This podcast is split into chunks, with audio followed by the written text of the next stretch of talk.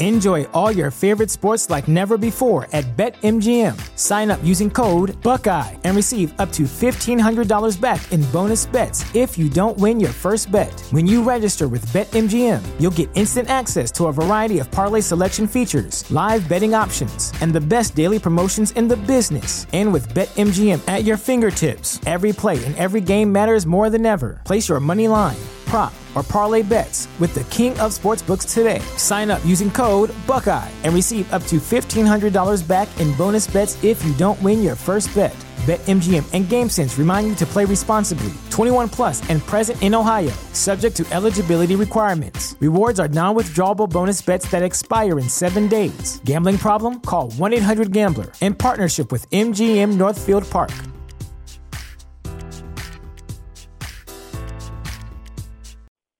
You have one unheard message. Hi, I was calling Current, the influencer marketing platform, but I think I just got redirected to a bunch of people listening to a podcast. Well, anyways, I was calling Current because I was told they could help get my brand set up on TikTok Shop and even build out an affiliate program of content creators promoting my brand. And even have those content creators go on live streams and promote my product there. Wow, I could really use Current.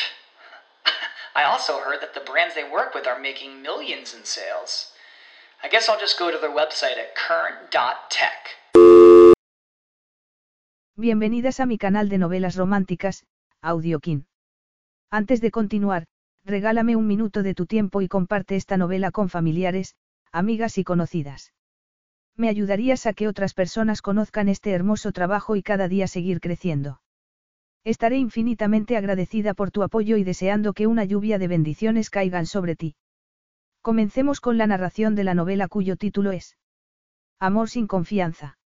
Argumento. Primero, la prueba de embarazo. Después, el matrimonio. Aunque fue algo completamente alejado de su personalidad, la siempre responsable Addison Fields pasó una noche apasionada y salvaje con el magnate Jude Fischer. Ocho semanas después, el corazón se le aceleró de una forma muy poco profesional, porque, aparte de sus deberes como ejecutiva de su empresa, la habían seleccionado para trabajar con Jude. Y tenía que decirle que se había quedado embarazada. A causa de un error juvenil que había aparecido publicado en la prensa sensacionalista, Jude solo pudo heredar el grupo empresarial de su familia con la condición de no verse envuelto en ningún escándalo nunca más. Así pues, su hijo tenía que ser legítimo. Y añadir complicaciones al contrato que había firmado legalmente con Adi no sería sensato. Sin embargo, cada vez que veía la pasión ardiendo en sus ojos, la sensatez era lo último en lo que él pensaba. Capítulo 1. Adi Fields estaba en el balcón que recorría, al completo, la fachada del salón de baile del Hotel Bane. Se alisó la tela de raso del vestido mientras notaba la caricia de la brisa fresca en la espalda desnuda. El vestido, de un azul marino intenso, flotaba sobre su cuerpo larguirucho. Tenía cuello alter y parecía recatado por la parte delantera, pero la parte de atrás era cualquier cosa menos modesta, ya que el escote le rozaba la parte superior del trasero. Había tenido que pensar mucho en la ropa interior que se ponía. Tomó una copa de champán ofrecida por un camarero y pensó en el premio que le habían entregado un poco antes, aquella misma noche. Una de las propiedades que formaban parte de la cartera que ella gestionaba para la división hotelera de Torpe Industries había sido seleccionada como mejor pequeño alojamiento del año y, comprensiblemente, estaba encantada. Dado que corría el rumor de que Torpe Industries estaba a la venta, no sabía cuánto tiempo podría seguir disfrutando de los elogios que acompañaban a aquel reconocimiento. Adi observó, a través de las puertas de la terraza, el concurrido salón de baile. Estaba repleto de representantes del sector de la hostelería, hombres y mujeres que poseían los hoteles, los alojamientos y las ofertas de ocio más espectaculares del continente. Ella estaba allí únicamente porque Torpe Industries se encontraba en un estado de incertidumbre, Cole Torpe había recibido hacía poco tiempo el regalo de la compañía por parte de su hermano, y la división hotelera no estaba en su lista de prioridades. Ella había pedido permiso para representar a Industrias Torpe en aquel evento al darse cuenta de que era una gran oportunidad para crear contactos profesionales. Tal vez alguno de los presentes podría darle trabajo si se quedaba en el paro cuando Cole Torpe vendiera la empresa. Su nuevo jefe llegaría al país a las pocas semanas, y Lex, su hermanastra y mejor amiga, iba a ser su chofer por Ciudad del Cabo a tiempo parcial. A lo mejor Lex le oía hablar de sus planes mientras lo llevaba de un sitio a otro, algo que a ella le daría cierta ventaja. Ojalá. Por otro lado, no estaba dispuesta a perder la oportunidad de pasar dos noches en uno de los mejores hoteles del país y de disfrutar de la comida de un cinco estrellas. Era una pena no tener el tiempo ni el dinero para visitar el galardonado spa del hotel. Normalmente, sus días consistían en salir temprano de casa para evitar el tráfico infernal de Ciudad del Cabo, trabajar diez horas seguidas y volver a casa con el recibimiento de sus ruidosas hermanastras, tan llenas de energía. Después de que las más pequeñas se fueran a la cama, Lex y ella disfrutaban de una copa de vino acurrucadas cada una en un extremo de su viejo sofá. La mayoría de las tardes hablaban de sus finanzas, y Lex le decía que las niñas necesitaban dinero para una excursión escolar, o zapatos nuevos para el colegio, o que un inodoro goteaba, o que hacía falta limpiar los canalones. Ella ganaba un buen sueldo pero, con tres hermanastras que mantener, el dinero nunca daba para mucho. Y nunca había podido darse el lujo de gastárselo en sí misma. Había comenzado a trabajar a tiempo parcial a los 14 años y, al principio, le entregaba la mayor parte de su salario a Joelle, su irresponsable madre. Después, el dinero que ganara se lo daba a la tía Kate para ayudarla con los gastos de manutención del ex y de ella. Apoyó el premio en la balaustrada e inclinó la cabeza hacia arriba para mirar el cielo. Se preguntó cuándo podría irse, a qué hora nadie enarcaría una ceja al verla salir del salón de baile, suponiendo, claro, que alguien se diera cuenta de que lo hacía. Era un pececillo en un tanque lleno de tiburones. Se sentía fuera de lugar, incómoda, pero, a cambio de tener la oportunidad de hacer contactos y ser vista por posibles empleadores, valía la pena sufrir cualquier incomodidad. Con aquel vestido ceñido y escotado por la espalda, se sentía expuesta y un poco desnuda. Prefería con diferencia su estilo masculino, camisas blancas, faldas de tubo hasta la rodilla y calzado sensato. Tenía el pelo rubio y brillante y llevaba un peinado muy corto y moderno, pero solo porque le ahorraba tiempo al arreglarse por las mañanas y, siendo rubia natural, no requería más que un retoque cada cuatro o cinco meses. No tenía tiempo ni dinero para gastar en su apariencia. Aunque sabía que debería estar socializando en el salón de baile, no contaba con las energías necesarias. Aquella jornada había sido muy larga y había culminado con una charla de Jude Enjoy all your favorite sports like never before at BetMGM. Sign up using code Buckeye and receive up to $1,500 back in bonus bets if you don't win your first bet. When you register with BetMGM, you'll get instant access to a variety of parlay selection features, live betting options, and the best daily promotions in the business. And with BetMGM at your fingertips, every play and every game matters more than ever. Place your money line prop, or parlay bets with the king of sportsbooks today. Sign up using code Buckeye and receive up to $1,500 back in bonus bets if you don't win your first bet. BetMGM and GameSense remind you to play responsibly. 21 plus and present in Ohio, subject to eligibility requirements. Rewards are non-withdrawable bonus bets that expire in seven days. Gambling problem? Call 1-800-GAMBLER. In partnership with MGM Northfield Park.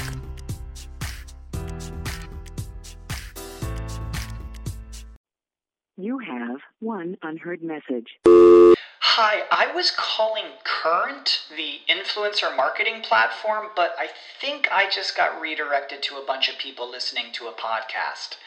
Well, anyways, I was calling Current because I was told they could help get my brand set up on TikTok Shop and even build out an affiliate program of content creators promoting my brand.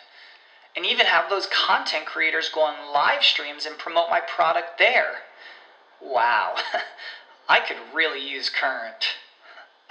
I also heard that the brands they work with are making millions in sales. I guess I'll just go to their website at current.tech. The future is a hefty responsibility and not one that we take lightly, but then taking things lightly has never been what Hefty is about. That's why we've created the Hefty Renew program that turns hard to recycle plastics into valuable resources like park benches and building materials. To participate, simply fill up an orange Hefty Renew bag with accepted items, tie it up, and drop it in with your regular recycling. That's it, it's that easy. It's time to rethink recycling with Renew. Particular valued resources may vary by geography. More info available at heftyrenew.com. Fischer, propietario de Fischer International. Él, y su abuelo antes que él, Bartolomeu Fischer, eran leyendas en el sector, propietarios de algunos de los más antiguos y mejores establecimientos de África. Su hotel de las Seychelles estaba considerado uno de los mejores del mundo, y el hotel de safaris adyacente a la reserva de caza de Etosa, en Namibia, tenía una lista de espera de cuatro años. Cuatro años. Adi se había sentado en la parte de atrás de la sala con el bloc de notas en el regazo y había escuchado atentamente su charla sobre cómo los hoteles podían ser más ecológicos. Al igual que ella, tenía pasión por la sostenibilidad, y la sala de conferencias había estado muy concurrida. Ella no había escrito nada en su cuaderno, ni había asimilado nada, simplemente, se había quedado mirándolo fijamente. Por lo general, ella no se distraía con facilidad, pero, debido al carisma de Fischer, a su masculinidad y al modo en que se había hecho con el mando de la sala, se había perdido el saludo y la introducción. Al contrario que la mayoría de los conferenciantes, no iba vestido con un traje de diseño, sino con unos pantalones de pinzas azul marino, un cinturón de cuero y una camisa blanca. Llevaba desabotonado el cuello y las mangas enrolladas, de manera que se le veían los antebrazos musculosos. Bajo su ropa informal se adivinaba un cuerpo diseñado para hacer llorar a los ángeles. Era alto, medía aproximadamente un metro noventa centímetros. Tenía los hombros anchos, y se le notaba la silueta de un tatuaje en el pectoral derecho a través de la camisa de algodón. También parecía que tenía otro en el bíceps izquierdo. Tenía las venas protuberantes en las manos y en los antebrazos, señal de que se tomaba en serio el ejercicio físico. Además, su rostro era increíblemente sexy, su boca, sensual. Tenía el pelo rizado y corto, y una barba negra le salpicaba las mejillas y la mandíbula. Su nariz era alargada y un poco torcida, como si se la hubiera roto alguna vez y no se hubiera molestado en arreglársela. Sin embargo, eran sus ojos los que habían captado por completo su atención. Eran del color verde oscuro de un bosque y estaban rodeados por unas pestañas puntiagudas. Su voz era grave, profunda, cálida como un chocolate en un día frío de invierno. Llevaba pulseras de cuero y un reloj de muñeca, y se notaba que estaba completamente a gusto hablando en público. Cuando consiguió desviar la atención de su cuerpo y de su cara y comenzó a escuchar lo que decía, rápidamente se dio cuenta de que Fischer sabía lo que estaba haciendo. Lógicamente, se imaginaba que, siendo el consejero delegado de uno de los grupos hoteleros más importantes del mundo, tenía que conocer el sector a la perfección, pero no esperaba que entrase de lleno en las complejidades de la sostenibilidad y las opciones ecológicas para la industria del ocio. Tampoco esperaba que fuera tan consciente del impacto que tenía su negocio en el medio ambiente. Hablaba con seguridad y con conocimiento de causa y, de vez en cuando, daba una pincelada de sentido del humor. Todo el mundo, hombres y mujeres, habían comido de su mano durante su intervención de 90 minutos. Por suerte, habían grabado la charla, porque ella no había asimilado tanto como debiera. Él había expuesto algunas ideas brillantes, de bajo presupuesto y efectivas, pero ella no recordaba ninguna. Hace una noche preciosa. Ella se giró y vio que un hombre separaba el hombro de la pared y salía de entre las sombras. Se le aceleró el corazón y agarró con fuerza la copa, mientras notaba que se le quedaba la garganta seca. Hablando del rey de Roma. Dios santo, qué bien olía. No reconocía su colonia, pero le recordaba a la brisa marina, o al hecho de nadar en una cala de aguas azules, rodeada de acantilados, fresca y maravillosa. Deja de mirarlo y piensa, Fields.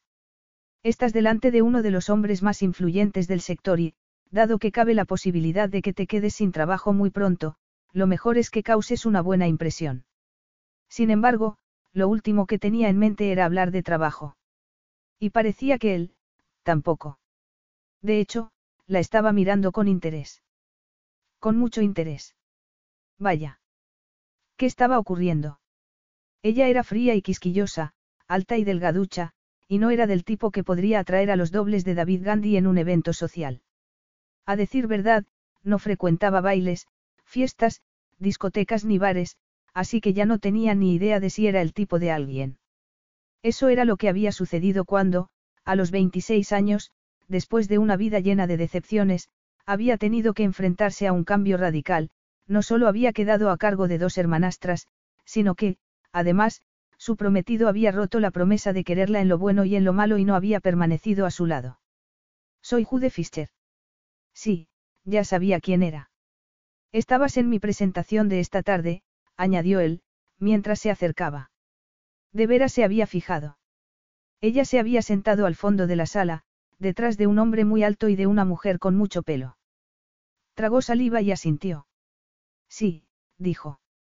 Me ha parecido interesante. Él hizo una mueca y el humor hizo brillar sus ojos. Interesante en el sentido de, bueno, o interesante en el sentido de, aburrido. Ella arqueó una ceja. No lo tomaba por alguien que se permite la falsa modestia, señor Fischer. Él sonrió al oír su seca contestación. Vaya, así aprenderé a no buscar cumplidos. La sala estaba llena de gente y todo el mundo estaba atento a lo que decía. Además, después lo asaltaron, dijo ella, tratando de contener la sonrisa. Me di cuenta de que tú te marchaste en cuanto terminé la charla. No necesitaba que me aclararan nada, respondió Adi. La ecología era una verdadera pasión para ella, pero no tenía la valentía necesaria para decirle que había aumentado la eficiencia energética, había reducido los residuos y había hecho que instalaran sistemas de reciclado en todos los establecimientos que estaban bajo su control. Jude señaló su vestido. Estás muy guapa. No necesitaba añadir que su aspecto era muy distinto al de aquella tarde. Durante la conferencia, ella llevaba su uniforme de Torpe Industries, camisa blanca, falda negra, chaqueta verde claro y zapatos de tacón bajo. El uniforme no era sexy ni estiloso, pero era gratis, y no tenía que gastar dinero en ropa para ir a trabajar. Eso era de agradecer. Gracias, dijo Adi, y captó el calor que desprendía en sus ojos. Llevaba tanto tiempo alejada de aquel tipo de juego que no sabía si él estaba interesado de verdad o si eran imaginaciones suyas. A su vez, señaló su traje y enarcó las cejas. Ese traje también es bonito. Diseñador. Jude extendió los brazos y se encogió de hombros. No tengo ni idea, dijo. ¿Tiene alguna importancia? Para mí, no. Aunque es atrevido lo de no llevar corbata ni pajarita, cuando todos los demás llevan smoking. Se me olvidó meter la corbata en la maleta, dijo él, encogiéndose de hombros. ¿Qué van a hacer? Echarme. No, por supuesto que no. En realidad, los organizadores debían de estar muy agradecidos por el hecho de que hubiera asistido a la cena y a la ceremonia de entrega de premios, porque su presencia era todo un golpe de efecto. Siempre hace lo que quiere. Le preguntó ella, con curiosidad y, también, con envidia. ¿De qué sirve hacer lo contrario? Eso podía decirlo él, que nunca habría tenido que complacer a nadie salvo a sí mismo. No tenía ni idea de lo que significaba verse obligado a aceptar una situación sobre la que no se tenía el control. Tú, no. No, ¿qué? No haces siempre lo que quieres, cuando quieres. Estuvo a punto de echarse a reír. No, no podía. Ella trabajaba, contaba hasta la última moneda, trabajaba más, tomaba una copa de vino con su hermana y trabajaba. No lo había mencionado ya. Antes de que pudiera responder, él le pasó un dedo por el brazo, y aquel roce provocó una descarga eléctrica que recorrió todo su cuerpo. Lo miró a los ojos y, al ver el deseo reflejado en ellos, ya no tuvo duda de que se sentía atraído por ella. El calor invadió su cuerpo y se le puso el vello de punta. Aquello era muy extraño, y se sentía muy insegura. Era casi como si estuviera viendo una película cuya protagonista era ella misma. Sin embargo, aquella noche no quería ser la Adi de costumbre, tan responsable y trabajadora que nunca tenía tiempo para divertirse. Quería ser la mujer que le correspondía a aquel vestido, segura de sí misma, sofisticada y estilosa. Aquella noche quería ser el tipo de mujer con la que saldría Jude Fischer. Todo lo que puedo, respondió, por fin. No era mentira. Si hubiera podido vivir sola, y fuera un poco egoísta, lo habría hecho así. Pero en aquel momento no tenía ni la economía ni las emociones necesarias para ser egocéntrica. Miró la mano de Jude, que descansaba sobre la balaustrada de la terraza. Se preguntó cómo sería sentir las caricias de aquellas manos grandes en la piel desnuda. De repente, todo su cuerpo reaccionó con una avalancha de deseo duro y caliente. Hacía tanto tiempo que no notaba algo así, que casi no lo reconoció. Él le miró los labios y, después, la cara. ¿Cómo te llamas? Le preguntó, con la voz más grave que antes. Adi, susurró ella. Adi, repitió él, sin apartar la mirada de su rostro. Entonces, le acarició con el pulgar la piel del interior de la muñeca, y ella volvió a sentirse como si la hubieran enchufado a una subestación eléctrica. Aquella era una locura, de las mejores clases de locura, sí, pero una locura. Jude giró la cabeza y tomó dos copas de champán de la bandeja de un camarero que se había acercado sin que ella se diese cuenta. Le entregó una de las copas, y sus dedos se rozaron. Adi bebió un poco y suspiró cuando el champán le calmó la lengua y la garganta secas. Se giró para admirar el jardín del hotel, inhaló la fragancia de los fimbos, que llegaba desde Table Mountain, y de las rosas que crecían en la rosaleda que había bajo ellos. Hacía una noche muy cálida, bochornosa, y parecía que estaba llena de promesas. La luna llena se asomaba por detrás de una fina nube. Estaban a finales de verano y, a medida que pasaran los días, las noches perderían aquel calor. Adi inclinó la cabeza hacia atrás y miró el cielo nocturno. Ojalá pudiera identificar las constelaciones. De pequeña, al mirar las estrellas, se sentía conectada con algo más grande y mejor, aunque no supiese qué era, y, de adulta, cuando se sentía inquieta, aún miraba el cielo. Aquella noche no le estaba sirviendo mucho, no obstante. La presencia del hombre que estaba a su lado le resultaba abrumadora. Su brazo rozó el de ella cuando él señaló hacia arriba. Se ve la cruz del sur, le dijo. No, la cruz del sur estaba a su derecha, y más baja. Adi pensó en quedarse callada, pero no era de las que se hacían la tonta. Está desviado más de 30 grados, le dijo. Pensó que Jude Fischer iba a hacer un mohín, porque a los hombres no solía gustarles que los corrigieran, pero él sonrió, y ella vio aparecer a un lado de su boca aquel famoso hoyuelo doble. Tenía una sonrisa amplia y los dientes, perfectos y blancos. Vaya, cielos, llevo más de 20 años diciéndoles a las chicas que esa era la estrella del sur. Adi sonrió. Le gustaba que fuera capaz de reírse de sí mismo. De ahora en adelante, si yo fuera usted, dejaría a un lado el truco de seducción mediante la astronomía, señor Fischer. Me alegro de haberme enterado, respondió él, y suspiró. Vaya, era todo lo que tenía. Nunca voy a volver a salir con nadie. Ella se echó a reír y puso los ojos en blanco. Sí, está sentenciado, bromeó. Sin duda, aquel hombre no tenía ni el más mínimo problema a la hora de conseguir que una mujer saliera con él. Aunque, en realidad, nunca había visto ningún titular ni ninguna noticia sobre la vida personal de Jude Fischer. No había historias sobre sus relaciones con bailarinas, deportistas o famosas. Como había señalado recientemente un periodista, o tenía habilidades de ninja para ocultar su vida privada a ojos de los demás, o era un monje. Y ella, teniéndolo delante en aquel momento, sabía que no era ningún monje. ¿Hace esto muy a menudo? Le preguntó. Me refiero a lo de acercarse a mujeres desconocidas en los balcones de los hoteles. No, eres la primera, dijo él. Trato de ser discreto en mis asuntos románticos. Creo que lo que yo haga en mi tiempo libre es asunto mío y de nadie más. Sí, cierto. Él apoyó los codos en la balaustrada y entrelazó los dedos. Después, continuó en un tono serio. Y lo que escriben son exageraciones. No sé cómo, pero los medios de comunicación siempre se equivocan, o hacen una montaña de un grano de arena. Claramente, no le gustaban los periodistas. ¿Por qué me cuenta todo esto? Le preguntó ella, con curiosidad. No lo sé, respondió él, y apuró la copa de champán. Cuando tus ojos se cruzan con los míos, me siento como si necesitara decir la verdad.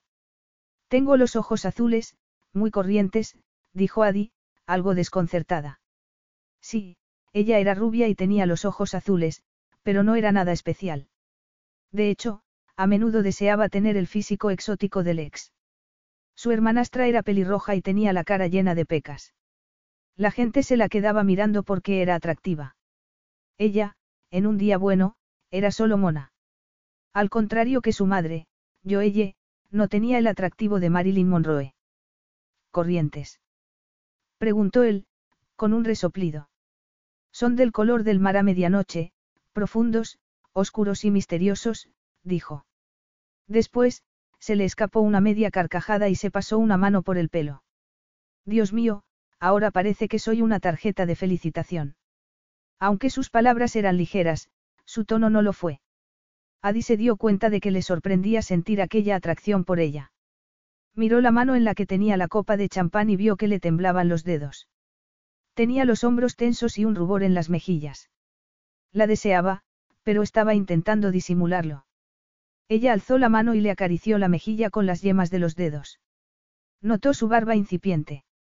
Pasó el pulgar por su labio inferior, sin dejar de mirarlo a los ojos. Se los imaginó a los dos haciendo el amor en una enorme cama.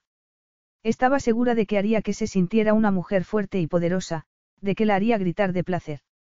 No tenía por costumbre tener aventuras, pero sabía que necesitaba pasar aquella noche con Jude. Necesitaba sentirse mujer, sentirse como ella misma, ser cualquier cosa menos la abejita trabajadora y siempre estresada, la hermana mayor y responsable, la que se pasaba las noches intentando estirar un presupuesto que no llegaba. Necesitaba sentir, estar cuerpo a cuerpo, boca a boca, y disfrutar de una conexión íntima y física. Todavía le quedaba una noche lejos de sus hermanas, y se arrepentiría si no aprovechaba la oportunidad de estar con aquel hombre. Jude giró la cabeza, le besó la palma de la mano, y le tocó la piel con la lengua. Ella se puso tensa y cerró los ojos mientras notaba que la intensidad de aquel contacto le recorría todo el cuerpo, hasta los pies. Si era capaz de hacer que sintiera todo aquello con un beso tan ligero, ¿qué ocurriría si la besaba de verdad, si ella le concedía el acceso a todas las partes de su cuerpo? Jude le sujetó la cabeza con la mano y la miró a los ojos mientras se inclinaba hacia adelante para besarla. Ella esperaba un contacto duro y rápido, pero fue suave y lento. Le sujetó las muñecas mientras él la exploraba con los labios, dándole mordiscos suaves y deslizándose por su piel. Ella suspiró, y él introdujo la lengua por el pequeño resquicio. Cuando sus lenguas se encontraron, dos universos chocaron y se fundieron en uno. De repente, solo contaba con el aire que él pudiera darle, y su lengua era la que la alimentaba con besos calientes y oscuros. El placer se apoderó de ella e hizo que suspirase. Él posó la mano en su espalda desnuda y le acarició la parte superior del trasero. La estrechó contra su cuerpo y ella notó su erección contra el vientre. Te deseo, le dijo él, entre besos ardientes, con una voz gutural. Te deseé en cuanto te vi esta tarde. Te deseo ahora. Déjame llevarte a la cama. Aquel era su momento. Era su noche. La noche en la que podía ser Adi, podía ser libre de su responsabilidad y de sí misma. Sentir, experimentar. Se puso de puntillas y lo besó. Sí, por favor. Capítulo 2. Adi se quedó mirando la diminuta ventana en la que aparecían dos líneas azules, y el alma se le cayó a los pies. No podía creer lo que estaba viendo. Tomó el otro test, que había dejado sobre la cisterna, y miró también aquella ventana. En ella aparecía, parpadeando, la palabra embarazada. En un tercer test también aparecían las dos líneas. Sin duda, estaba embarazada. Se sentó en el inodoro y metió la cabeza entre las piernas para tratar de tomar aire. De repente, sus pulmones eran demasiado pequeños. Embarazada. ¿Cómo era posible? Bueno, sabía cómo era posible, Jude Fischer y ella habían hecho el amor tres veces hacía ocho semanas y, a pesar de que ella estaba tomando la píldora y él se había puesto un preservativo en cada ocasión, uno de sus chicos había encontrado el camino hasta una de sus chicas. Tenía explicación para el fallo de la píldora. Había tomado antibióticos aquella semana y se decía que los antibióticos podían disminuir la efectividad del anticonceptivo. Sin embargo, Jude había utilizado preservativos. Lo habían hecho todo bien, pero allí estaba ella, embarazada. ¿Cómo había podido ocurrir? ¿Y por qué le había sucedido a ella? Tuvo náuseas y se agachó para vomitar en el inodoro. Después de enjuagarse la boca y lavarse la cara en el lavabo, se miró al espejo. Tenía ojeras, las mejillas pálidas y los labios, agrietados. Tenía los ojos enrojecidos por haber pasado demasiadas horas mirando el monitor del ordenador y había adelgazado, algo que no podía permitirse. Trató de contener el pánico. No podía estar embarazada. No quería. ¿Cómo iba a explicarle a Alex que se había quedado embarazada debido a una aventura? Se habían prometido la una a la otra que siempre tomarían precauciones y que nunca tendrían un hijo no deseado. No iban a seguir los pasos de su madre, que había tenido cinco hijas de cinco hombres diferentes. Serían responsables, serían listas. Pero ella había fallado en todo. Se quejó, pensando en que había hecho lo mismo que yo ella al dejarse llevar por el placer de un encuentro pasajero. Como su madre, había permitido que el deseo le nublara el sentido común. Se quedó mirando fijamente a sus pies, furiosa consigo misma. ¿Acaso no se había visto obligada a encargarse de muchas más cosas que los demás?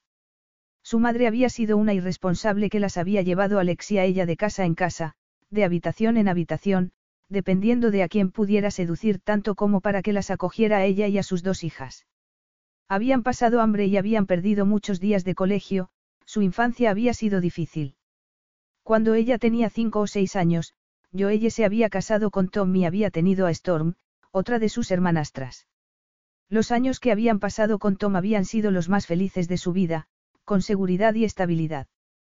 Pero, aunque fuera tan pequeña, comprendía que yo ella se aburría fácilmente y no estaba hecha para la monogamia.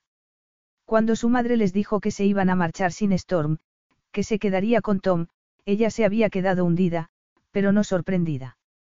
Los siguientes años habían sido un torbellino, demasiadas caras y demasiadas casas, y la vida solo volvió a cobrar sentido cuando yo ella las dejó con su tía Kate. Ella ya tenía 17 años. La anciana, aunque irascible, les había proporcionado otra fase de estabilidad y, al morir, les había dejado la casa en herencia a Alex y a ella, además de una pequeña póliza de seguros que era suficiente para que una de las dos fuese a la universidad. Habían trazado un plan, ella iría a la universidad y se graduaría lo antes posible. Lex trabajaría y, con sus ingresos y alquilando habitaciones a otras estudiantes, pagaría su manutención. Cuando ella consiguiera trabajo, pagaría la universidad de Lex. Al terminar los estudios, había conseguido un trabajo fantástico, Lex había empezado la carrera universitaria y ella había empezado a hacer planes para casarse con el amor de su vida, Dean, a quien había conocido en la universidad. Dean era educado y ambicioso, y tenía éxito. Cuando ella se había ido a vivir con él a su lujoso piso de Camps Bay, el plan había sido que Lex alquilara la habitación que quedaba libre para tener un ingreso más mientras terminaba la carrera. Adi lo tenía todo bajo control. La boda iba a ser más sencilla de lo que Dean hubiera querido, pero Lex y Storm iban a ser sus damas de honor y Tom, su padrastro, iba a acompañarla al altar. No se le pasaba por la cabeza que nada pudiera salir mal. Le había enviado una tarjeta de invitación a Joelle y le había preguntado si creía que podría ir a la boda. Diez días después, Joelle había ido en avión a Cape Town desde Tailandia, acompañada por dos hermanastras de cuya existencia Lex y ella no sabían nada. Joelle les había pedido que las cuidaran durante un fin de semana, y aquella era la última vez que habían visto a su madre. Había ganado dos hermanastras y había perdido un prometido. A pesar de que Dean había intentado que las cosas funcionaran, Nixie y Snow no eran lo que él esperaba de la vida y no había querido compartir su casa, ni su vida, ni a ella, con dos niñas pequeñas. Ella le había pedido que retrasaran la boda uno o dos años, hasta que pudieran hacerse con las riendas de la situación y adaptarse a los cambios, el amor no podía desvanecerse tan rápidamente, ¿verdad? Pero él le había dicho que no la quería lo suficiente. Que, probablemente, no la quería. En aquel momento, Adi había aprendido una lección vital, que la gente siempre iba a fallarle y, por lo general, en el momento en que más los necesitara. Que siempre era mejor apoyarse solo en sí misma. Y que nunca volvería a fiarse de nadie, salvo de sus hermanas. Se había prometido que las hijas de Joelle serían inteligentes, responsables, independientes y mejores que su madre. Pero ella, la responsabilidad personificada, se había quedado embarazada. Sentía vergüenza y furia. Y, también, miedo. Después de que Dean la abandonara, había empezado a pensar que no tendría hijos, puesto que no quería casarse. Y, tal vez, fuera lo mejor, puesto que al contrario que Lex, ella nunca había conseguido conectar completamente con sus hermanastras. Mientras ella se dedicaba a trabajar para mantener la casa, Lex las tomaba en brazos, les daba abrazos y besos, les secaba las lágrimas y escuchaba sus historias. Cuando ella llegaba a casa, las niñas no salían corriendo a abrazarla ni se acurrucaban en su regazo, como hacían con Lex. No iban a su cama cuando tenían pesadillas ni le pedían su opinión ni buscaban su apoyo. Lex era afectuosa, y ella, no. Era tímida por naturaleza y muy reservada, y se refugiaba detrás de una máscara de frialdad. Hablaba de un modo serio, rápido y seco. Sabía que sus compañeros de trabajo de su edad la consideraban engreída, y nunca la invitaban cuando se reunían para tomar algo después de trabajar, o en sus casas durante el fin de semana. No entendían que tenía las mismas responsabilidades que los empleados más mayores, con hijos y un sueldo que estirar. Y, ahora, iba a tener un hijo. ¿Cómo iba a trabajar, tener a su bebé, criar a Nixie y a Snow y apoyar a Alex para que pudiera terminar la carrera? Además, Torpe Industries estaba a la venta y, dentro de pocos meses, se quedaría sin trabajo. Sentía pánico al pensar que iba a tener que hacer entrevistas y convencer a los posibles empleadores de que valía la pena darle una oportunidad, embarazada o no. Necesitaba trabajar. No podía quedarse sin sueldo. Sus hermanas dependían de ella. Lo único que podía hacer era enviar su currículum y buscar un trabajo nuevo, pero sería suficiente. No, no lo creía. Cuando entró de nuevo en la cabina del inodoro para recoger los tests y el bolso, oyó que alguien entraba al baño y la llamaba. Adi, ¿estás ahí? Podía imaginarse fácilmente a su ayudante, Greg, entrando en el baño de señoras. No tenía ningún tipo de reticencia. Ahora mismo salgo, Greg, dijo. Cole Torpe te está buscando. Ha hecho ya dos videollamadas. Ella alzó la cabeza y metió los tests de embarazo en el bolso. Salió a los lavabos y abrió el grifo para lavarse las manos. ¿Ha dicho cuál es el asunto tan urgente? No, pero me dijo que fuera a buscarte y que volvería a llamar dentro de 15 minutos, respondió Greg. Señaló su cara pálida y demacrada y añadió. Tienes que pintarte un poco los labios y ponerte colorete, y yo te voy a preparar una taza de café. Al pensar en el café, se le revolvió el estómago. Hazme una taza de vos, por favor. Greg se quedó mirándola con asombro. Pero si tú odias el roibos. Sí, pero odiaba más vomitar delante de su jefe. Entonces, queda resuelto, ¿verdad? Adi será el enlace entre Torpe Industries y tú. Nadie conoce mejor la división. Jude miró los dos cuadrados de su pantalla. En el más pequeño aparecía la cara de su amigo Cole Torpe, y en el más grande, la preciosa cara de la mujer con la que había tenido una aventura hacía dos meses. Jude se frotó la barbilla y miró su propia imagen. Tenía una cara de razonable impasibilidad. Al contrario que Adi, él no tenía cara de completo desconcierto. Cole frunció el ceño. Hola. ¿Has recibido mi mensaje? Preguntó, con impaciencia. Jude asintió y sonrió ligeramente. Claro, perfectamente. Voy a analizar tus activos y te haré saber cuáles son las propiedades en las que estoy interesado. Te haré mejor precio si te lo llevas todo, dijo Cole. Jude suspiró. Sabía que Cole quería librarse de una herencia que no había deseado ni había esperado, pero, aunque fuera su amigo, él no iba a comprar hoteles, cabañas ni campings que no encajaran en Fischer Internacional. Pero, para analizar las propiedades de su amigo y hacer una oferta, tendría que trabajar con Adi. A nivel empresarial, era lógico. Su título era gerente de operaciones y, según Cole, era capaz de solucionar todos los problemas de la división de hostelería de su conglomerado. A juzgar por la gran cantidad de documentos que había recibido ya por parte de Cole, Adie tenía suficiente información para hacer un seguimiento de sus hojas de cálculo, y el equipo de cada uno de los establecimientos estaba desglosado hasta la última taza, la última sábana o el último artículo de repuesto. Aquella mujer era aterradoramente eficiente. Por otro lado, él se había dado cuenta de que estaba agotada. Aunque iba perfectamente arreglada y tenía un aspecto frío y sereno, su mirada era de fatiga y había adelgazado desde la última vez que la había visto. Sin embargo, a él se le aceleró el corazón. Adi tenía algo que le calentaba la sangre, que le hacía un nudo en la garganta. Y, fuera lo que fuera, tenía que superarlo antes de volver a encontrarse con ella. Supongo que deberíamos concertar algunas citas, señorita Fields. El señor Torpe me ha pedido que esté a su disposición, respondió ella, en un tono frío.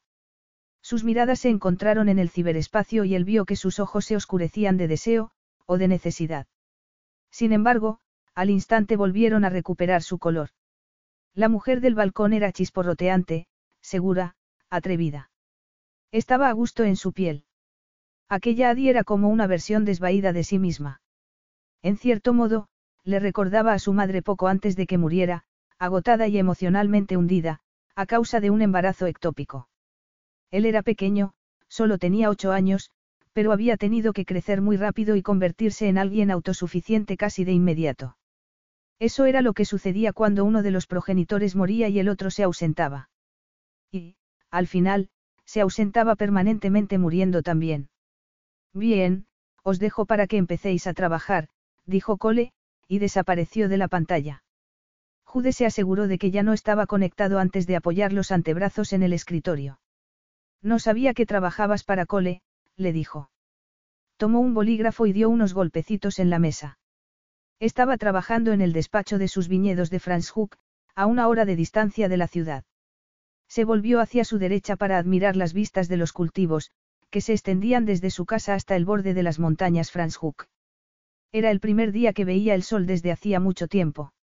Además, cuando llegara el siguiente frente frío, pasarían semanas o meses con bajas temperaturas y lluvia. ¿Cómo ibas a saberlo? Preguntó Adi, encogiéndose de hombros. No pasamos mucho tiempo hablando. Eso no podía negarlo. Después de su conversación breve y sus besos en el balcón, estaban ansiosos por encontrar la cama más cercana, que había resultado ser la de su suite. Habían pasado el resto de la noche, y buena parte de la mañana, haciendo el amor. Él había salido de la habitación porque tenía una reunión y, cuando había vuelto, dos horas después, ella se había marchado.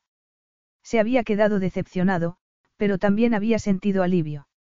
Cole lo había llamado justo antes de su presentación y le había preguntado si estaba interesado en comprar la división hotelera de Torpe Industries África. Por lo tanto, no tenía tiempo para una aventura, por muy breve que fuera. El grupo empresarial e industrial que acababa de heredar su amigo poseía algunos hoteles impresionantes, y él estaría encantado de adquirirlos para Fischer International. Había un par de ellos que quería para su cadena personal de hoteles ecológicos. Sería un trato muy importante, y llevaba haciendo jornadas de 16 horas de trabajo durante aquellos dos últimos meses. Eso era lo que le había costado convencer al Consejo de Tres de que le permitiera, como mínimo, realizar una investigación sobre el posible negocio. Adi se giró al oír que alguien llamaba a la puerta, y le pidió que la disculpara un minuto. La vio alejarse en la pantalla del ordenador. Tenía un trasero y unas piernas increíbles, y él se frotó la cara con las manos, de arriba abajo. No podía distraerse con una mujer en aquel momento. La adquisición de los hoteles para Fischer International iba a ser una operación complicada, la más grande desde que había ocupado el puesto de su abuelo, y estimaba que iba a costar más de 200 millones de libras. Una inversión como aquella, o cualquier gasto inesperado como aquel, necesitaba la aprobación de su consejo de administración, formado por tres personas. Volvió a sentir aquella molestia tan familiar.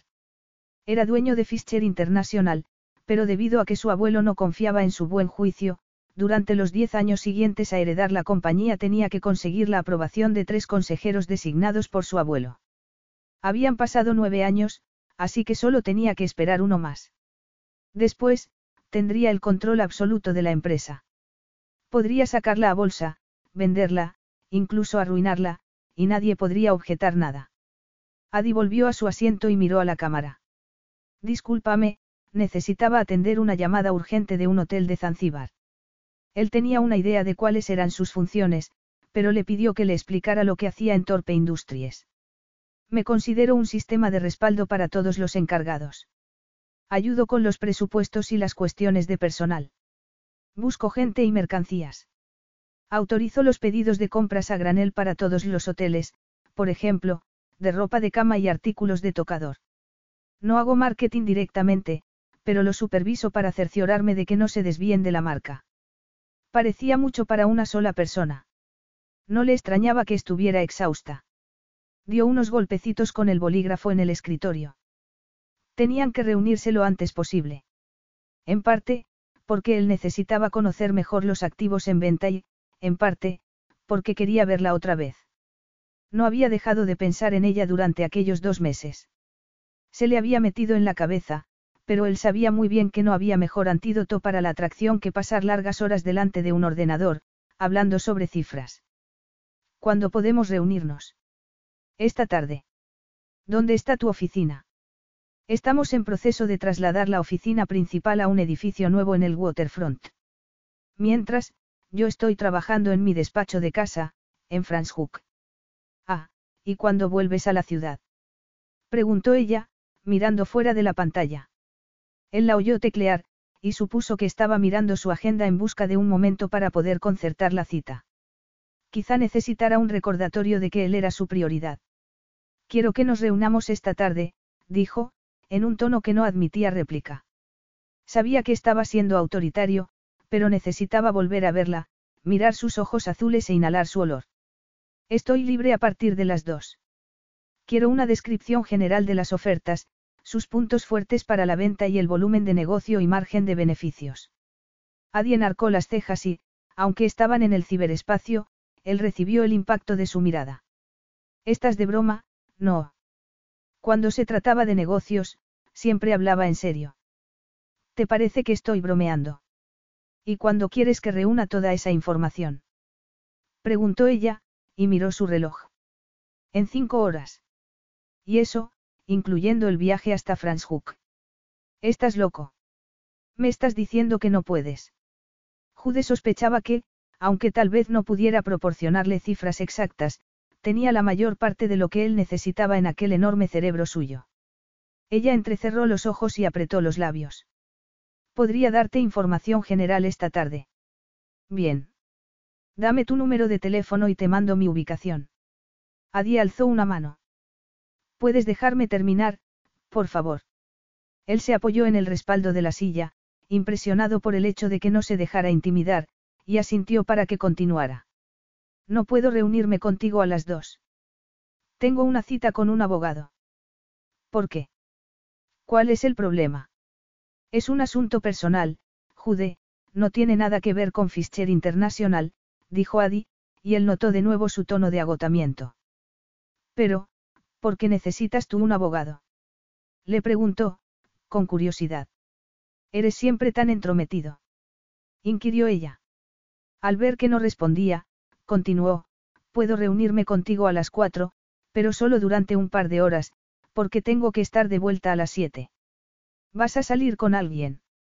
Pero, ¿de dónde había salido eso, y qué le importaba a él? Se quejó en silencio. Ahora, ella era una compañera de trabajo, y no tenía ningún derecho a hacerle preguntas sobre su vida personal. Sin embargo, al imaginársela sentada en una mesa enfrente de otro tipo, riéndose y hablando con él, y yéndose a la cama juntos, se le revolvió el estómago. Adi alzó la cabeza y lo miró con severidad. No tiene nada que ver contigo, Jude, le dijo, con frialdad. Después se frotó la frente con las yemas de los dedos, como si quisiera librarse de un dolor de cabeza. Volvió a hablar con un hilo de voz. No sé si puedo hacer esto. ¿A qué se refería? A reunirse con el abogado. A trabajar con él. A ir en coche hasta Franschhoek. ¿A qué? Antes de que pudiera preguntárselo, Adi alzó la cabeza y respiró profundamente. A las cuatro de esta tarde, ¿o preferirías otro momento? Le preguntó. Él no podía esperar más. Quería verla, no, quería ver aquellas hojas de cálculo y empezar a trabajar en la compra de los hoteles. La posibilidad de adquirir aquellos establecimientos a buen precio era una gran oportunidad. Él había cometido en la vida dos enormes errores de juicio con respecto a mujeres que le importaban, errores que habían tenido consecuencias imprevistas. Y todavía estaba pagando el precio. Ni siquiera Adi le tentaba lo suficiente como para llegar a cualquier tipo de compromiso que durara más allá del desayuno. Era inmune. Había aprendido la lección. Las mujeres, la gente en general, no era de fiar. Capítulo 3. No podía ocurrirle aquello, aparte de todo lo demás. Se agarró con fuerza al volante de su coche de empresa. Tenía los ojos llenos de lágrimas, lo cual no era bueno para transitar por una autopista con mucho tráfico. Abrió un poco la ventanilla y el aire helado que entró por la rendija le secó rápidamente los ojos. Iba a llegar con 20 minutos de retraso a la reunión con Jude, pero no podía evitarlo. Después de salir del bufete de abogados, se había quedado sentada en el coche 45 minutos, intentando comprender lo que acababa de escuchar. Sintió pánico y respiró profundamente. No podía pensar por qué, seguramente, perdería la concentración y terminaría provocando un accidente. Tenía que olvidarlo, al menos, por el momento. El GPS le indicó que tomara la siguiente salida de la autopista. Hacía muchísimo tiempo que no iba a Franschhoek, pero tenía demasiadas cosas en la cabeza como para fijarse en los preciosos viñedos y en las montañas. Estaba a punto de reunirse con el padre de su hijo, y tenía que encontrar las palabras para decirle que estaba embarazada. Aquella era una conversación que no quería mantener. Tomó una carretera secundaria y, después, entró en una vía más estrecha que discurría entre viñedos, en dirección contraria a las montañas. Llegaba el invierno y las viñas estaban desnudas. Entró en una avenida flanqueada de robles y arqueó las cejas al ver la casa de Jude, a lo lejos. No era de estilo Capeduch, tal y como ella esperaba, sino una vivienda moderna de un piso y construida de cristal, madera y acero. A pesar de eso, resultaba acogedora y estaba perfectamente integrada en el entorno. Era perfecta. Le encantó la casa, los enormes árboles y el jardín silvestre que recorría los límites del viñedo. Aparcó al lado de un todoterreno nuevo y, mirándose al espejo retrovisor, se pintó los labios con un poco de carmín rojo para mejorar su aspecto. Sin embargo, lo único que consiguió fue destacar aún más su palidez y el enrojecimiento de sus ojos. Estaba a punto de limpiarse los labios con un pañuelo de papel cuando alguien llamó a su ventanilla. Se sobresaltó. Al girarse, vio un jersey de color verde claro que cubría un estómago. Ella sabía perfectamente que los músculos de aquel estómago estaban bien tonificados, como el resto de su cuerpo. Jude era sexy, poderoso y masculino. Bien, ya era suficiente. Adi se controló mentalmente y Jude abrió la puerta del coche. ¿Vas a entrar en casa, sí o no? Le preguntó, con impaciencia. Vaya, hola a ti también, murmuró ella. Tomó su bolso, en el que llevaba el ordenador y varios informes que le había imprimido Greg. Salió del coche y se ajustó la chaqueta para tratar de protegerse del frío. A lo lejos se veía un frente nuboso que, seguramente, traería lluvia. Siguió a Jude hacia la enorme puerta principal y se quedó impresionada cuando él le cedió el paso. Giró sobre sí misma, lentamente, observando las vigas de acero, la altura del techo y el suelo de pizarra. En la pared había pinturas abstractas de colores cálidos y reconfortantes. Miró a su izquierda y vio la cocina, el salón y el comedor, todo diáfano. El salón estaba separado de la cocina mediante una gran mesa de madera con dos bancos, y había una chimenea alrededor de la cual se disponían los sofás y butacas. Sin embargo, lo que más le llamó la atención fueron las vistas. Toda la pared del salón era un ventanal que daba a los viñedos y a las montañas. La casa estaba construida sobre una pendiente, y en un nivel más bajo había una zona de entretenimiento con piscina incluida. Era una casa impresionante, y encajaba a la perfección con él, pensó Adi. ¿Café? Le preguntó Jude, señalando la cocina. Plata, no. No podía apetecerle menos. Agua, por favor. Él asintió, entró en la zona de la cocina y sirvió un vaso de agua de la gran nevera de acero pulido. Después, se giró hacia una máquina de café. Bonita casa, dijo Adi. Supongo que eres autosuficiente. Él asintió. Por completo. ¿Y cómo es que tienes un coche que consume tanta gasolina? Él puso una taza bajo el caño de la cafetera y presionó el botón para preparar un expreso. Ella percibió el olor y tuvo que tragar saliva un par de veces. Es un híbrido, Adi. Siempre que puedo, intento circular con electricidad, pero algunas veces no es práctico. Ella se sintió un poco tonta y asintió. Miró a su alrededor. ¿Dónde quieres trabajar? Le preguntó. Estaba deseando ponerse manos a la obra. Le haría un resumen de los activos de Torpe y se marcharía a casa, y pasaría el resto de la noche pensando en cómo decirle que iba a ser padre y, también, en cómo iba a contarle a Alex que estaba embarazada. Y, lo más importante, necesitaba tiempo para buscar abogados especializados en derecho de familia y hacerse una idea de cuánto podía costar contratarlos. Malvada Joelle. ¿Cómo se atrevía? Apretó los dientes e intentó controlar su ira. No podía permitir que la dominara y que diera paso a la desesperación y el miedo. Tenía que guardar la compostura. Y, gracias a que tenía mucha práctica, lo consiguió. Adi tenía muy mal aspecto. Aunque no tenía nada que ver con la mujer glamurosa a quien había conocido hacía dos meses, a él todavía se le aceleraba el corazón al verla, y sentía que la tela de su pantalón se le tensaba. Entonces, al mirarla bien, su deseo fue reemplazado por la preocupación. Tenía los ojos hinchados y la nariz enrojecida. Estaba cansada y triste, como si necesitara una comida caliente y un abrazo. Estaba disgustada. O enferma. Se acercó a ella, le quitó el bolso del hombro y la tomó de la mano para llevarla hacia la chimenea. Después, dejó su bolso sobre la butaca más cercana. Quítate la chaqueta y siéntate antes de que te caigas, Adi, le dijo. ¿Cuándo has comido por última vez? Ella se sentó en el sofá y abrió la boca para responderle, sin duda, que no era asunto suyo, pero él alzó una mano. Tengo sopa y un buen pan. Voy a calentarte un plato y, cuando recuperes el color, puede que hablemos, o no, de negocios. Ella elevó la barbilla. Estoy bien, Jude. Y tengo poco tiempo, así que no puedo perderlo comiendo. Sus palabras no tenían fuerza, y eso le preocupó aún más. ¿Qué le ocurría? Su intención era descubrirlo. Pero, primero, ella tenía que comer algo.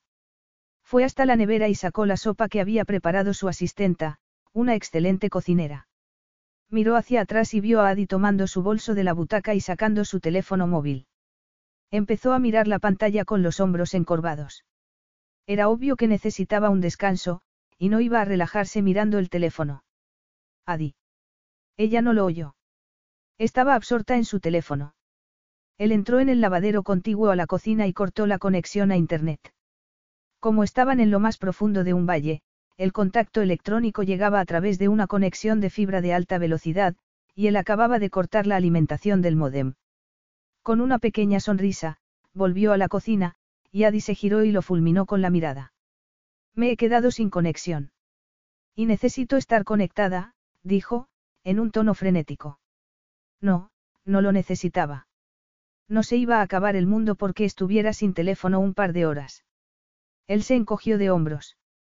Aquí la señal va y viene. Puede que vuelva o no. Si lo pensara un poco, Adi se daría cuenta de que él dirigía operaciones de millones de dólares desde allí, y necesitaba estar conectado constantemente. Sin embargo, estaba demasiado cansada y estresada como para llegar a esa conclusión. Tal y como él esperaba, se le hundieron los hombros y tiró el teléfono al sofá, a su lado. Recuéstate, quítate los zapatos y mira las montañas, le dijo él. Respira. Adi volvió a lanzarle otra mirada fulminante y le dio la espalda. Él metió el cuenco de sopa al microondas y, cuando volvió a mirarla, ella había hecho lo que le había sugerido. Estaba recostada en el sofá, mirando las vistas impresionantes, viendo las nubes que pasaban rozando los picos de las montañas y tapando el sol. Iba a haber tormenta y las temperaturas iban a caer. En Ciudad del Cabo estaba empezando el invierno y llegaban los primeros frentes fríos. ¿Desde cuándo tienes esta finca? Le preguntó Adi. Él cortó una rebanada de pan. Compré la finca hace diez años, y la casa se terminó hace unos tres. ¿Haces vino?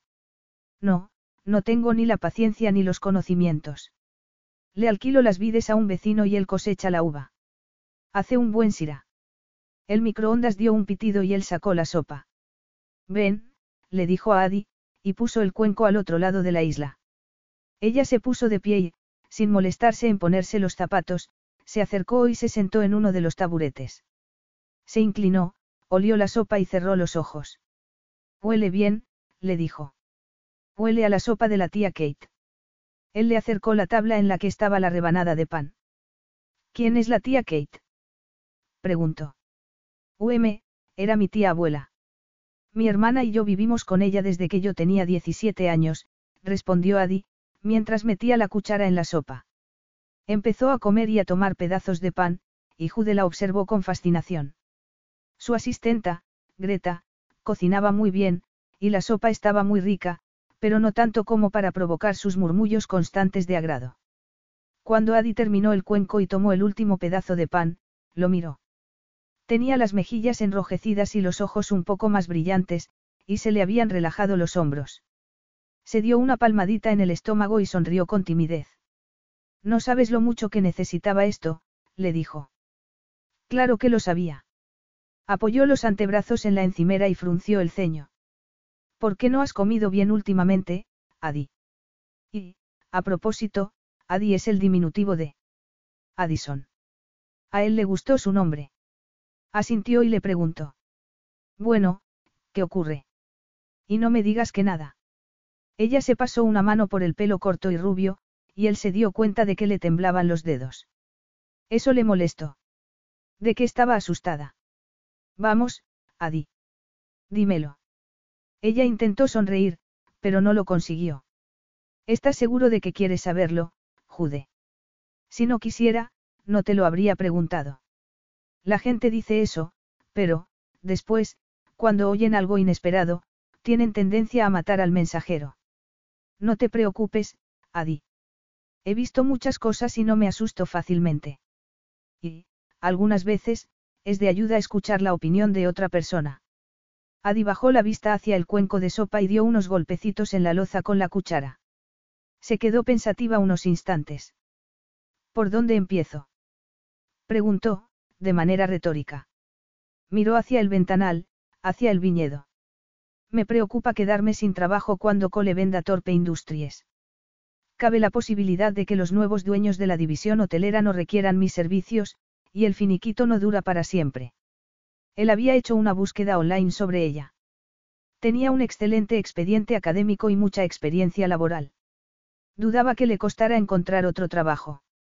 Necesito trabajar. Tengo gente a mi cargo. ¿Quién? preguntó él.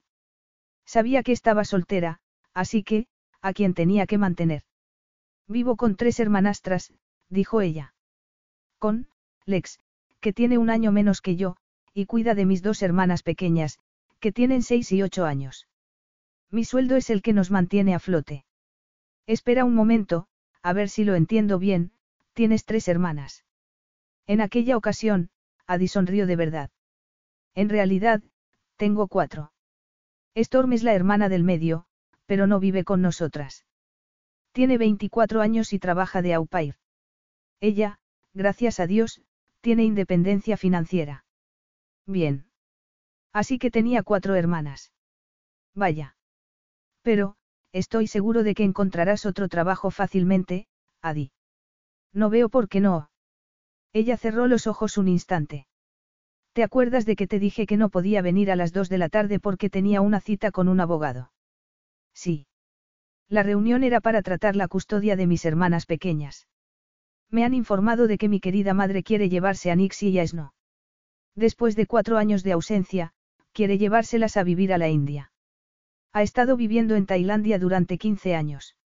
Seguramente, hay algún hombre de por medio. Cuando Joelle toma una decisión tan importante como esta, siempre hay un hombre de por medio. Vaya. Eso era inesperado.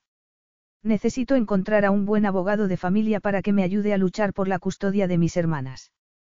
No voy a permitir que las desarraigue de nuevo, y no voy a dejar que sufran la misma inestabilidad que Lex y yo. Pero, para conseguir su custodia, necesito un buen abogado y un buen trabajo que me proporcione el sueldo para poder pagarlo. Como te he dicho, no creo que tengas ningún problema en encontrar otro trabajo. Se estaba perdiendo algo. Supongo que habrás oído hablar de los problemas que tiene una mujer embarazada para encontrar trabajo. Por supuesto que sí.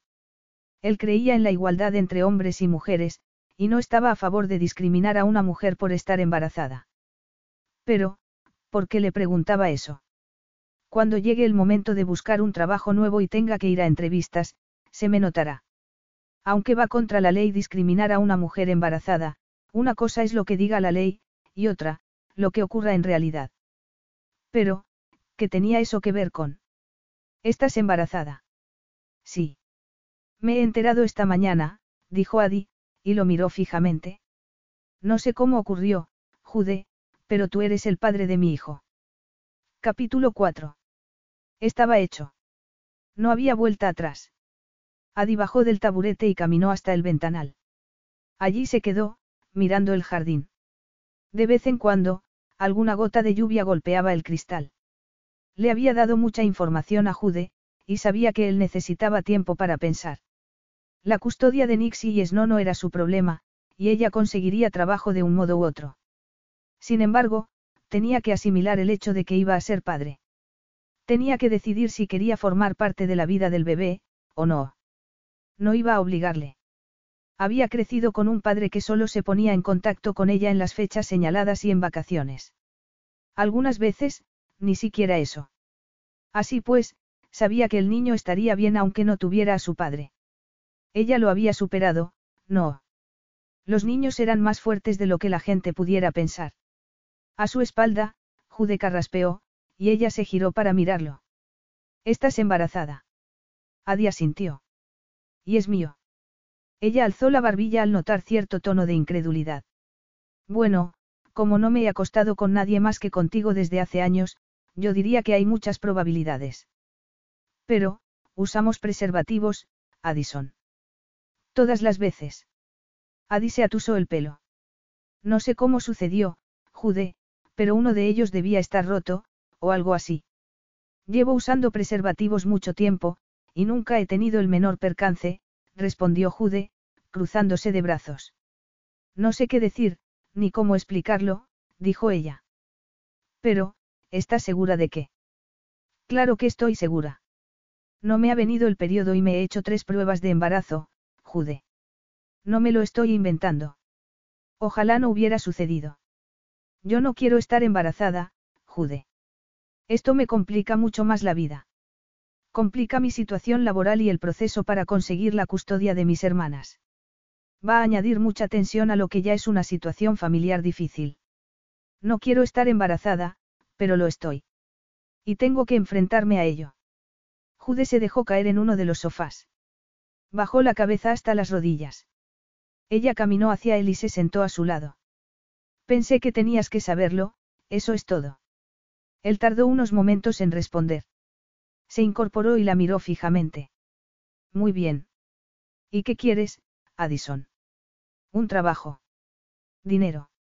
¿Qué? Addie se quedó estupefacta, sin saber de dónde habían salido aquellas palabras tan duras. Ella no quería dinero ni le había pedido trabajo. Ni siquiera esperaba que pagase la manutención del bebé, porque siempre se las había arreglado sola. Estaba muy cansada por todo lo que había ocurrido aquel día, y quería irse a casa, darse un baño caliente y acostarse. Pero, primero, tenía que hacer el viaje de vuelta. Cuanto antes, mejor. Se puso de pie, se calzó y recogió su chaqueta. Después, sacó el grueso taco de documentos de su bolso y lo puso sobre la mesa de centro. Rebuscó las llaves del coche, se colgó el bolso del hombro y se encaminó hacia la puerta sin mirar a Jude. Tendría que reunirse con él dentro de un par de días, seguramente, pero en aquel momento los dos necesitaban espacio. Resolvería por sí misma la situación. Estaba mejor sola. Siempre lo había estado. Jude tardó diez minutos en asimilar lo que le había dicho Adi, y otros cinco en darse cuenta de que ella se había marchado. No podía creer lo que le estaba sucediendo. Aquella era su peor pesadilla. Aparte de que su madre hubiera muerto a causa de un embarazo ectópico, se veía de nuevo, después de 16 años, hablando con una mujer de un embarazo, tratando de encontrar sentido a sus palabras. Apoyó los codos en las rodillas y la cabeza en las manos mientras recordaba. Había conocido a Marina en la universidad, a las pocas semanas de empezar el segundo curso, y ella le había robado el corazón. Se había enamorado de ella de una manera absurda, tanto, que había desatendido los estudios, había abandonado a sus amigos para irse con los de ella y había hecho todo lo que le pedía. Y ella le había causado más problemas que nadie en toda su vida. En aquella época era un estudiante rico, en una universidad de élite, con crédito ilimitado gracias a las tarjetas que le había dado su abuelo. Además, era guapo y muy admirado en el campus. Sí, el objetivo perfecto para Marina, que estaba hambrienta de estatus y de dinero. Era como una muñeca, de ojos y pelo oscuros y cuerpo menudo. Y muy lista. Se había hecho de rogar varios meses hasta que había accedido a que salieran juntos. Poco después de empezar a acostarse, él decidió que era la mujer con la que iba a casarse, la futura madre de sus hijos. Sus padres habían muerto cuando él era pequeño y su abuelo, Bartolomeu Fischer, se había quedado con su custodia. Como era un adicto al trabajo, él había tenido una infancia y adolescencia solitarias y aisladas. Se había educado en internados y, cuando iba a las casas de sus amigos los fines de semana y las vacaciones, había descubierto lo que era una familia de verdad, ruidosa, con carcajadas, bromas y afecto. Él quería todo eso, lo deseaba con la desesperación de un niño que estaba solo, perdido y falto de amor. Marina tampoco tenía familia. La había criado una tía anciana y estaba en la universidad porque había conseguido una beca. Él era un chico rico, ella era una chica pobre, pero tenían todo lo que necesitaban el uno del otro. O, por lo menos, eso era lo que él creía. Mientras organizaban su vida juntos, ella estaba planeando algo completamente distinto. Se puso en contacto con su abuelo y le pidió una gran cantidad de dinero a cambio de desaparecer de la vida de su nieto. Si no le pagaba, ella acusaría a Jude de obligarla a mantener una relación y diría que estaba embarazada. Bart había aparecido en la universidad hecho una furia y le había acusado de ser la persona más idiota del mundo.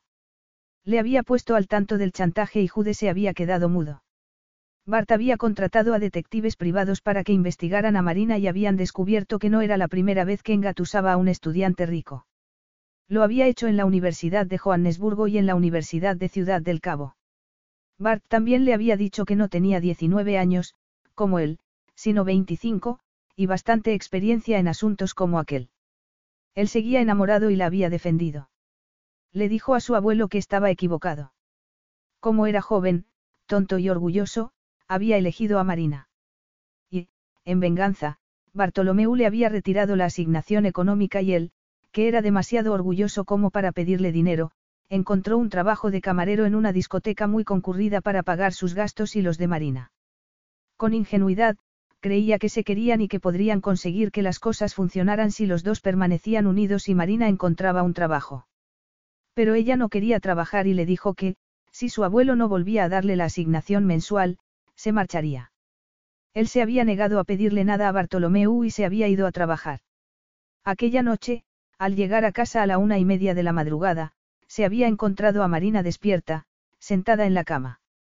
Ella le había dicho que estaba embarazada y le había enseñado una pastilla. Le había dicho que interrumpiría el embarazo si él no la mantenía. Que, si no podía darle la vida que quería, no iba a tener y a criar a un niño que no deseaba que había otros tipos que podían darle todo lo que merecía. Aquella noche ocurrieron dos cosas. A él se le cayó la venda de los ojos, y se dio cuenta de que Marina nunca lo había querido.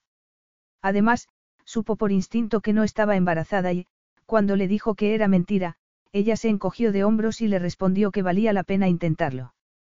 Después de echarla del piso, porque ya no le importaba dónde fuera ni lo que hiciese, se sentó en el suelo de la ducha. Pasó unos momentos de terror, pero, rápidamente, supo que nunca más iba a permitirle a una mujer que lo pusiera en una situación como aquella. Tendría muchísimo cuidado y se protegería contra los embarazos no deseados. Nunca más iba a permitir que una mujer lo engañara. Pasaron 18 meses y una temporada en la London School of Economics antes de que hiciera las paces con su abuelo. Sin embargo, quedó para siempre una barrera entre ellos, la falta de comunicación y, por parte de Bart, la falta de confianza.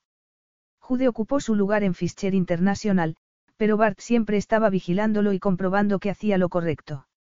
Jude lo soportó porque sabía que seguirle la corriente a su irascible abuelo era un precio pequeño a cambio de heredar una compañía que amaba. A medida que pasaron los años, superó el trauma de lo ocurrido con Marina y empezó a salir de nuevo con mujeres.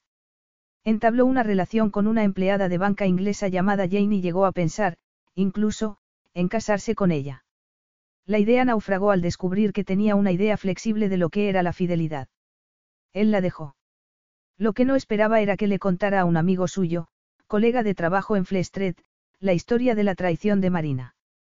Gracias a Dios que no le había revelado el detalle del falso embarazo, porque, de haberlo hecho, también habría salido en los periódicos. Era lógico que le resultara muy difícil confiar en los demás. Para Bartolomeu, Toda aquella publicidad negativa fue algo abominable y le echó una terrible reprimenda por revelar vergonzosos secretos familiares. Su abuelo murió tres meses después de que el artículo se publicara en la prensa sensacionalista, y Jude descubrió que había cambiado su testamento. Él iba a heredar Fischer International, pero, como Bart no se fiaba en absoluto de su criterio, todas las decisiones importantes de la compañía tendrían que ser aprobadas por un consejo formado por tres personas. además, si tenía un hijo fuera del matrimonio o se veía involucrado en más escándalos que pudieran manchar el apellido Fischer, los consejeros permanecerían en sus puestos otros diez años. Le faltaba muy poco tiempo para ser libre, para poder dirigir su empresa como siempre había querido hacerlo. Pero, si Adi tenía un hijo y llegaba a oídos de los consejeros, se vería atado a ellos otra década. No podía permitirlo. Solo podía hacer una cosa. Adi aparcó en el garaje de su casa y se quedó sentada tras el volante, mirando cómo caía la lluvia sobre el parabrisas. Se estremeció al ver un relámpago que iluminó el cielo. Estaba cayendo un chaparrón, y la tormenta que había empezado aquella tarde iba a durar días.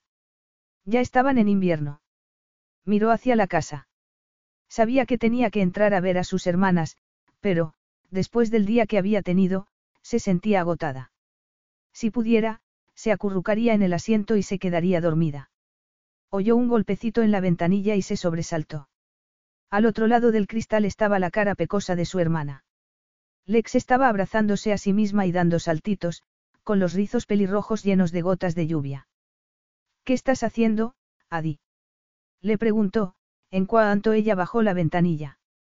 Llevas tres horas ahí. De verdad. Ni siquiera se había dado cuenta. Hola, Lex. Su hermana frunció el ceño. ¿Estás bien? Tienes muy mala cara. Fantástico. Ella asintió, suspiró y pensó en pedirle a Lex que entrara al coche para contárselo todo. Sin embargo, se dio cuenta de que no podía hacerlo. Antes de darle a su hermana las malas noticias, necesitaba tener un plan. Si tenía un plan, podría soportarlo. Si no lo tenía, se hundiría. ¿Vas a entrar en casa, o tengo que meterme al coche? Le preguntó Lex. Voy en un segundo. Déjame recoger las cosas. Lex asintió, y ella tomó el bolso y el teléfono móvil del suelo. Al mirar la pantalla, vio que tenía una docena de llamadas perdidas y de mensajes de texto. Raro, porque no había oído ninguno de ellos. Sin querer, había puesto el teléfono en modo silencio. Al deslizar la pantalla, vio que los mensajes eran de Jude. Jude, tenemos que hablar. Jude, la tormenta es muy fuerte. ¿Estás bien? Jude, cielos, Adi, sé que estabas enfadada cuando te has ido, pero, puedes decirme si estás bien. Hay inundaciones en la carretera, pues, entonces, voy a buscarte. Adi abrió unos ojos como platos al leer los mensajes. Ella era una mujer adulta y llevaba ocupándose de sí misma y del ex desde que eran adolescentes, y no necesitaba que ningún hombre la vigilara. Jude, puedes llamarme, por favor. Aunque lo que menos necesitaba aquella noche era otro enfrentamiento con Jude, le dijo Alex que iba a hacer una llamada rápida. Sin embargo, justo en aquel momento aparecieron unas luces en el camino de entrada a la casa. Adi se giró e, inmediatamente, reconoció el enorme coche. Dio un gruñido. Adi, hay alguien en la puerta, dijo Lex. Adi salió del coche y le puso una mano en el hombro para tranquilizarla. No te preocupes, Lex, sé quién es. Apretó el botón del mando a distancia y la puerta de entrada se abrió. Jude entró en la parcela. Lex la miró y enarcó las cejas. ¿Y quién es? Jude Fischer. Es alguien del trabajo, dijo, porque en aquel momento no podía describírselo de otra manera a su hermana. ¿Y por qué viene a casa un miércoles a las ocho de la noche? Preguntó Lex, mientras Jude aparcaba detrás de su coche. Buena pregunta, murmuró ella. Jude salió del coche y se acercó a ellas medio corriendo para guarecerse bajo el techado del garaje. La miró fijamente y suspiró. ¿Estás bien? Adi sintió. Sí, dijo, y se giró hacia Lex. Lex, te presento a Jude Fischer. Jude, mi hermana, Lex. Jude asintió para saludarla, y su hermana lo miró con asombro. Después, miró a Adi. Necesito hablar con Jude, Lex, le dijo Adi. Entró enseguida.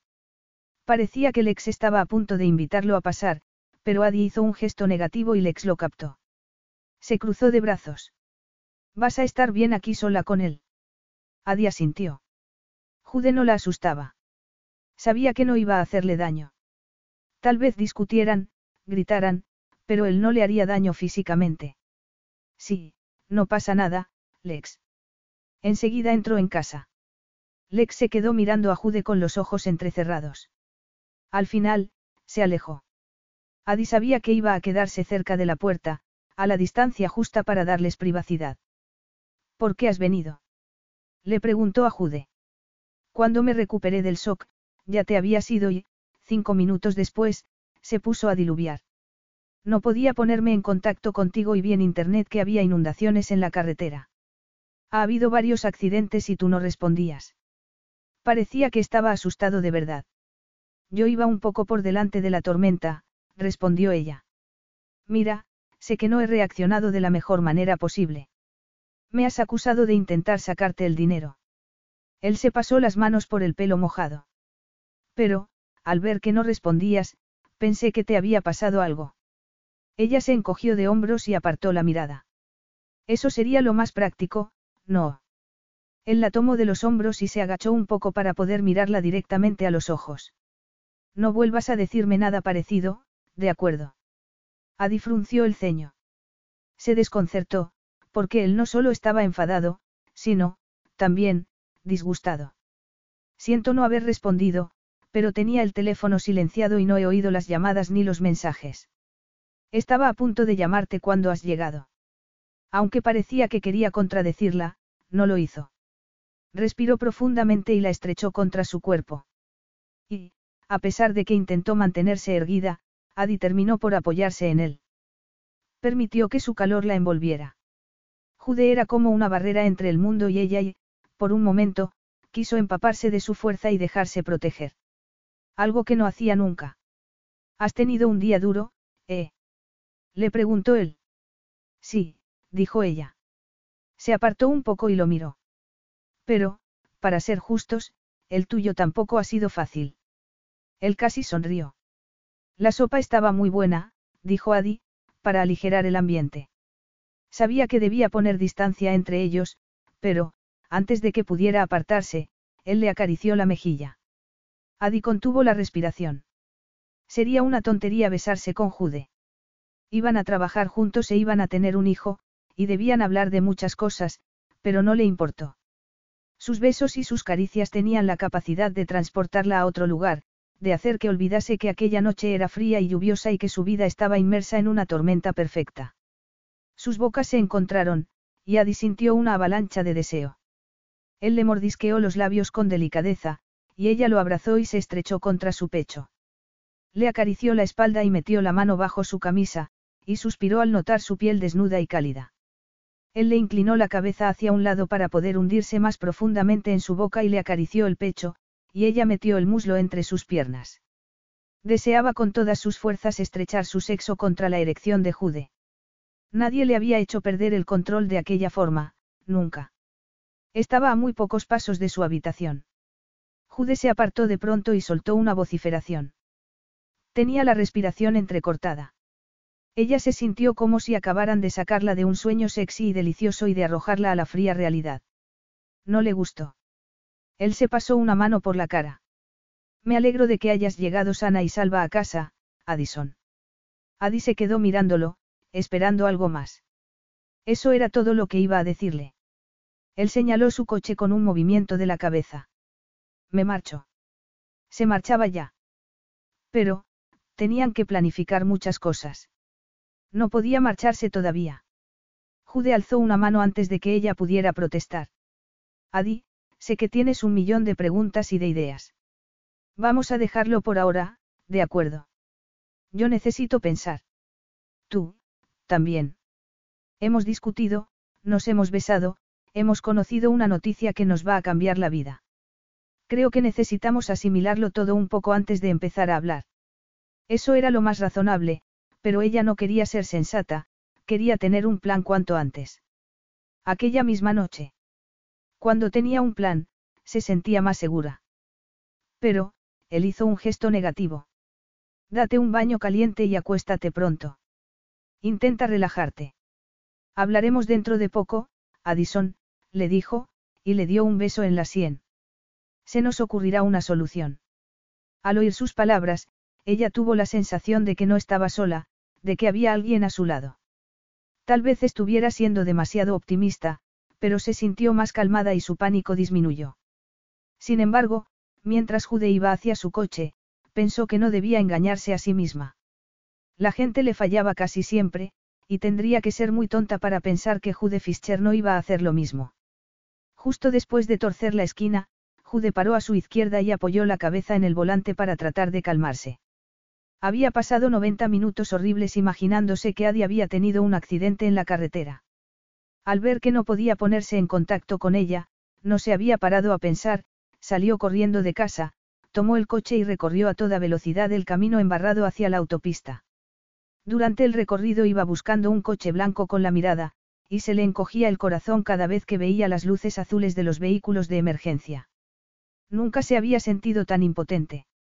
No había sido una buena experiencia. Empezó a respirar normalmente y se tranquilizó. Se incorporó y aflojó las manos en el volante. Giró la cabeza para mitigar la tensión de los hombros y el cuello. Aunque Adi estaba bien y le había dejado bien claro que no lo necesitaba en ningún sentido, tenía la capacidad de exacerbar su sentimiento de protección. Quería convertirse en una barrera entre ella y el mundo, quería protegerla. Y, a juzgar por sus besos apasionados, todavía lo deseaba, aunque no se permitiera el lujo de necesitarlo. Era una mujer independiente, valiente y decidida.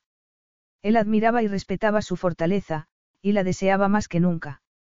Sí, estaba en pleno ataque de lujuria por la madre de su hijo. Podría haberse complicado más la situación. No lo creía posible. Capítulo 5. Adi se alisó el vestido color arándano y se revisó las botas por si tenía manchas de agua. Llevaba además un abrigo color crema y un pañuelo verde, rojo y beige. Para aquella reunión con Jude, no quería ser la misma mujer pálida y demacrada de antes, así que se esforzó en maquillarse y arreglarse. Quería aparentar que tenía éxito, que tenía una vida estable y sólida, que tenía un plan. No tenía ningún plan. Entró en las nuevas oficinas de Fischer International e inhaló el olor a barniz y pintura. Jude había estado muy ocupado en la mudanza durante los últimos cuatro días, y no habían hablado en ese tiempo. Sin embargo, aquella mañana él le había enviado un mensaje de texto pidiéndole que se reunieran a las diez. Ella, suponiendo que se trataba de una reunión de negocios, tomó el portátil y se dirigió hacia el waterfront. El recepcionista le entregó una tarjeta de seguridad y le señaló los ascensores. Se abrirá la puerta del último ascensor a la izquierda, le explicó. Es el ascensor privado del señor Fischer. La llevará directamente hasta él. Durante el ascenso, recibió un mensaje de texto del abogado de su madre, en el que también le pedía que concertaran una reunión para seguir con el proceso de la custodia. Tenía que encontrar un abogado de familia, alguien a quien pudiera pagar. Un día de estos me saludarás con una sonrisa, no con el ceño fruncido. Adi alzó la cabeza. Jude estaba al otro lado de la puerta, que acababa de abrirse. Llevaba una camisa rosa claro, una corbata gris y unos pantalones también grises, aunque más oscuros. No se había afeitado y tenía barba incipiente, pero a ella le gustó su aspecto. Guardó el teléfono móvil en el bolso y entró en su despacho, donde reinaba el caos. Había un gran sofá cubierto de plástico en un rincón, detrás de una pila de cajas y al lado de un escritorio. Al otro lado del escritorio había una butaca de cuero. Por la disposición de los muebles, Jude estaría de espaldas a las vistas del Waterfront Arbour Signalil. ¿Por qué has colocado ahí el escritorio? Le preguntó. Si me pusiera de cara a las vistas, me distraería constantemente. Siento el desorden. Todavía estamos colocándolo todo, respondió él, señalando las cajas. Adi se sentó en la butaca que él le ofreció y oyó que se abría la puerta del despacho. Entró un hombre muy guapo con una taza de café en una mano y una taza de té en la otra. El recién llegado sonrió y puso la taza delante de ella. Es un té de jengibre. Espero que te guste. Sí, muchísimas gracias, dijo ella, devolviéndole la sonrisa. Me llamo Adi, a propósito. Yo, Tavo, respondió el hombre, y le entregó el café a Jude. Soy la mano derecha de Jude. Y la izquierda. En realidad, no puede funcionar sin mí. Jude puso los ojos en blanco. Bueno, es bastante cierto. Pero no te dejes engañar, le dijo a Adi. Yo le hago el café a él más veces que él a mí, como tiene un doctorado en gestión empresarial, es el tipo al que escucho. Es más un socio que un empleado, y mi confidente, le explicó. Después, miró de nuevo a Tabo. Todo organizado. Sí. Solo necesito tu visto bueno, dijo Tabo, enigmáticamente. Mientras estés fuera, nuestros ayudantes pueden preparar tu despacho y el mío. Se marchaba Jude. ¿Cuándo? ¿Dónde? ¿Y por qué no le gustó nada oír aquella noticia? Tabo tomó una carpeta del escritorio de Jude y se despidió. Os dejo para que habléis. Adi esperó a que saliera del despacho para preguntarle a Jude si Tabo sabía que estaba embarazada. No, dijo él. Todavía estoy intentando asimilarlo. Ella señaló la taza de té. Eh, no. Cuando me hice una taza de café el otro día en casa, vi tu reacción, y supuse que tenías náuseas por el embarazo. Según el doctor Internet, el té de jengibre es bueno para eso, así que le pedí a mi secretaria que lo comprara. Seguramente, Tabo ha recogido las tazas que le pedí a ella para ahorrarle el viaje. Jude no solo era observador, sino, también detallista. Adi apartó los ojos de su preciosa cara y miró más allá, a través del ventanal. Aquel día también había tormenta. Los meteorólogos habían pronosticado que aquel sería el invierno más frío y lluvioso desde hacía varias décadas, y ella odiaba el invierno. Tomó su taza y se preparó para preguntarle a Jude cuál era el motivo de aquella reunión. Me has citado para hablar de los activos de Torpe, o del bebé. Jude asintió y se agarró las manos. De las dos cosas. Bien. ¿Y por dónde quieres empezar? ¿De cuánto estás? He calculado que el niño nacerá a finales de año, dijo. Pero me darán una fecha más cercana cuando me hagan la primera ecografía. ¿Y cuándo será eso? No lo sé. Tengo que encontrar un médico y pedirle cita. Hazlo, le dijo Jude. Sí, señor, murmuró ella, con ironía, al oír su tono autoritario. Jude sonrió. No te gusta nada que te digan lo que tienes que hacer, ¿eh? No, nada. El difunto señor Torpe me contrató nada más salir de la universidad. Yo le rendía cuentas a él, y él me dejaba hacer. Solo acudía a él cuando tenía un problema. Y llevo las riendas de mi casa desde muy joven. Soy la mayor, así que fui yo la que me hice responsable. ¿Y cuántos años tenías cuando empezaste a sentirte así? Siete u ocho. Me acuerdo de sacar la tarjeta de crédito del bolso de mi madre, ir a buscar dinero y comprar la comida. Perritos calientes, creo que eran. ¿Y qué decía tu madre? Preguntó Jude, asombrado. Yo ella no tenía mucho control de sus finanzas, no sabía lo que entraba y salía de su cuenta, le dijo ella, e hizo un gesto vago con la mano. ¿Por qué estamos hablando de mi madre? Tu familia y tú me resultáis interesantes, dijo él. ¿De veras? Seguramente, era porque sus orígenes eran totalmente distintos a los de las mujeres con las que salía Jude. Ella no provenía de una familia rica, ni era sofisticada ni elegante, ni sabía de arte, poesía y ópera. Creo que deberíamos casarnos. Adi lo miró por encima del borde de la taza de té y, con la mano temblorosa, bajó la taza hasta el escritorio. No era posible que él hubiera dicho eso. Lo siento, no sé si te he oído bien. Has dicho que crees que deberíamos casarnos. Él no respondió nada. Se apoyó en el respaldo de su butaca y la miró con cautela y tensión. Adi intentó dar con una respuesta. Al final, dijo. ¿Por qué piensas que eso sería buena idea? Hoy en día, Jude, la gente no se casa porque vaya a tener un hijo.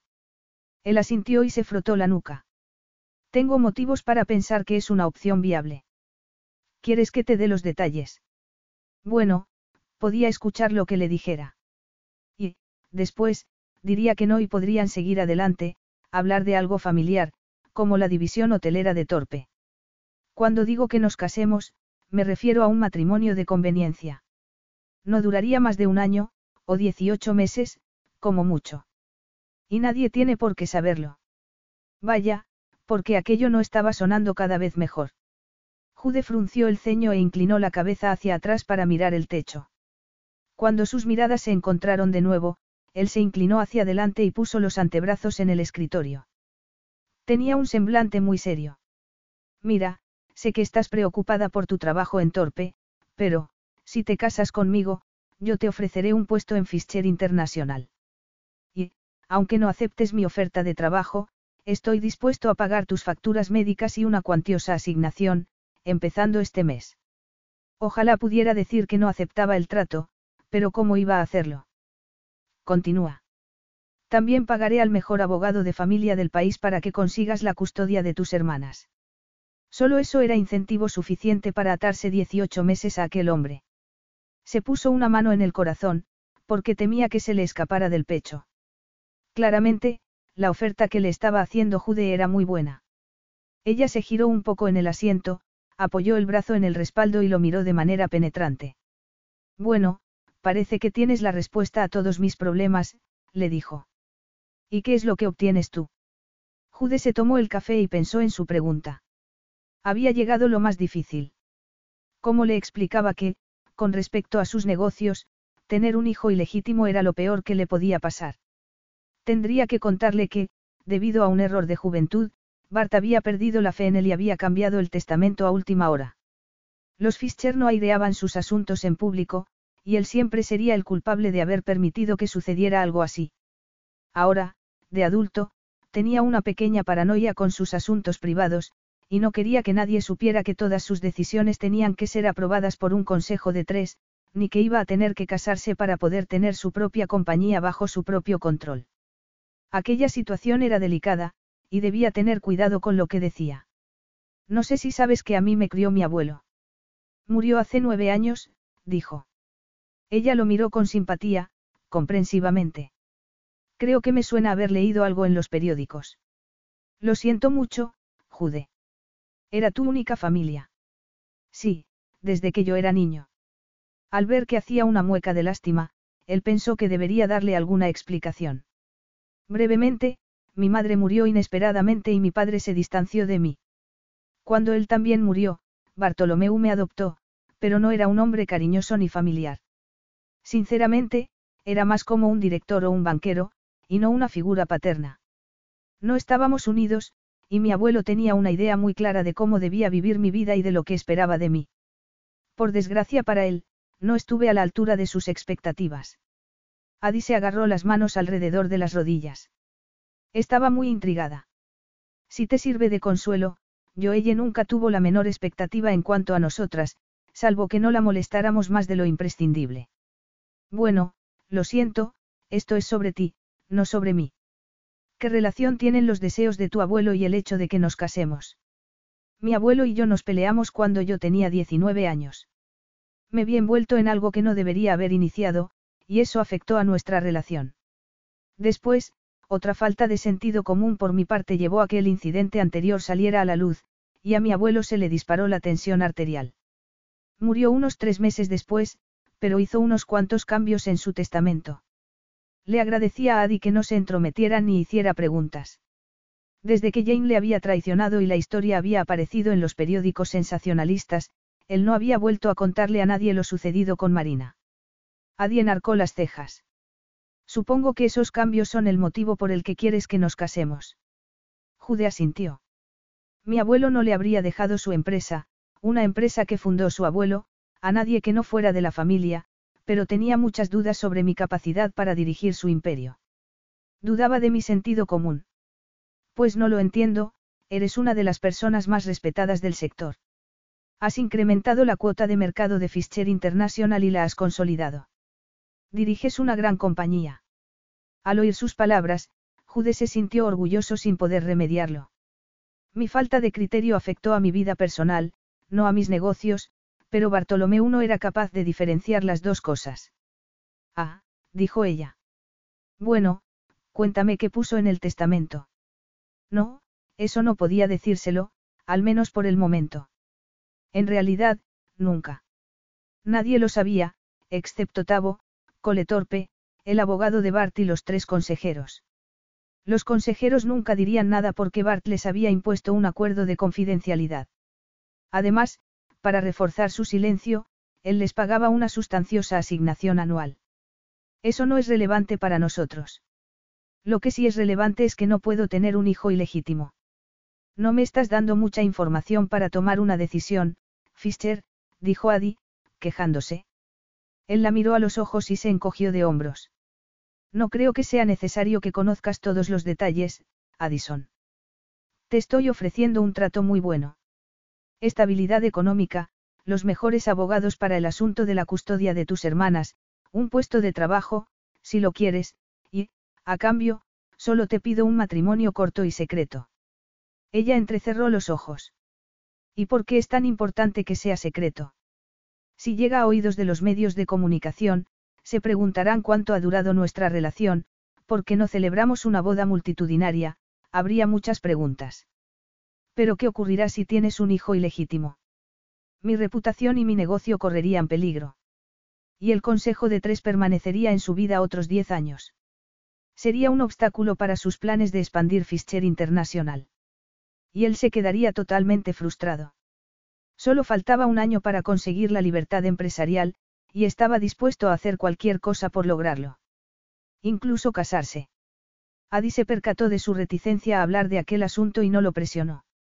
Se levantó y se acercó al ventanal para observar el mar gris y frío y los yates del puerto. ¿Y si no pongo tu nombre en el certificado de nacimiento?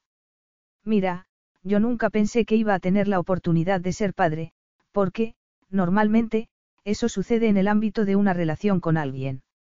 Pero, ahora que va a ser una realidad, quiero que mi hijo lleve mi apellido, Addison. Quiero formar parte de su vida, ser padre. Es posible que no quiera tener una esposa ni nadie que ocupe mi espacio, pero quiero proteger mi empresa, y creo que podemos llegar a un acuerdo. Un acuerdo, murmuró ella, en voz baja, sin apartar los ojos del horizonte. ¿Y cómo funcionaría? Cuando nos casemos, preferiblemente cuanto antes, seguiremos viviendo nuestra vida normal, tú, en tu casa, yo, en la mía. Tú contratas a un abogado de familia para que luche por la custodia y yo pago todos los costes. Te garantizo un trabajo en la división hotelera de Fischer International con un sueldo más alto del que tengas ahora. También pagaré tu manutención y la del bebé, empezando ahora mismo. El dinero no volverá a ser un problema para ti, Adi. Tuvo la impresión de que ella exhalaba un suspiro, pero no supo si era una señal de alivio o de que estaba asustada. Quizá, las dos cosas. ¿Y cuánto tiempo quieres que estemos casados? Le preguntó ella, girándose para mirarlo. Por lo menos, hasta seis meses después de que nazca el bebé. O más, si nos las arreglamos bien.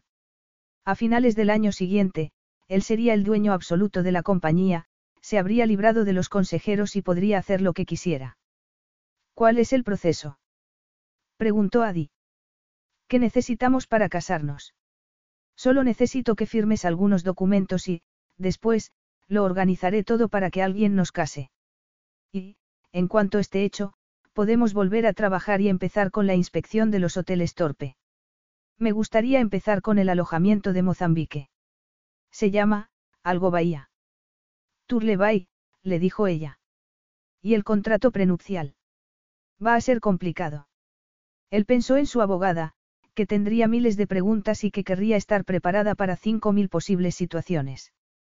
Cuando Cara terminase, tendrían un documento de 50 páginas larguísimo de leer y, más aún, de asimilar. Sería un buen acuerdo para Adi. Iba a salir beneficiada, y no iba a traicionarlo. No significaba que confiara en ella, porque no confiaba en nadie, pero entendía que tenía mucho que perder si no aceptaba sus condiciones. Cara iba a despellejarlo por aquello, pero él sacó una hoja para escritos jurídicos de un cajón y escribió sus nombres además de contrato prenupcial. Redactó unos cuantos párrafos sencillos que describían su acuerdo y que no llenaron más de media página. Después, puso la fecha y le entregó el papel a Adi. Ella enarcó las cejas y movió la cabeza.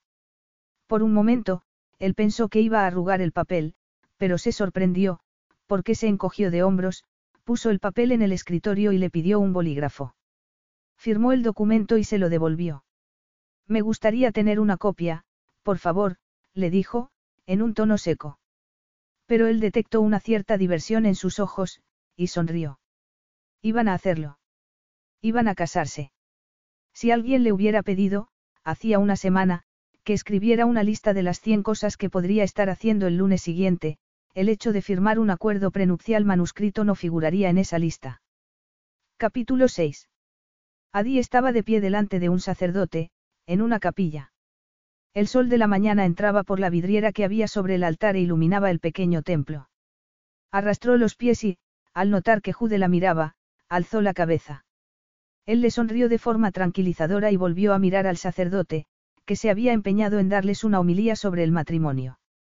No sabía qué ponerse para su boda, porque, realmente, no era una boda, así que había elegido un vestido azul marino y unos zapatos de tacón negro.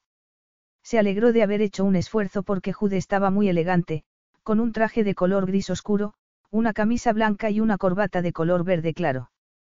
Estaba a punto de casarse, si no lo había hecho ya, teniendo en cuenta el fajo de documentos que había firmado en la sacristía.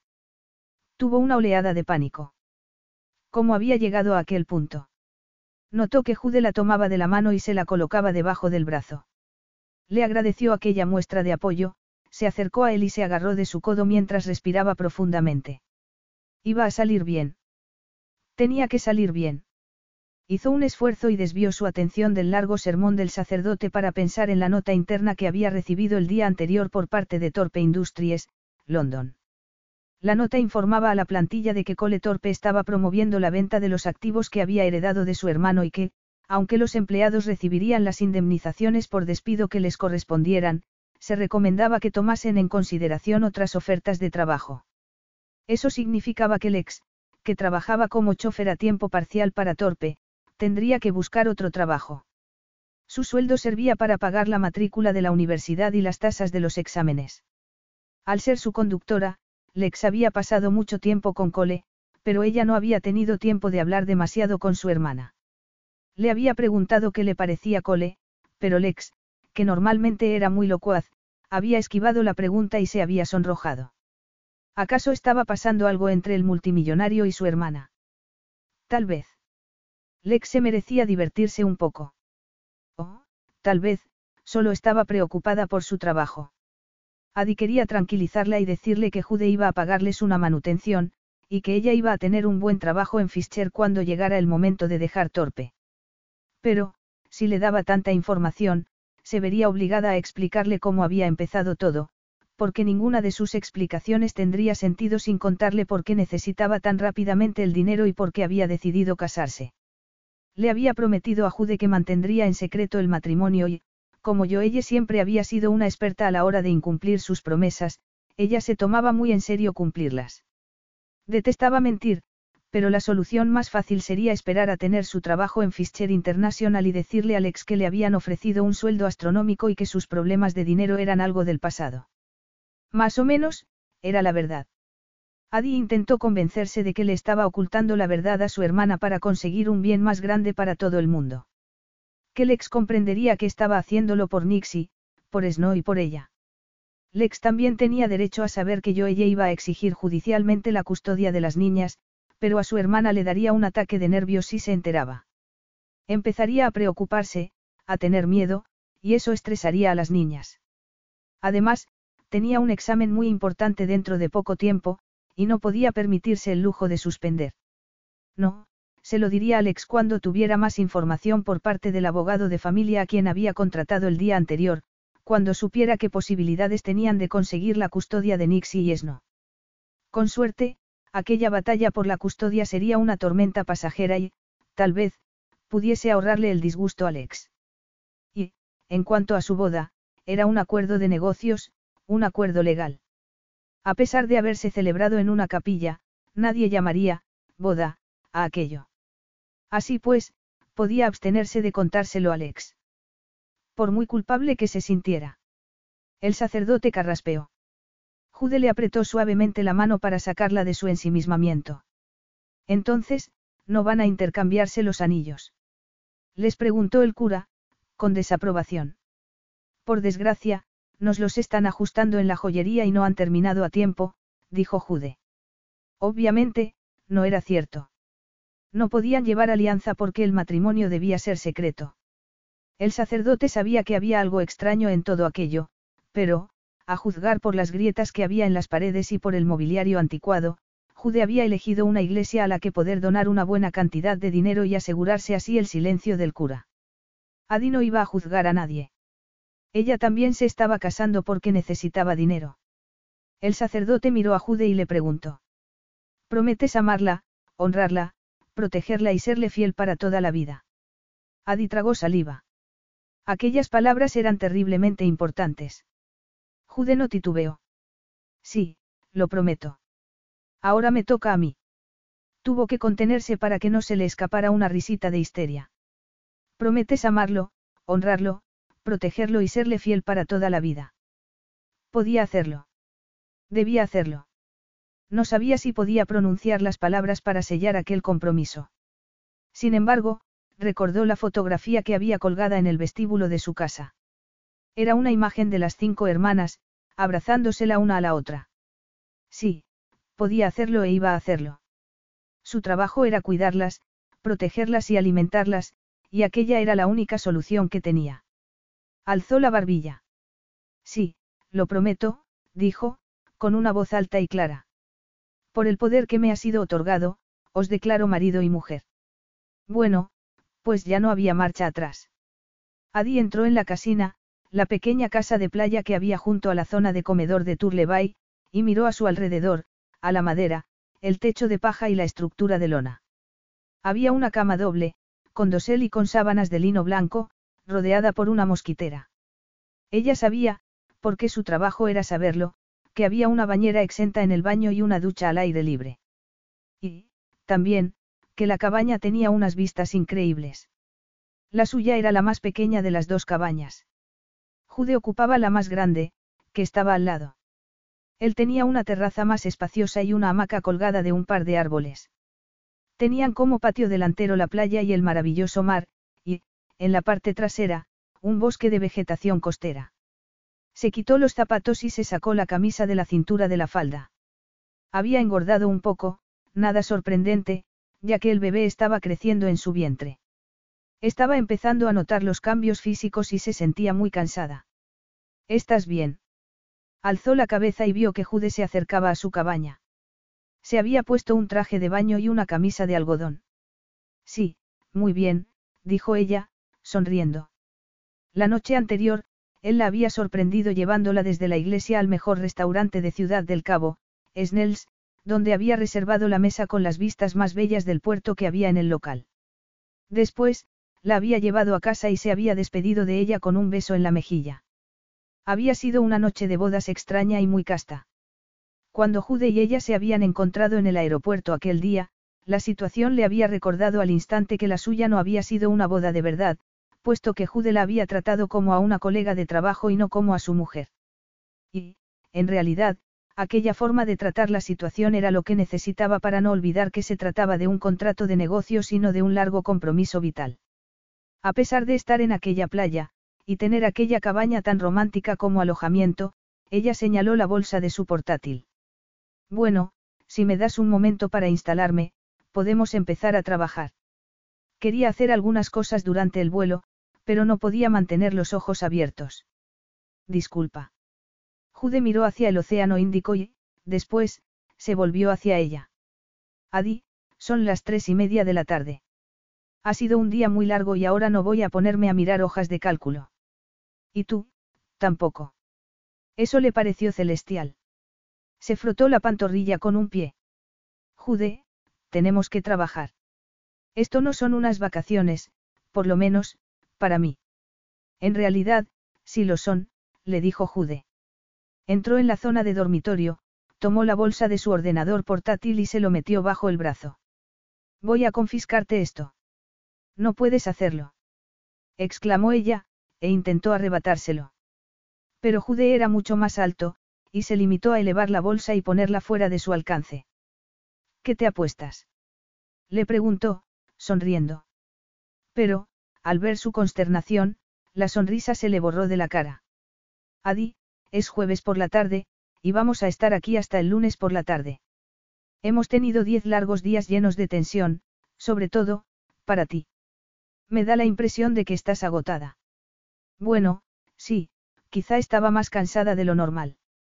Durante los próximos cuatro días no vas a trabajar, ni a pensar en trabajar. Solo vas a comer, dormir y relajarte. Sonaba divino. Se le llenaron los ojos de lágrimas al pensar en que no tenía que hacer nada. Pero. El trabajo va a seguir ahí el lunes por la mañana.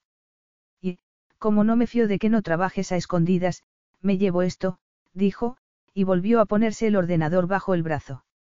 Adi se quedó callada, pensativa, mirándose los pies unos instantes. Se encogió de hombros. Jude se apoyó en uno de los postes del dosel de la cama. Nunca había visto a nadie que pensara en alto tanto como tú. ¿Te preocupa que, si no podemos ocuparnos con tus hojas de cálculo y tus cifras, no vamos a tener nada de lo que hablar? ¿Te preocupa que nos sintamos cohibidos? ¿O te preocupa que perdamos la cabeza y volvamos a acostarnos juntos? ¿Acaso era capaz de leerle la mente? ¿Cómo? Jude sonrió. No espero que me entretengas y estoy muy cómodo en silencio, le dijo él. Después, le acarició el pelo. Y, si acabamos en la cama otra vez, me parece bien. Estamos trabajando juntos. Y estamos casados. exclamó ella. Y debería recordarte que la gente casada mantiene relaciones sexuales a menudo. Preguntó él, con una pequeña sonrisa. Sin embargo, al ver que ella no sonreía, se puso serio también. Si acabamos acostándonos, Adi, y eso sería elección tuya, será algo completamente independiente del trabajo y de nuestro contrato matrimonial. Será porque tú me deseas y yo te deseo a ti. ¿Lo entiendes? Ella asintió. No tenía respuesta para eso, ni argumentos. Tampoco los estaba buscando. Lo único que quería era ponerse el traje de baño y meterse en aquel mar delicioso, hundir los dedos de los pies en la arena y volver la cara hacia el sol. Jude la comprendía. Venga, Adi, cámbiate y vamos a la playa. Vaya, esa era una orden que sí iba a cumplir con gusto. Después de pasar el día tomando el sol y bañándose entre las olas, parecía que Adi llevaba allí una semana. Estaban sentados en el restaurante al aire libre que había en el centro de la playa, y las casinas se extendían a cada lado de la zona de comedor. Detrás de las mesas había una cocina al aire libre, y el chef preparaba comidas de las mejores que él había probado en la vida. Aparte de la lujosa decoración del restaurante y las cabañas, entendía por qué aquel hotel de 15 camas tenía unos precios tan altos. Además de la playa ofrecía otras actividades, como senderismo por los bosques de alrededor y buceo. Al día siguiente irían en yate a bucear a un arrecife mar adentro. Tenía muchas ganas de hacerlo. Tomó la cerveza y le dio un largo sorbo, mirando el atardecer, que era una mezcla de colores rosados y púrpuras en el cielo, y a la preciosa mujer que tenía a su lado. Estaba un poco sonrosada y tenía el pelo revuelto, pero llevaba un bikini color verde claro y un pareo anudado a la cadera, y estaba deslumbrante. Este lugar es maravilloso, dijo ella, con una sonrisa. Gracias por darme vacaciones. Lo necesitabas, respondió él. ¿Te apetece tomar otra soda con lima? Lo que me gustaría es tomarme un mojito. Pero no puedo beber alcohol, así que, sí, otra soda con lima estaría muy bien. Jude le hizo una seña al camarero y pidió la bebida. ¿Cuántos de los hoteles torpe has visitado? Le preguntó después a Adi, con curiosidad. Ella movió la cabeza. Dos, los dos están en Western Cape. Antes nunca había estado en un resort. Y esta es la segunda vez que me alojo en un hotel. Él frunció el ceño. Pero, ¿no ibais de vacaciones cuando eras pequeña? No, a mi madre nunca se le hubiera ocurrido darnos un lujo como ese. Además, ella no tenía dinero. Sobrevivir era todo un reto, algunas veces. Cuéntamelo, dijo él, con suavidad. Quería conocer su historia. Adi miró la puesta de sol, y el camarero llevó la bebida a la mesa. Ella le dio las gracias y se llevó la pajita a la boca. Joelle nos tuvo muy joven.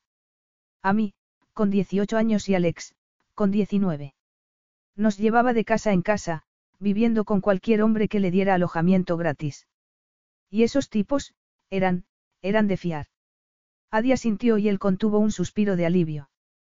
Uno o dos no mucho, pero no pasó nada. A pesar de que sus padres hubieran muerto tan temprano, él había tenido una vida privilegiada. Se había criado en una mansión y había ido a los mejores colegios, y había tenido vacaciones en la playa, en la nieve, en lugares llenos de cultura. Nuestra mejor época fue cuando Joelle se casó con Tom, el padre de Storm. Fue la temporada más estable. Unos tres años. Perdona, ¿Quién es Storm? Mi hermana mediana. Tiene 24 años, seis menos que yo. Técnicamente, tienes cuatro cuñadas, dijo ella, en broma. Después, hizo un mohín. Bueno, lo siento, tal vez no debería haber dicho eso. Él sonrió. ¿Por qué no? Es cierto, aunque sea temporalmente. Deberías darle las gracias a Dios de que no estemos en la Inglaterra de la regencia y no tengas que otorgarles una dote a cada una de ellas. En la cultura africana, tendría que pagarles la lobola a tus hermanas por haberme permitido casarme contigo, dijo Jude. Y el ganado es muy caro.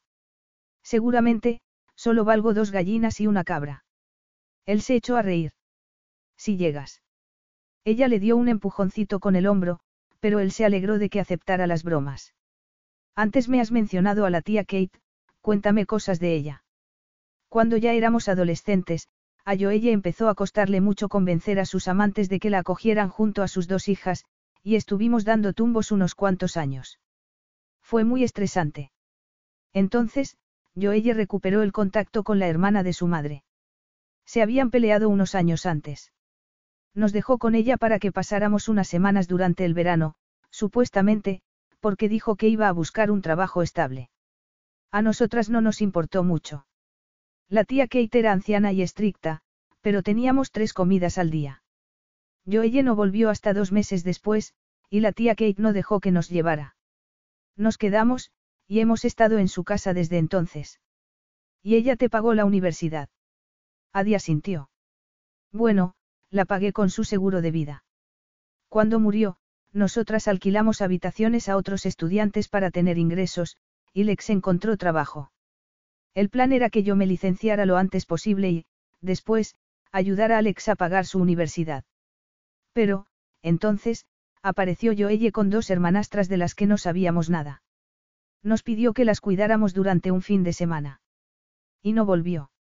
No, y nosotras hicimos lo mismo que la tía Kate. Las acogimos. ¿Qué íbamos a hacer?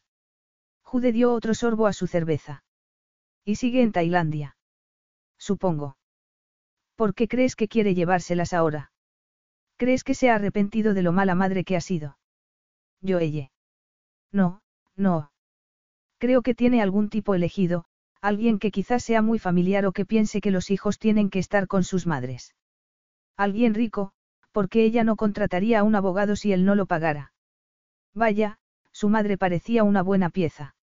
Bueno, tu abogado va a fregar el suelo con el suyo, le dijo Jude, apretándole la mano. Ella había contratado a la abogada de familia que él le había recomendado, una profesional de excelente reputación, y le había enviado toda la documentación jurídica que le había entregado el abogado de su madre. No podría soportar perderlas, Jude. Yo me crié con yo ella y sé lo insegura que es la vida con ella, además, en un país extranjero. ¿Te imaginas lo aterrador que sería para ellas? Y Lex se quedaría hundida. Ella ha sido su pilar durante estos cuatro últimos años. Las adora. Para mí sería un fracaso horrible perderlas. Adi, les habéis dado un hogar, amor, estabilidad. Y, aunque estoy seguro de que esto no va a ocurrir, si tienen que volver con su madre, habrás hecho todo lo posible porque se quedaran aquí. Eso no sería un fracaso. A ella se le llenaron los ojos de lágrimas. Sí, para mí, sí. Eres muy dura contigo misma, cariño. Le acarició la mejilla con el dorso de la mano, y tuvo la tentación de besarla para calmar su dolor con pasión y calor. Sin embargo, se inclinó hacia atrás para evitarlo. No podía caer en la tentación, porque terminaría destrozado de nuevo. La vida con Adi se estaba convirtiendo en un tira y afloja entre lo que quería y lo que sabía que no podía tener. ¿Y qué les parece a tus hermanas lo de ser tías? Ella se quedó avergonzada y se cruzó de brazos. No respondió, y él carraspeó suavemente. ¿Qué? preguntó Adi. No se lo has dicho, ¿verdad? No, ¿por qué no? Le preguntó Jude, con interés. Creía que Lex y ella estaban muy unidas y que Adi se lo contaba todo a su hermana, incluido el hecho de que había tenido una aventura de una noche. Se preguntó si sabía que Lex y Cole tenían también una aventura. Pero él no era quien para decírselo. Sabe Lex que nos hemos casado. Tú me pediste que mantuviera el matrimonio en secreto, y yo te prometí que lo haría, así que no se lo he contado a nadie. Tampoco le conté lo que pasó en el Bane. Pero, en algún momento tendrás que decirle que vas a tener un hijo, Adi. Ya lo sé, Jude. Pero, me da vergüenza decírselo. ¿Por qué? Cuando teníamos 16 años, me senté a hablar con Lex y le pedí que me prometiera que nunca iba a quedarse embarazada accidentalmente. Yo le prometí lo mismo. Nos prometimos que tener un hijo sería por decisión propia y cuando las circunstancias lo permitieran. Se le escapó un sonido, algo entre un hipo y un sollozo. No tenía que ocurrir de este modo, Jude, teniendo en cuenta cómo ha sido nuestra vida. Él la rodeó con un brazo y dio la espalda a los demás huéspedes del hotel para ocultar lo consternada que estaba. Tu hermana lo entenderá, Adi. Eso espero. No quiero decepcionarla. Creo que estás siendo demasiado dura contigo misma. Todos podemos cometer errores. Adi se echó a llorar. Dios, ¿cómo voy a echarles el sermón de, tienes que tener cuidado y usar anticonceptivos? Se van a reír de mí. No, les dirás que a veces ocurren cosas inevitables, pero que siempre estarás de su lado. Siempre hay un plan para todo. Espero que su plan no sea tan drástico como el nuestro, murmuró ella. Se apartó un poco y le sonrió con los ojos llenos de lágrimas. Vaya locura, ¿eh? Sí, totalmente. Él la miró a los ojos y vio una chispa de interés, de calor, que ardía en aquellos iris azules. Adi se miró la mano, que estaba posada en su antebrazo, pero no rompió su conexión. Nos divertimos aquella noche, ¿verdad? Le preguntó ella, suavemente. Me encantó hacer el amor contigo, Addison, respondió Jude, en voz baja. Y me encantaría hacerlo de nuevo. ¿Durante cuánto tiempo? Por el momento, digamos que los días que estemos en el extranjero, visitando los hoteles de Torpe. En casa tendríamos que ser muy cuidadosos para no llamar la atención de la prensa. Ella frunció suavemente el ceño, pero, después, sonrió. Bueno, por lo menos sabemos que no me voy a quedar embarazada. Él sonrió también, preguntándose si le estaba diciendo que sí. Necesitaba saberlo. Entonces, vamos a hacer el amor de nuevo, cariño. Ella lo miró fijamente, y él contuvo la respiración. Al final, Adi asintió. Sí, creo que sí. Él no quiso esperar ni darle tiempo para que cambiara de opinión. La necesitaba tanto, que se puso de pie y tiró también de ella. Adi miró su vaso medio vacío. Ahora. No podemos comer algo primero. No, no iba a esperar. Tienen una cosa increíble llamada, servicio de habitaciones, respondió, y se la llevó por entre las mesas del restaurante, llenas de comensales que se estaban divirtiendo. Aquello no era una luna de miel, pero iba a aprovechar cualquier oportunidad que tuviera para disfrutar con su preciosa mujer. Y que sería mejor que jugar en una enorme cama, con la puesta de sol lanzando rayos anaranjados sobre su piel suave y el mar proporcionándoles la música de fondo. Capítulo 7. Jude la llevó por la arena hasta su terraza. Adi vislumbró una cómoda sala de estar a la derecha, pero él giró a la izquierda y la guió al dormitorio, que daba al mar y al sol de poniente. Se detuvo al lado de la cama, tomó su rostro entre las manos y la miró con una expresión intensa. ¿Estás segura de que quieres hacer esto, Adi? Sí, completamente segura. Estaba impaciente por desabrocharle los botones de la camisa y pasar las manos por su pecho, y posar la boca sobre su piel caliente, besarlo, perderse entre sus brazos. Le puso una mano en el hombro y lo miró a los ojos, contemplando aquel intenso color verde que había llegado a asociar con la pasión y la necesidad. Quiero hacer esto, Jude. Te deseo. Él bajó la cabeza para besarla, pero ella se apartó un poco. Solo necesitaba cerciorarse de un pequeño detalle. Esto no tiene nada que ver con nuestro acuerdo, ni con mi trabajo, ¿verdad? No, esto solo tiene que ver con el hecho de que no puedo esperar más para besarte en los labios, recorrer tu cuerpo desnudo con las manos, saborearte y acariciarte. Casi no he podido pensar en otra cosa estos últimos dos meses. Trataba de recordar tu olor, la suavidad de tu pelo, ese sonido tan sexy que haces cuando estás excitada. Él irradiaba sinceridad y ella supo que, en aquel momento, él no era su jefe multimillonario y ella no era la madre de su bebé. Eran solo un hombre y una mujer que se sentían locamente atraídos el uno por el otro. Adi, me estás matando, murmuró Jude, y le apretó la mano. Llévame a la cama, Jude, le pidió ella, en un tono fuerte y seguro.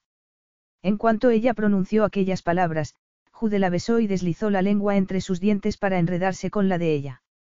Dobló las rodillas un poco y la levantó sobre su cuerpo, y Adi le rodeó las caderas con las piernas. Su sexo se presionó contra la erección de Jude. Sí, por favor. Allí era exactamente donde quería estar. Jude la besó profunda y vorazmente, exigiéndole que siguiera su ritmo, y ella lo hizo con gusto. Metió las manos por debajo de su camisa y le acarició la piel desnuda de la espalda. Él la sostuvo fácilmente, con un brazo por debajo de su trasero, mientras cubría uno de sus pechos con la otra mano. Agachó la cabeza para tomar su pezón con la boca y disfrutó de la fricción que le producía la parte superior de su bikini en el pezón endurecido. Pero eso no fue suficiente para él. Tiró del lazo que sujetaba los triángulos del bikini y se la quitó. La dejó en el suelo y se sacó la camisa por el cuello, y Adi se inclinó hacia adelante para posar la boca abierta sobre su musculoso pecho, pero, antes de que pudiera hacerlo, él tiró de su pareo y la dejó tan solo con la parte inferior del bikini. Jude se la bajó por las caderas y la prenda quedó sobre el montón de colores, en el suelo. Le apartó las manos y, rápidamente, se quitó el traje de baño. Ella no podía evitarlo, necesitaba tocarlo, así que pasó el pulgar por su miembro. Nunca hubiera pensado que un hombre podía ser tan suave y tan duro al mismo tiempo. Le encantaba tocarlo, y quería inhalarlo, saborearlo, oír que gemía su nombre mientras trataba de dominar su reacción hacia ella. Si sigues mirándome así, voy a perder el control, cariño, le advirtió Jude, mientras volvía a acariciarle los pechos. Adi arqueó la espalda. ¿Cómo te estoy mirando? Le preguntó. Como si yo fuera una Magdalena y tú no hubieras comido nada desde hace varios días. Exactamente. Jude la levantó por las caderas y, suavemente, la tumbó sobre en la enorme cama. Después, puso las manos a cada lado de su cabeza y comenzó a besarle el pecho, las caderas, entre las piernas. Cuando comenzó a convertir en realidad las imágenes de su mente, Adi se preguntó qué tendría él para conseguir que se sintiera de aquella forma, porque era el único que podía hacer que perdiera el control y su cerebro dejara de funcionar. Cuando la besaba o la tocaba, ella era capaz de desvincularse de su vida. Gimió cuando él dirigió la atención a su otro pecho y le besó suavemente el pezón.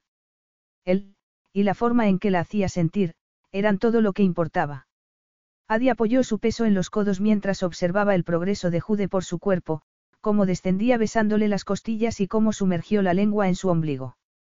Le mordió suavemente el hueso de la cadera, y ese pequeño indicio de dolor aumentó su placer. Si no la tocaba pronto, perdería la cabeza. Necesitaba con urgencia que se concentrara en sus lugares secretos femeninos, donde empezaban y acababan los placeres. Pero Jude siguió jugueteando con ella, besándole el interior del muslo, inspeccionando una cicatriz en su rodilla, pasando la lengua por su espinilla y besando el punto blando del interior de su tobillo. Jude no había hecho nada más que besarla y acariciarla con sus largos dedos, pero ella se sentía como si fuese una olla burbujeante a punto de desbordarse. Sin embargo, por mucho que quisiera dejarse llevar, deseaba más proporcionarle las mismas sensaciones que él le había hecho sentir a ella. Quería que se retorciese y ardiera de placer. Se alejó de él y lo empujó por los hombros para conseguir que se acostara. Cuando estuvo tumbado boca arriba, se arrodilló a su lado y se recreó mirándolo, deteniéndose en los detalles. Sus pezones eran unos círculos planos, y tenía la cantidad justa de vello suave en el pecho para que resultara sexy. Tenía el estómago musculoso y la piel se le bronceaba con facilidad, volviéndose del castaño oscuro de los surfistas y marineros. Tenía las piernas largas de un corredor y los pies, grandes, pero sorprendentemente elegantes. Le pasó el dedo por el dorso de la mano y trazó una vena, deteniéndose para inspeccionar una cicatriz que tenía justo debajo del codo. Jude levantó el otro brazo para meter la mano detrás de la cabeza y se le abultó el bíceps. Parecía que se sentía cómodo en su desnudez. Tenía otra cicatriz, que parecía de una operación, justo debajo de la clavícula.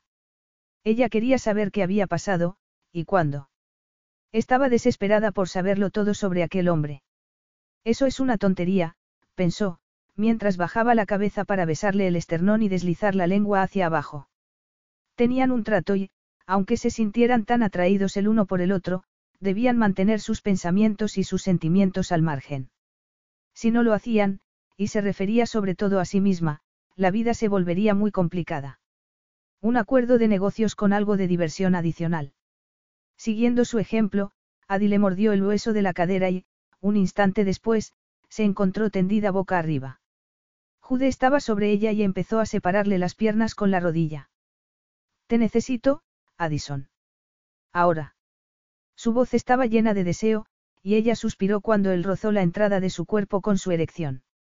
Jude deslizó la mano entre sus piernas y ella soltó un gemido cuando él le rozó con el pulgar el centro del cuerpo.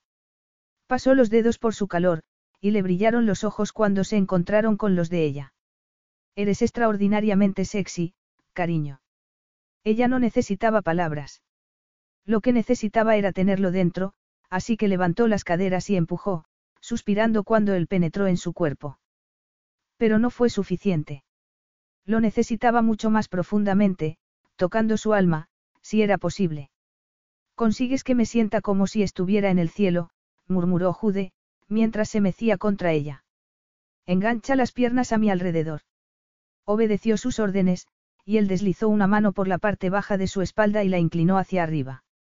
Se hundió más en ella, lo más profundamente que pudo. Y eso era lo que ella necesitaba. Así era como había soñado que debería ser el sexo. Calor, pasión, una acumulación intensa de sensaciones que explotarían y la enviarían a los límites del espacio, rodeada de colores y emociones, de fragmentos de nada y todo. Adi clavó las uñas en el trasero de Jude mientras oía vagamente su respiración agitada y notaba la tensión de su cuerpo. Sintió su éxtasis en lo más profundo de su ser, y pensó que hacer el amor con él sin preservativo era aún más íntimo, más intenso.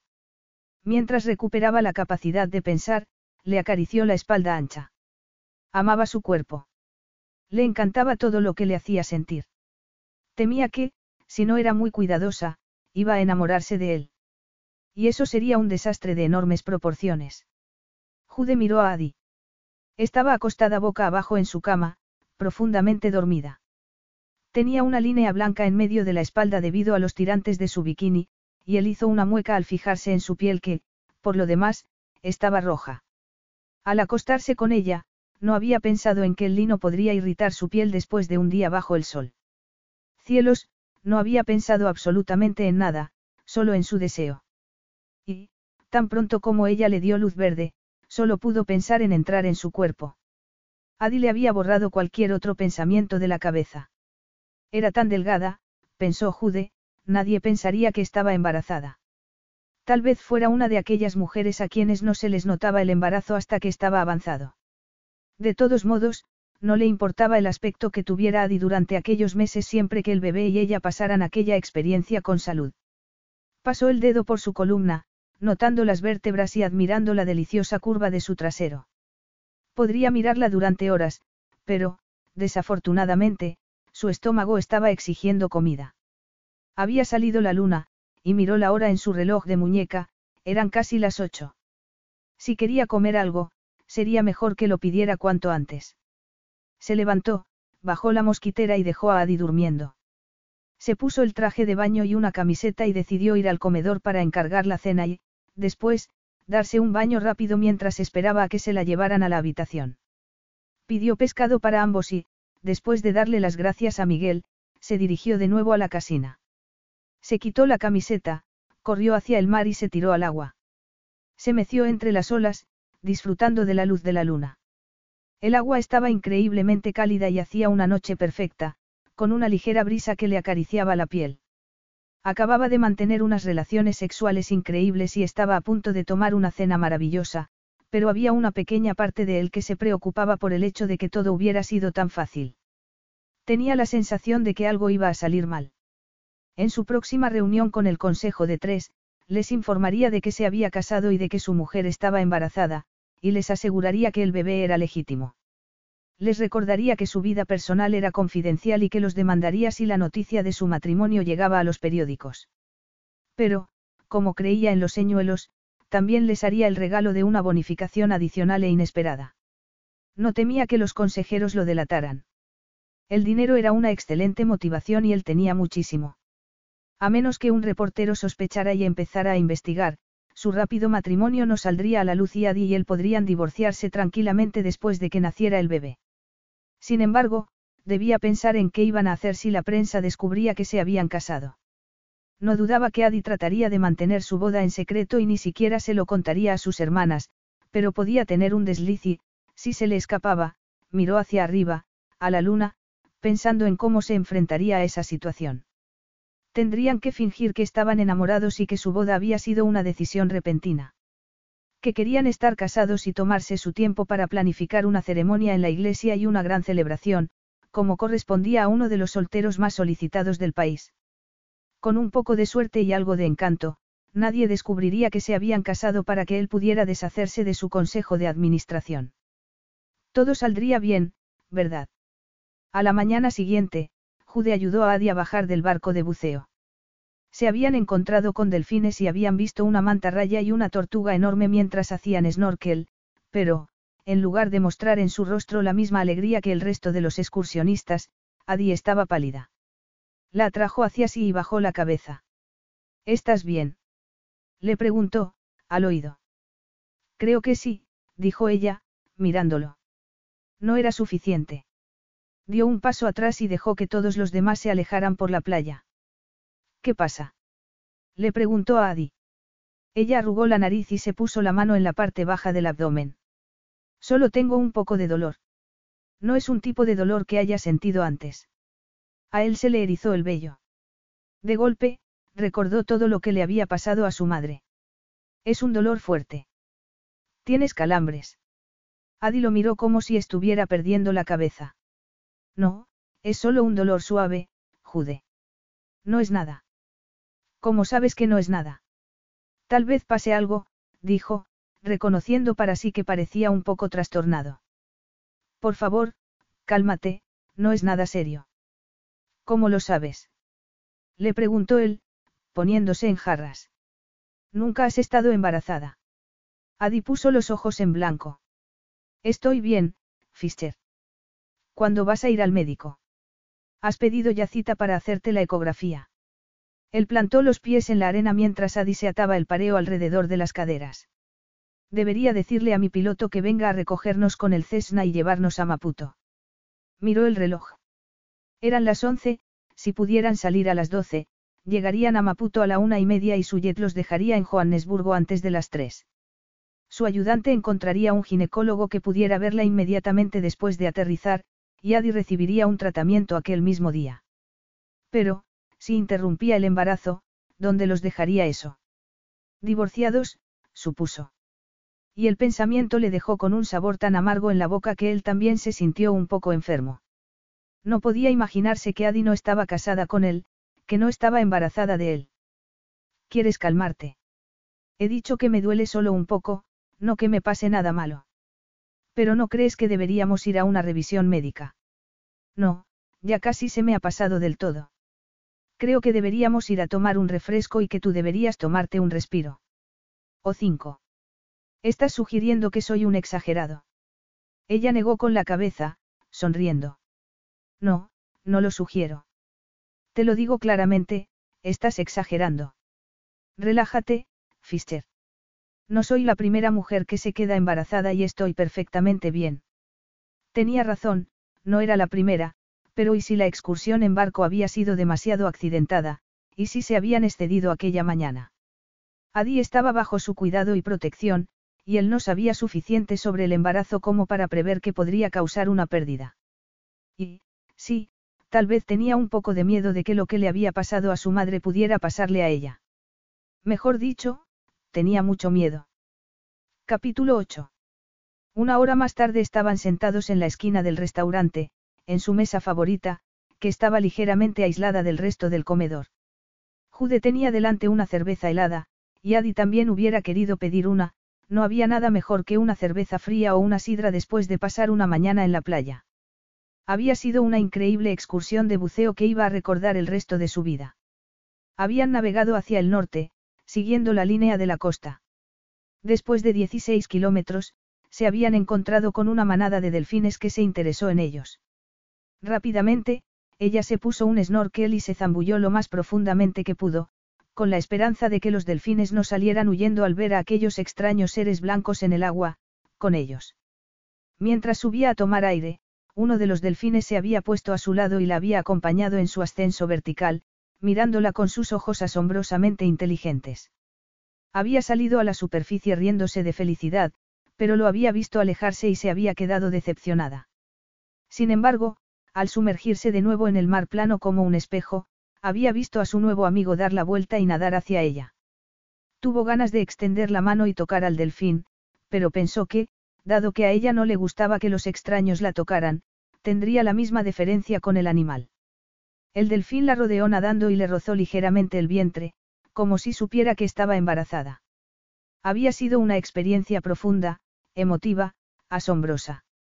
Y, cuando se marcharon los delfines, ella había achacado el enrojecimiento de sus ojos al agua salada.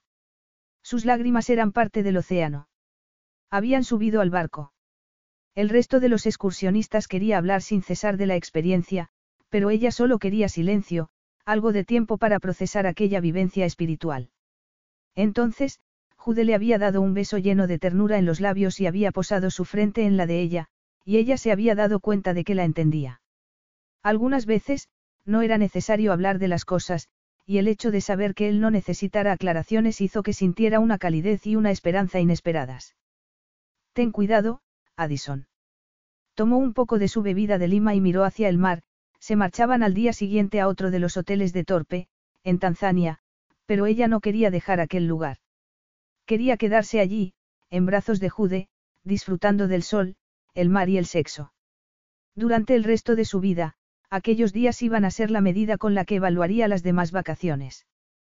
También compararía cualquier otra relación con aquella aventura que estaba teniendo con Jude. Él hacía que se sintiera deseada, admirada, sexy. El camarero llevó a su mesa un plato de pescado frito y ensalada para ella y, para él, un bocadillo de langosta. Ella le robó una patata frita perfecta del plato, se la comió y suspiró. Están deliciosas.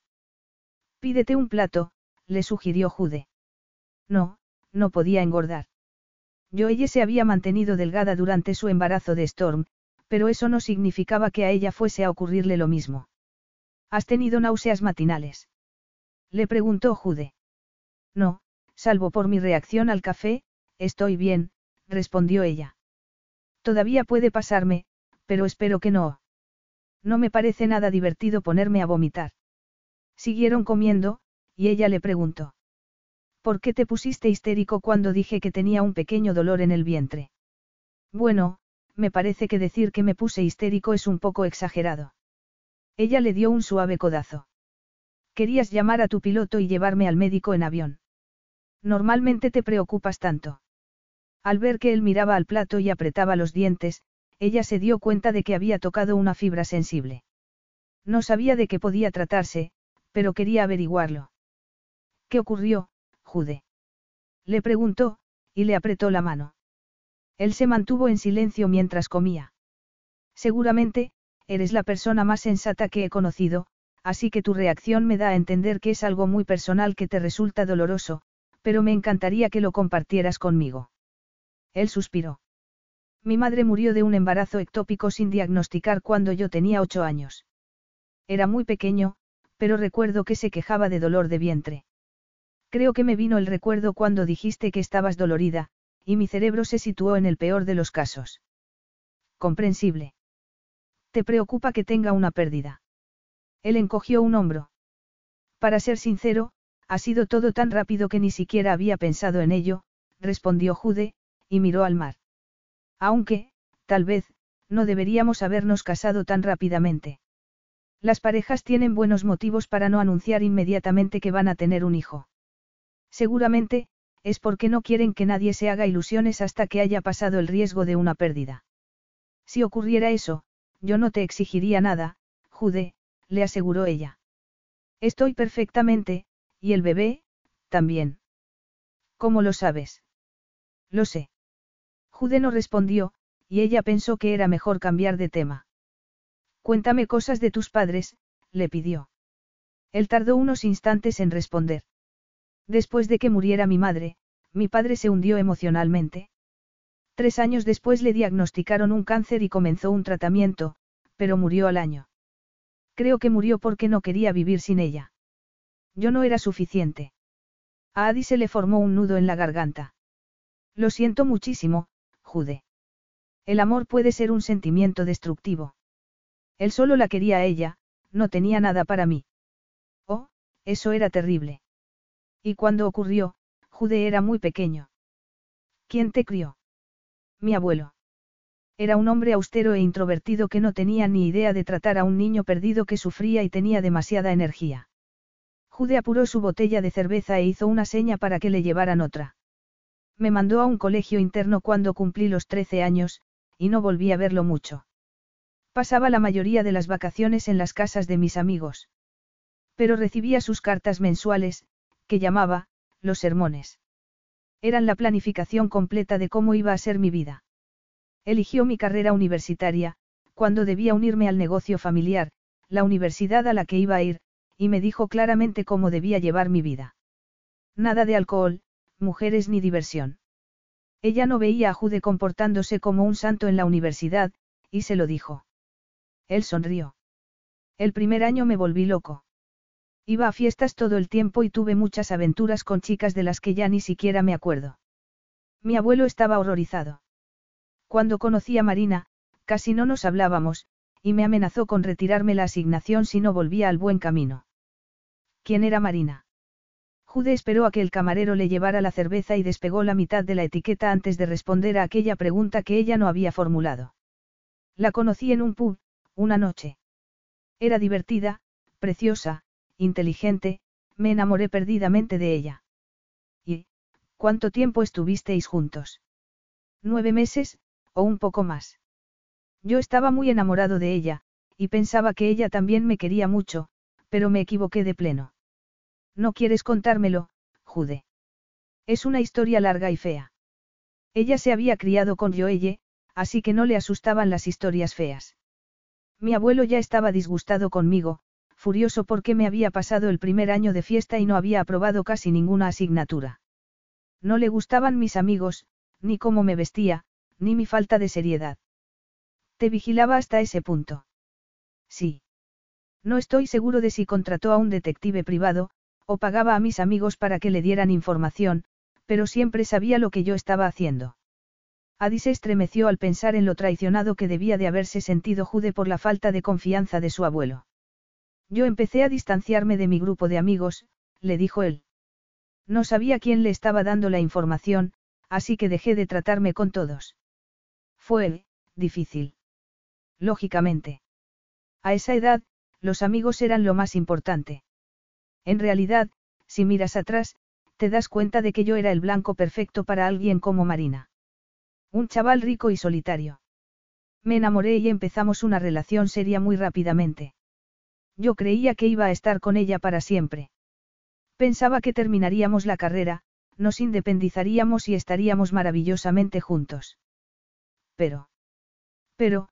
Como me dijo mi abuelo con una gran satisfacción, Marina intentó chantajearlo. Le dijo que rompería conmigo y se alejaría de mí si le pagaba por ello. Si no lo hacía, ella iría diciendo que estaba embarazada y que yo no le permitía que me dejara. Lo que no sabía era que Bartolomeu hubiera preferido que le cortaran una mano a dejarse extorsionar. Contrató a detectives privados para que investigaran su vida. Resultó que había tratado de estafar a muchos otros antes que a mí, y que tenía 25 años. Su oficio era timar a chicos ricos. Cuando me lo contó mi abuelo, yo no me lo creí. Creí en ella. Adivió el dolor que se reflejaba en sus ojos, y supo que había más. Sigue, Jude. Yo pensé que Bartolomeu y yo no nos íbamos a reconciliar, así que encontré un trabajo de camarero para mantenernos a los dos. Llegué a casa una noche y me la encontré con una pastilla en la mano. Me dijo, con calma, que estaba embarazada y que, si no conseguía que mi abuelo pagara, interrumpiría el embarazo. Fue la primera vez que mencionó un bebé. Adi se quedó boquiabierta. Estaba embarazada. Eso fue lo que dijo. Pero, con solo mirarla, yo supe que era mentira. Y me harté de dejar que jugara conmigo. La eché de casa, a ella y a su bebé imaginario. Adi arrugó la nariz. ¿Y está seguro de que no estaba embarazada? Ella misma lo reconoció, y me dijo que fingir que estaba embarazada era unas que tenía en la manga. Además, la vi unos cinco meses después y estaba muy delgada. No, quería dinero y estaba dispuesta a hacer cualquier cosa por conseguirlo. Siento que tuvieras que pasar por todo eso, le dijo ella. Apartó el plato y tomó su bebida. Sé cómo es la decepción que te llevas cuando te falla la persona a la que quieres. Él alzó la cabeza. Tu madre. Sí, bueno, ella, también. Pero me refiero a que yo estuve prometida con un chico al que conocí en la universidad. Iba a casarme con él, pero, tres meses antes de la boda, las niñas aparecieron en nuestra vida. Él decidió que era demasiado y rompió conmigo. Aunque, en realidad, eso no es justo del todo. Él no se había comprometido a aceptar una familia ya hecha, intentó que funcionara, pero ellas le causaban frustración. A las tres semanas, decidió que no podía continuar. Lo siento, dijo él. Me asombro de que constantemente nos estén bombardeando con noticias de separaciones. Esta persona tuvo una aventura, la de más allá quería dejarlo, dos de cada tres matrimonios acaban en divorcio, pero los seres humanos seguimos tirándonos de cabeza a la piscina del matrimonio y nos sorprendemos cuando no funciona. No lo entiendo. No fue Oscar Wilde quien dijo que el matrimonio es una comida muy aburrida en la que te sirven el postre al principio. Preguntó ella. Esta es una conversación bastante cínica para dos personas que acaban de casarse. Él sonrió. Ah, pero la diferencia es que nosotros tenemos un objetivo claro y un límite temporal. Es una aventura y, si queremos, podemos continuar cuando volvamos a Capetón. Como mucho, 18 meses casados. Lo estamos haciendo bien, Adi. Era posible que sí, pensó ella, mientras elevaba el vaso para brindar con la botella de cerveza de Jude. Pero le rondaba por la cabeza la idea de que podrían hacerlo mejor. Jude estaba tumbado junto a Adi, mirándola mientras dormía. Más allá se divisaba el mar bajo la luz de la luna, y el sonido de las olas amortiguaba la suave respiración de Adi. Aquel había sido un día extraño. Él no había pensado nunca en contarle la historia de Marina, pero se alegraba de haberlo hecho. Y le aliviaba que ella hubiera sido empática y lo hubiera apoyado, y no le hubiera preguntado por qué había tardado tanto tiempo en llegar a la misma conclusión que su abuelo. No le había explicado que tenía la necesidad de creer en lo que, supuestamente, tenían Marina y él, un vínculo basado en la confianza, pero sabía que ella lo entendía. Su lealtad a Marina le había causado mucho dolor y mucha desconfianza para el resto de su vida. Su abuelo lo había considerado un idiota por dejarse conquistar por una mujer, un idiota emocional por no creer en las pruebas que había encontrado el detective, y nunca le había permitido que lo olvidara. Desde ese momento, Bartolomeu había dudado de todas sus decisiones. Nunca le había perdonado que fuera humano. Las dudas de su abuelo se habían convertido en certidumbre después, cuando la historia de Marina había llegado a los periódicos por boca de Jane. Él todavía recordaba los comentarios despreciativos de su abuelo después de leer la prensa. Eres demasiado emotivo, y te crees todo lo que te diga una mujer guapa sobre su triste historia. Las emociones son una debilidad, hijo. Ahora tengo la sensación de que no puedo confiar en ti más que para darte dinero de bolsillo, le dijo Bartolomeu. Has cometido errores tan estúpidos que no puedo pasarlos por alto ni perdonarlos. Y, ahora, todo el mundo sabe lo tonto que fuiste. Aquellas palabras desdeñosas de su abuelo todavía le producían una terrible vergüenza. A Bart no se le había ocurrido pensar que él era muy joven cuando se había enamorado de Marina. Eso no contaba. No le había importado que, después, se hubiera concentrado en los estudios y se hubiera graduado con sobresaliente, ni que hubiera desarrollado una división muy rentable de su negocio. Bartolomeu lo había definido solo por sus errores, no por sus éxitos. No había querido nombrarlo consejero delegado de la empresa, pero siempre había habido un Fischer al mando del grupo, durante 80 años, y no podía romper con aquella tradición.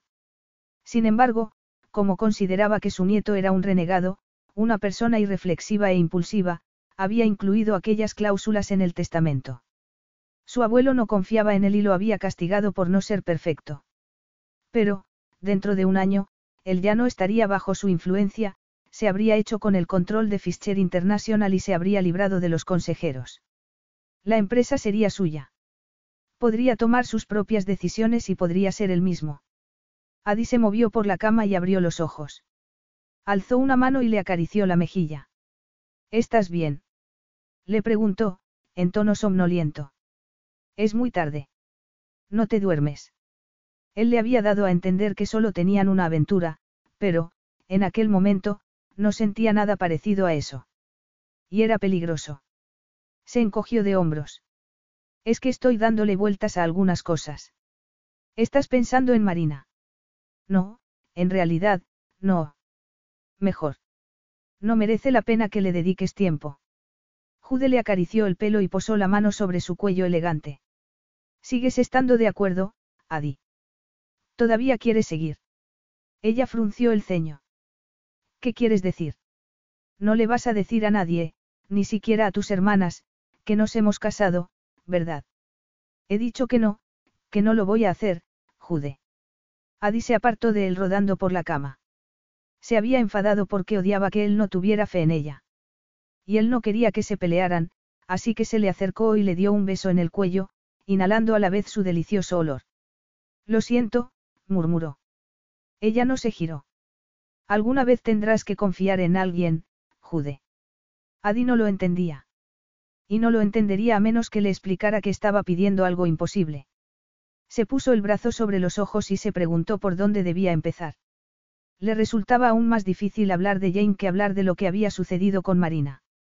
Seguramente, porque en el caso de Jane ya era adulto, y debería haber tenido más sentido común.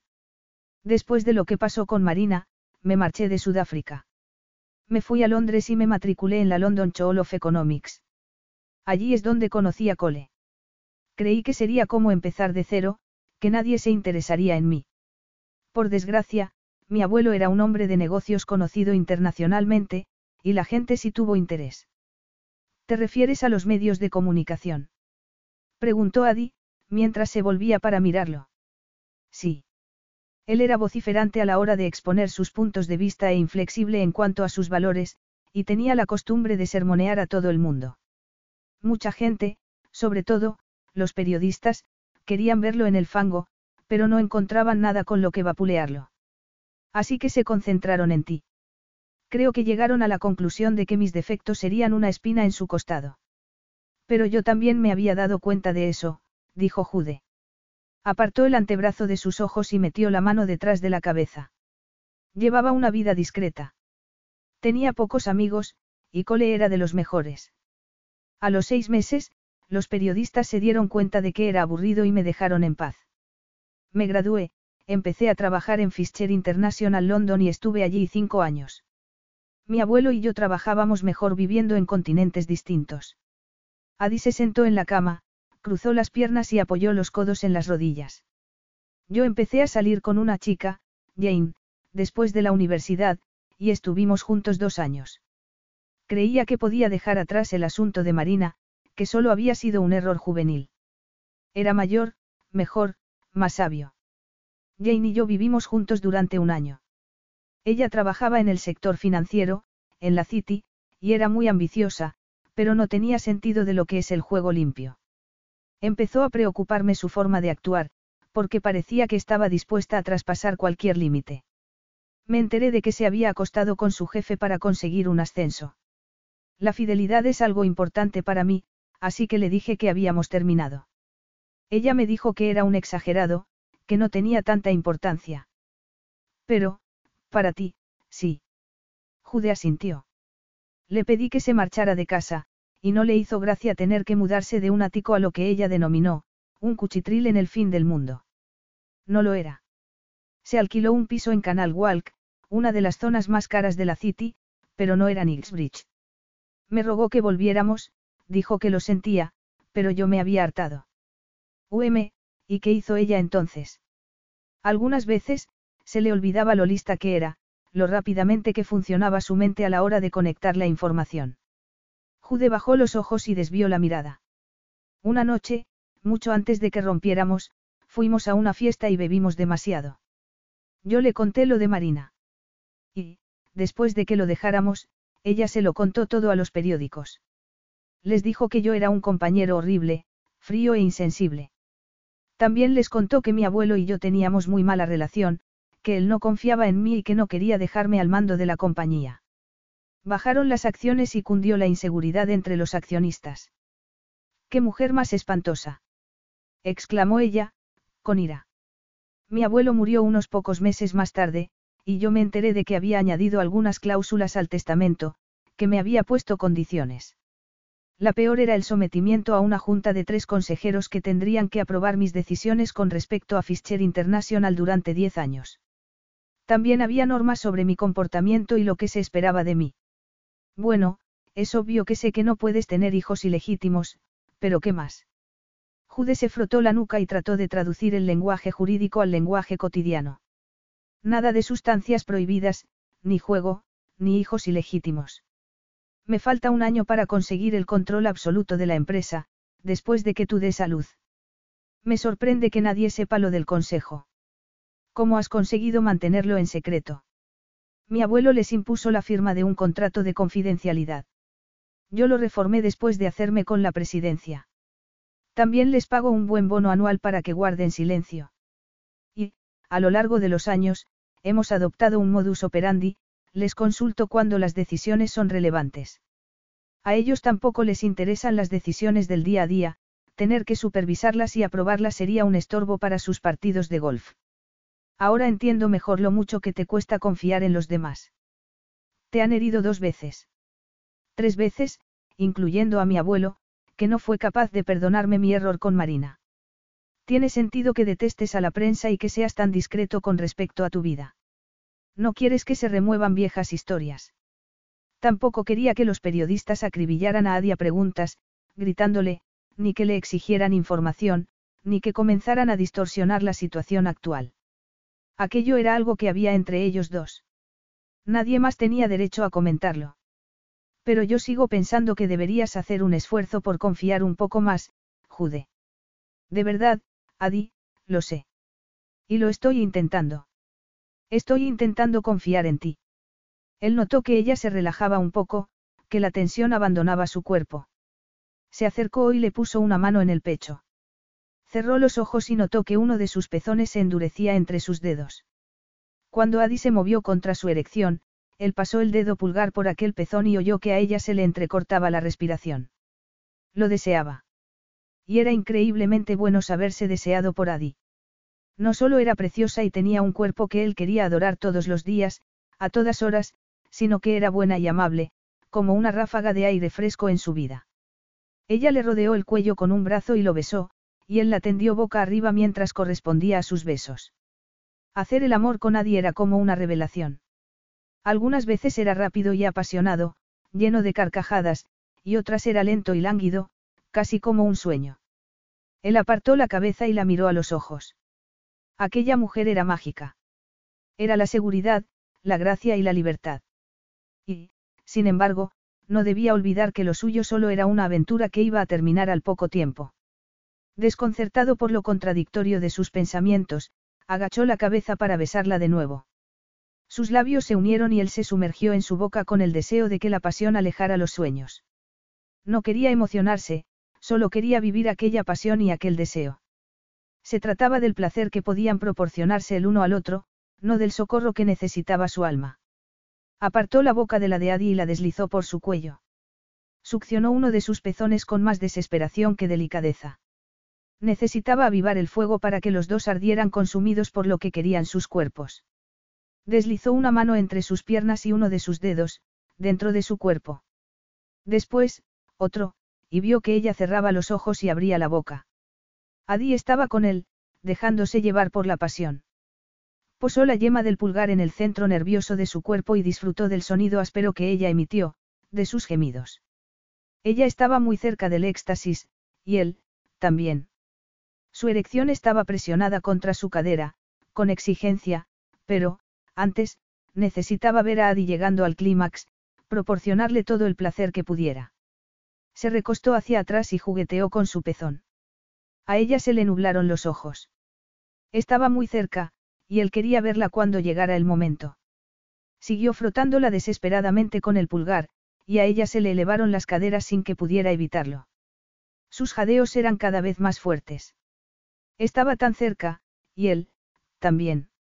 Si no se controlaba, iba a terminar muy pronto. Adi. Voy a seguir acariciándote, y tú vas a dejarte llevar, de acuerdo. Te necesito, murmuró ella. Pero él volvió a tocarla y crispó los dedos dentro de su cuerpo. El calor y el placer se apoderaron de ella, y él no tuvo que moverse, ni hacer nada, solo disfrutar de la fuerza de su orgasmo. Fue la experiencia sexual más intensa de su vida, y Jude no supo qué hacer. Escondió la cara en su cuello y aguantó. Capítulo 9. Después de visitar cuatro países en dos semanas, Adi regresó a Ciudad del Cabo. Últimamente había hecho tantos vuelos que se había convertido en una experta en bajar del jet de Jude, subir al asiento trasero del coche que los esperaba y saludar al chofer por su nombre. Volver al mundo real después de los viajes en avión privado y las estancias en hoteles de cinco estrellas era todo un choque. Miró a su alrededor. Estaba en la elegante recepción de Macibuco, Cobel y Sitole, sentada en una butaca. Jude y ella habían llegado el día anterior, por la tarde, para que él pudiera asistir a una reunión importante. Por suerte, ella también había conseguido concertar una cita para ver a su abogada y hablar del procedimiento de la custodia de sus hermanas. Además, tenía que ir al médico para hacerse la primera revisión del embarazo, pero no estaba segura de que tuviese tiempo durante aquel viaje. Oyó que se abría una puerta tras ella y se giró. Vio a una mujer bellísima que entraba en la recepción. Llevaba unos zapatos de tacón muy alto y un traje de color amarillo. Señorita Fields. Soy Tandinda Bagrin. Era la socia del bufete con quien ella había estado comunicándose por medio del correo electrónico. Se puso de pie y le estrechó la mano. Hola, me alegro de conocerla. Estoy deseando que me cuente en qué situación estamos y cuáles son los avances. Tandy hizo una mueca y ella frunció el ceño. ¿Hay algún problema? preguntó. Tandy le señaló la pequeña sala de reuniones que había junto a la recepción, que tenía paredes de cristal. Entraron en la habitación y la abogada cerró la puerta. He intentado ponerme en contacto con usted esta mañana, pero no lo he conseguido, dijo Tandy, mientras se cruzaba de brazos. Ella se sobresaltó. Lo siento, estaba en un vuelo. Vi su mensaje, pero, como iba a venir directamente desde el aeropuerto, pensé que no era necesario devolverle la llamada. Pues es una lástima, porque podría haberle ahorrado la visita a nuestro bufete. Adi miró la mesa de reuniones y se preguntó por qué no le habían ofrecido sentarse para la reunión que, supuestamente, debía durar dos horas. ¿Hay algún problema? No puede reunirse conmigo. Me temo que no, respondió Tandy. ¿Por qué? preguntó ella, con un nudo en la garganta. Mire, si usted no puede llevar mi caso, estaré encantada de que se haga cargo otro miembro de su bufete. Pero necesito ayuda. Yo la ayudaría con gusto, señorita Fields, pero no puedo hacer más trabajo hasta que no recibamos la primera parte del pago de los honorarios. Ella no comprendió a qué se refería, porque Jude les había pagado hacía dos semanas, y se lo dijo a la abogada. Tandy hizo un gesto negativo. Me temo que no. Dada la urgencia de la situación, empecé a trabajar en su caso a la espera de que se hiciera el ingreso. Al darse cuenta de que estaba llevando su caso sin haber recibido pago alguno, mis jefes no se han puesto muy contentos. Lo siento muchísimo, murmuró ella, sintiéndose humillada. Aquella conversación le recordó a muchas otras que había presenciado durante su infancia, cuando Joelle trataba de calmar a algún casero por no haber pagado a tiempo el alquiler, o intentaba convencer a algún amante de que les permitiera seguir en su casa un poco más aún sabiendo que ya no eran bienvenidas. Ahora le debe al bufete unos cuantos miles de dólares en honorarios, y no podemos continuar trabajando hasta que recibamos el pago. Pero, pero. A Adi se le encogió el estómago. Mañana hay una vista, prosiguió la abogada, y necesita representación legal. Si no soluciona el problema, corre el peligro de perder la custodia. Si no recibimos el pago en nuestra cuenta antes de que termine el día, no podré representarla en el juzgado.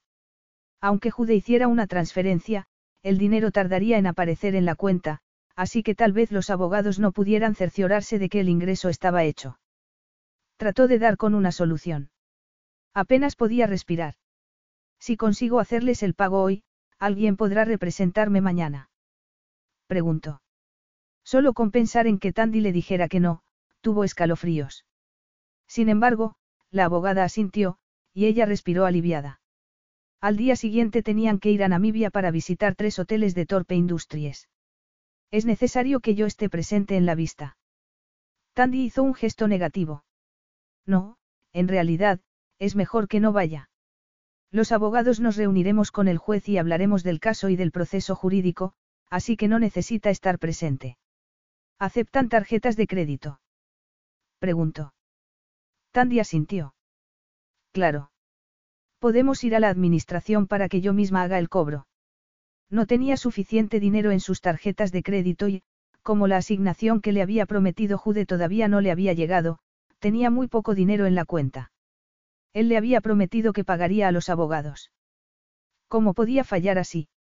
Ella había estado tan concentrada en él, en el sexo, en disfrutar de aquel lujo, que se había olvidado de comprobar si cumplía sus promesas. Era estúpida. La gente siempre le había fallado, pero que lo hiciese Jude, después de sus besos y sus muestras de amor, era un golpe que no esperaba. No sabía por qué, pero nunca lo hubiera esperado de él, y estaba furiosa consigo misma por ese motivo. Miró a Tandy y vio que la abogada estaba observándola comprensivamente. Estaba claro que quería ayudarla, pero ella entendía que tenía las manos atadas. ¿A qué hora cierran? preguntó. Tandy miró su reloj. Dentro de dos horas, pero la encargada de administración se marcha dentro de una hora. Así pues, tenía una hora para solucionar aquel problema. Una hora para salvar a las niñas de Joelle. Iba a matar a Jude por hacerle algo así. Respiró profundamente y trató de sonreír. Perdone, puede disculparme unos minutos mientras hago unas llamadas. Tandy asintió. Claro. Vuelvo dentro de 15 minutos. Tandy se alejó y, cuando llegó a la puerta, se giró hacia ella. ¿Le apetece tomar un café o un té? Ella agradeció el ofrecimiento, pero no podría tragar nada porque tenía un nudo en la garganta. No, muchísimas gracias. Tandy asintió y se marchó, dejando la puerta cerrada. Al instante, ella llamó a Jude. Dejó que el teléfono sonara interminablemente, hasta que respondió el buzón de voz. Se tragó un gruñido de furia y volvió a llamar, en aquella ocasión, la llamada se cortó inmediatamente, como si Jude hubiera colgado. Sabía que estaba en una reunión importante en Fischer International, pero su problema era mucho más grave que cualquier cosa que él estuviera tratando en aquel momento. Llamó a Tabo, la mano derecha de Jude, que respondió rápidamente. Adi, ¿qué tal estás? ¿Cómo han ido las cosas en Zanzíbar? No puedo hablar, Tabo. Necesito hablar con Jude. No es posible, Adi. Está en una reunión muy importante y no se le puede molestar. Adi apretó los dientes. Entra en la sala de reuniones y dile que responda a mi llamada. Ahora mismo. Adi. Tabo, hazlo. Es de vital importancia, ¿entiendes? Gritó ella, y Tabo se fue en busca de Jude. Cuando él respondió al teléfono, su tono era de irritación y su voz sonaba áspera. Adi, ¿Cuál es el problema? Le preguntó. Si pido que no me interrumpan es por un buen motivo. Estoy reunido con el presidente de... No me importa. exclamó Adi. Estoy en el bufete de abogados. Mañana hay una vista del juicio y nadie va a representarme porque no has pagado los honorarios. Cabe la posibilidad de que pierda la custodia de las niñas por una cuestión burocrática. Vaya, ve más despacio. No lo he entendido. Por simplificar, no has pagado a mis abogados y corro el riesgo de perder la custodia. Sí he pagado. De repente, se quedó callado y, a los pocos segundos, profirió una vociferación. Iba a hacer el pago y se me olvidó, dijo. No puedo creerlo. Adi tuvo que tragar saliva para no echarse a llorar. Lo siento muchísimo, Adi. Voy a hacer una transferencia ahora mismo. No, el dinero tardaría uno o dos días en aparecer en su cuenta, y sería demasiado tarde. Necesito dinero en efectivo o una tarjeta de crédito. Y lo necesito antes de una hora. De acuerdo. Espera allí. Voy a mandar a Tabo con la tarjeta de crédito de la empresa. A Tabo, con la tarjeta de crédito de la empresa. Bien. Después de poner en peligro a sus hermanas, Jude ni siquiera podía hacer el esfuerzo de interrumpir la reunión e ir en persona al bufete para resolver el problema. Él le había explicado lo importante que era su negocio, pero, hasta aquel momento, ella no lo había entendido. Fischer International era más importante que ella y que su familia. Jude se había casado con ella por su empresa, así que, ¿por qué la sorprendía? Pues porque se había hecho ilusiones y había pensado que, tal vez, significara algo más para él. Era una idiota. Adi, ¿estás ahí? Preguntó él. Sí, respondió ella, con frialdad. Tabo y la tarjeta de crédito. Acaba de salir. Llegará dentro de 45 minutos. De acuerdo. Lo siento muchísimo, Adi. Lo he estropeado todo. Sí, es verdad, le dijo ella, y colgó el teléfono. Sí, lo había estropeado todo. Jude estaba sentado en el coche, delante de la casa de Adi, y bajó la ventanilla para poder apretar el botón del telefonillo. Iba a tener que arrastrarse y pedir perdón. Sus actos podían haberle causado un gran perjuicio, y era culpa suya.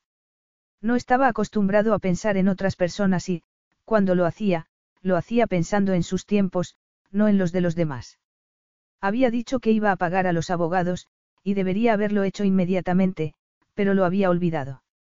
Adi tenía derecho a estar enfadada. Lo único que podía hacer era disculparse y hacerlo mejor, ser menos egoísta y más reflexivo. Aquel era uno de los problemas de ser soltero durante tanto tiempo. Se había olvidado de cómo formar parte de un equipo, de considerar a otras personas, de que el suyo no era el único horario importante y de que los otros tenían prioridades distintas a las suyas. Se había convertido en un ensimismado, y eso no le gustaba. Le recordaba demasiado a su abuelo. Ahora no es buen momento, Jude. Al oír la voz de Adi, Jude dio un respingo en el asiento y miró, a través de las rendijas de la puerta de entrada, hacia la casa. Había luces en las habitaciones del piso inferior, pero el piso superior estaba a oscuras. Eran más de las nueve de la noche. La reunión con su inversor había terminado hacía solo una hora, y él se había metido al coche y había conducido hasta allí. Tenemos que hablar, Addison, le dijo. Mañana por la mañana. Voy a quedarme aquí sentado hasta que me dejes entrar. Ella murmuró algo que sonó a juramento, pero la puerta empezó a deslizarse por su carril. Cuando se abrió por completo, Jude entró en la parcela y aparcó su coche detrás del de Adi. Había un viejo utilitario en el otro espacio de aparcamiento, ojalá no tuviera que disculparse delante de sus tres hermanas. Lo haría, pero prefería ahorrarse la vergüenza. Bajó del coche y caminó hacia la puerta, buscando el timbre con la mirada, pero Adi abrió antes de que tuviera que llamar. Llevaba unas mallas, unos calcetines gruesos y un jersey largo. Estaba pálida y tenía ojeras. Él la había estado presionando, empujándolos a los dos, aquellos últimos días. Iban de hotel en hotel en su jet, de país en país, y él esperaba que se pusieran a trabajar en cuanto aterrizaban. Después, pasaban la noche explorándose el uno al otro y, algunas veces, habían dormido muy pocas horas. Sabía que tenía poco tiempo con ella y que, cuando volvieran a Sudáfrica, deberían ser mucho más discretos si querían seguir viéndose. No iban a poder pasar juntos todas las noches. Pero, debido a que Adi estaba muy sana y fuerte, a veces él se olvidaba de que estaba embarazada y necesitaba descansar. Además, no era conveniente que se estresara. Había fallado a la hora de cuidar de ella. Aunque estuviese trabajando para él, en primer lugar era la madre de su hijo y, temporalmente, su esposa. Debería ponerle las cosas fáciles, y no al contrario. Tal y como había pensado antes, tenía que hacerlo mejor. Pasa, le dijo Adi, y él la siguió hasta un pequeño salón. Había un enorme sofá de color crema con una manta naranja, dos viejas butacas en un rincón y un mueble sobre el que descansaba la televisión. Su ordenador portátil estaba en el sofá, y él se dio cuenta de que ella estaba trabajando. Seguramente, en la hoja de cálculo que él le había pedido y que había que poner al día a medida que visitaban más hoteles torpe. Adi estaba intentando hacer el trabajo que no había podido hacer aquella tarde debido a su cita en el bufete de abogados. ¿Están tus hermanas? Le preguntó él, para saber cuál era la situación. No, las niñas están con Storm en Durban, y Lex se ha quedado atrapada con Cole, a causa de la nieve, en la cabaña de esquí de Asterncape, dijo Adi, mientras se cruzaba de brazos. Claro, y lo más probable era que su amigo no tuviera queja de haberse quedado atrapado con aquella mujer que le resultaba tan fascinante. Pero, se estaba distrayendo. La casa estaba vacía, bien. Sin vacilar, se acercó a ella y tomó su rostro con ambas manos. Apoyó la frente en la de ella y dijo. Lo siento mucho, muchísimo. Me he equivocado y llevo toda la tarde dándome de cabezazos. ¿Me perdonas? Ella se apartó. Te das cuenta de que, si no hubiera tenido la reunión de esta tarde, mañana nadie habría ido a la vista y habría perdido la custodia de las niñas antes de empezar. Lo siento muchísimo, Adi. Quería hacer el pago, pero... Pero no lo hiciste porque tenías algo más importante en la cabeza, o mejor, respondió ella. Lo único que te importa es el trabajo, Jude. Lo demás está por debajo. No podía negarlo. Fischer International había sido todo su mundo durante varios años, así que no dijo nada. Sin embargo, en su defensa podía alegar que tenía muchas cosas que atender, muchas más de lo normal, estaba analizando un enorme acuerdo empresarial, tenía una esposa temporal, una amante increíble y, además, iba a tener un hijo. Lo cierto es que podía haber perdido a las personas más importantes de mi vida, siguió ella. Las niñas podían haber vuelto con Joelle, que tiene la misma capacidad de atención que una mosca. Se habrían enfrentado a la misma niñez que tuvimos Lex y yo, pero en un país extranjero. Tu egoísmo y el hecho de que no puedas concentrarte en otra cosa que no sea Fischer International han estado a punto de costarme muy caro. Él hubiera preferido que le gritara, que le tirara algo a la cabeza, pero su tono frío y calmado lo partió en dos. Sabía lo que eran la humillación y la consternación, pero por cosas que le habían hecho a él. En aquel caso, eran sus actos los que hubieran podido tener consecuencias nefastas. En su empeño por vivir su vida solo, por no permitir que nadie se acercara a él en su espacio más personal y emocional, por protegerse para que no volvieran a hacerle daño, no había encontrado tiempo para los demás, y no le parecía importante lo que quisieran o necesitaran. Sin embargo, esa actitud se había vuelto en su contra. Le había hecho daño a Adi, y su descuido había estado a punto de costarle a sus hermanas. Lo siento, dijo, una vez más. Te he fallado, pero te prometo que no volveré a hacerlo. Ella lo miró y enarcó las cejas. Esa es una promesa muy grande, Jude. Él le acarició la mejilla. Reconozco que soy egoísta, que no pienso mucho en otra cosa que no sea Fischer International, pero eso va a cambiar, Adi. Lo de hoy ha sido una gran llamada de atención. Por favor, perdóname. Adi cerró los ojos y se dejó acariciar. Cuando volvió a abrirlos, él vio que tenía una mirada de resignación y de agotamiento. Y ella se lo confirmó con sus palabras. Estoy demasiado cansada como para discutir contigo. No vuelvas a hacerlo, de acuerdo. No, no volvería a decepcionarla. Al menos, lo intentaría por todos los medios. Jude la llevó hasta el sofá y se sentó a su lado. La abrazó, y ella posó la mejilla en su pecho. Después de unos minutos, la oyó suspirar y notó que se relajaba. Le besó el pelo y se preguntó por qué sentía tanta paz teniéndola entre sus brazos, por qué se había convertido en su manera de sentirse en calma, como si estuviera meditando. Después de lo que le había hecho pasar, no se merecía sentirse tan cómodo. En algún momento tendría que dejar de eludir la cuestión y enfrentarse al hecho de que había algo entre ellos. De que aquello no era una mera aventura. Pero, aquel día, no. No estaba preparado. ¿Has comido algo, Adi? Le preguntó. No, no tengo energía. Él ya lo había pensado. Aunque tuvo la tentación de subir las escaleras, encontrar su dormitorio y acostarla, sabía que Adi necesitaba comer, por su bien y por el del bebé. Necesitaba mantenerla despierta mientras le preparaba algo. Y esperaba que hubiese huevos en su nevera, él solo sabía hacer huevos revueltos sobre una tostada. Si le sugería que tomase un baño caliente, se quedaría dormida en la bañera y, si le decía que viera un poco la televisión, probablemente sucedería lo mismo. Lo único que la mantendría con energías unos 15 minutos sería ponerla a trabajar. Miró su ordenador y dijo. Antes he revisado la hoja de cálculo y creo que hay un error en una fórmula en la página 8. Tal y como esperaba, Adi se irguió y se inclinó hacia atrás. Lo miró con el ceño fruncido.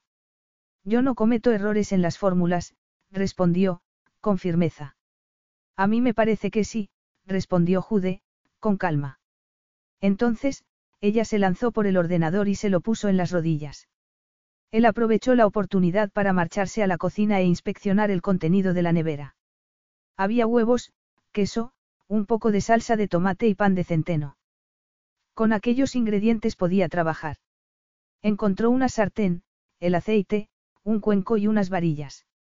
A los diez minutos había conseguido preparar un plato de huevos revueltos y tostadas con mantequilla. Le llevó el plato al salón y la encontró sentada en el sofá, vociferando el ordenador. No encuentro ningún error, dijo. Él se encogió de hombros, le quitó el ordenador y le dio el plato. Ella lo miró. ¿Qué es esto? Si no reconoces unos huevos revueltos, es que soy mucho peor cocinero de lo que pensaba, dijo él, y se sentó a su lado. Come. No tengo tanta hambre. Adi, cómete los huevos, le ordenó él. Ella le lanzó una mirada fulminante, pero se llevó el tenedor a la boca y masticó. Enarcó las cejas y siguió comiendo y, a los pocos minutos, había terminado todo el plato. Se recostó en el respaldo del sofá y se puso las manos sobre el estómago. Estás adquiriendo la costumbre de darme de comer, Fischer. No tenía ningún inconveniente, le quitó el plato de las manos, lo puso en la mesa de centro y la tomó en brazos. ¿Has ido ya al médico? Le preguntó él, mientras salían de la habitación. Llevamos dos semanas entrando y saliendo del país, Jude. ¿Cuándo voy a tener tiempo? Mañana. Antes de salir hacia Namibia vamos a ir al médico. ¿O tienes que estar aquí para la vista? De ser así, puedo posponer el viaje. No, en esta ocasión, la abogada no quiere que esté presente. Y, me dejas que te diga una cosa. Durante millones de años, una mujer no salía corriendo al médico cada vez que se quedaba embarazada. Seguía con su vida. Seguramente, pero esas mujeres no estaban bajo su protección, y ella, sí. Voy a dejarte acostada para que duermas bien esta noche y, mañana, te buscaré un médico. A ella empezaron a cerrársele los ojos. ¿Vas a quedarte conmigo esta noche? Le preguntó, mientras subían las escaleras. Si quieres que me quede, sí, dijo él. ¿Cuál es tu habitación? La primera a la derecha, respondió Adi. Él abrió con el pie, se acercó a la cama y la sentó al borde del colchón. ¿Con qué duermes normalmente? Ella señaló sin fuerzas una silla que había en un rincón. Con camiseta. Él tomó la camiseta de la silla y la ayudó a ponérsela. La acostó y, cuando su cabeza tocó la almohada, le dio un beso en la sien. Buenas noches, Adi. No te vas a marchar, ¿verdad? Le preguntó ella. Él hizo un gesto negativo. No, subo más tarde, le dijo.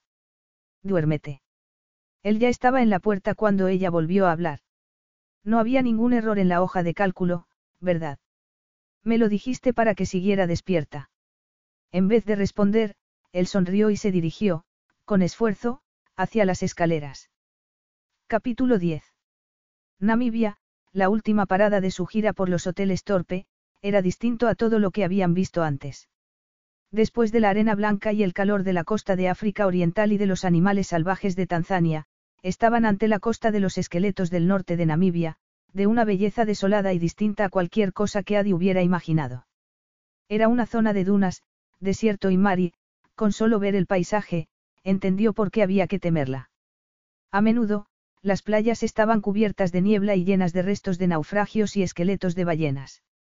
Producía una sensación de peligro, pero a ella le encantó. Aparte de eso, las temperaturas eran muy bajas.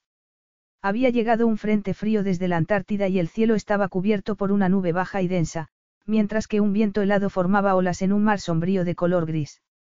Ella estaba en la terraza de su habitación privada del pequeño hotel, mirando las dunas. África era una tierra de contrastes.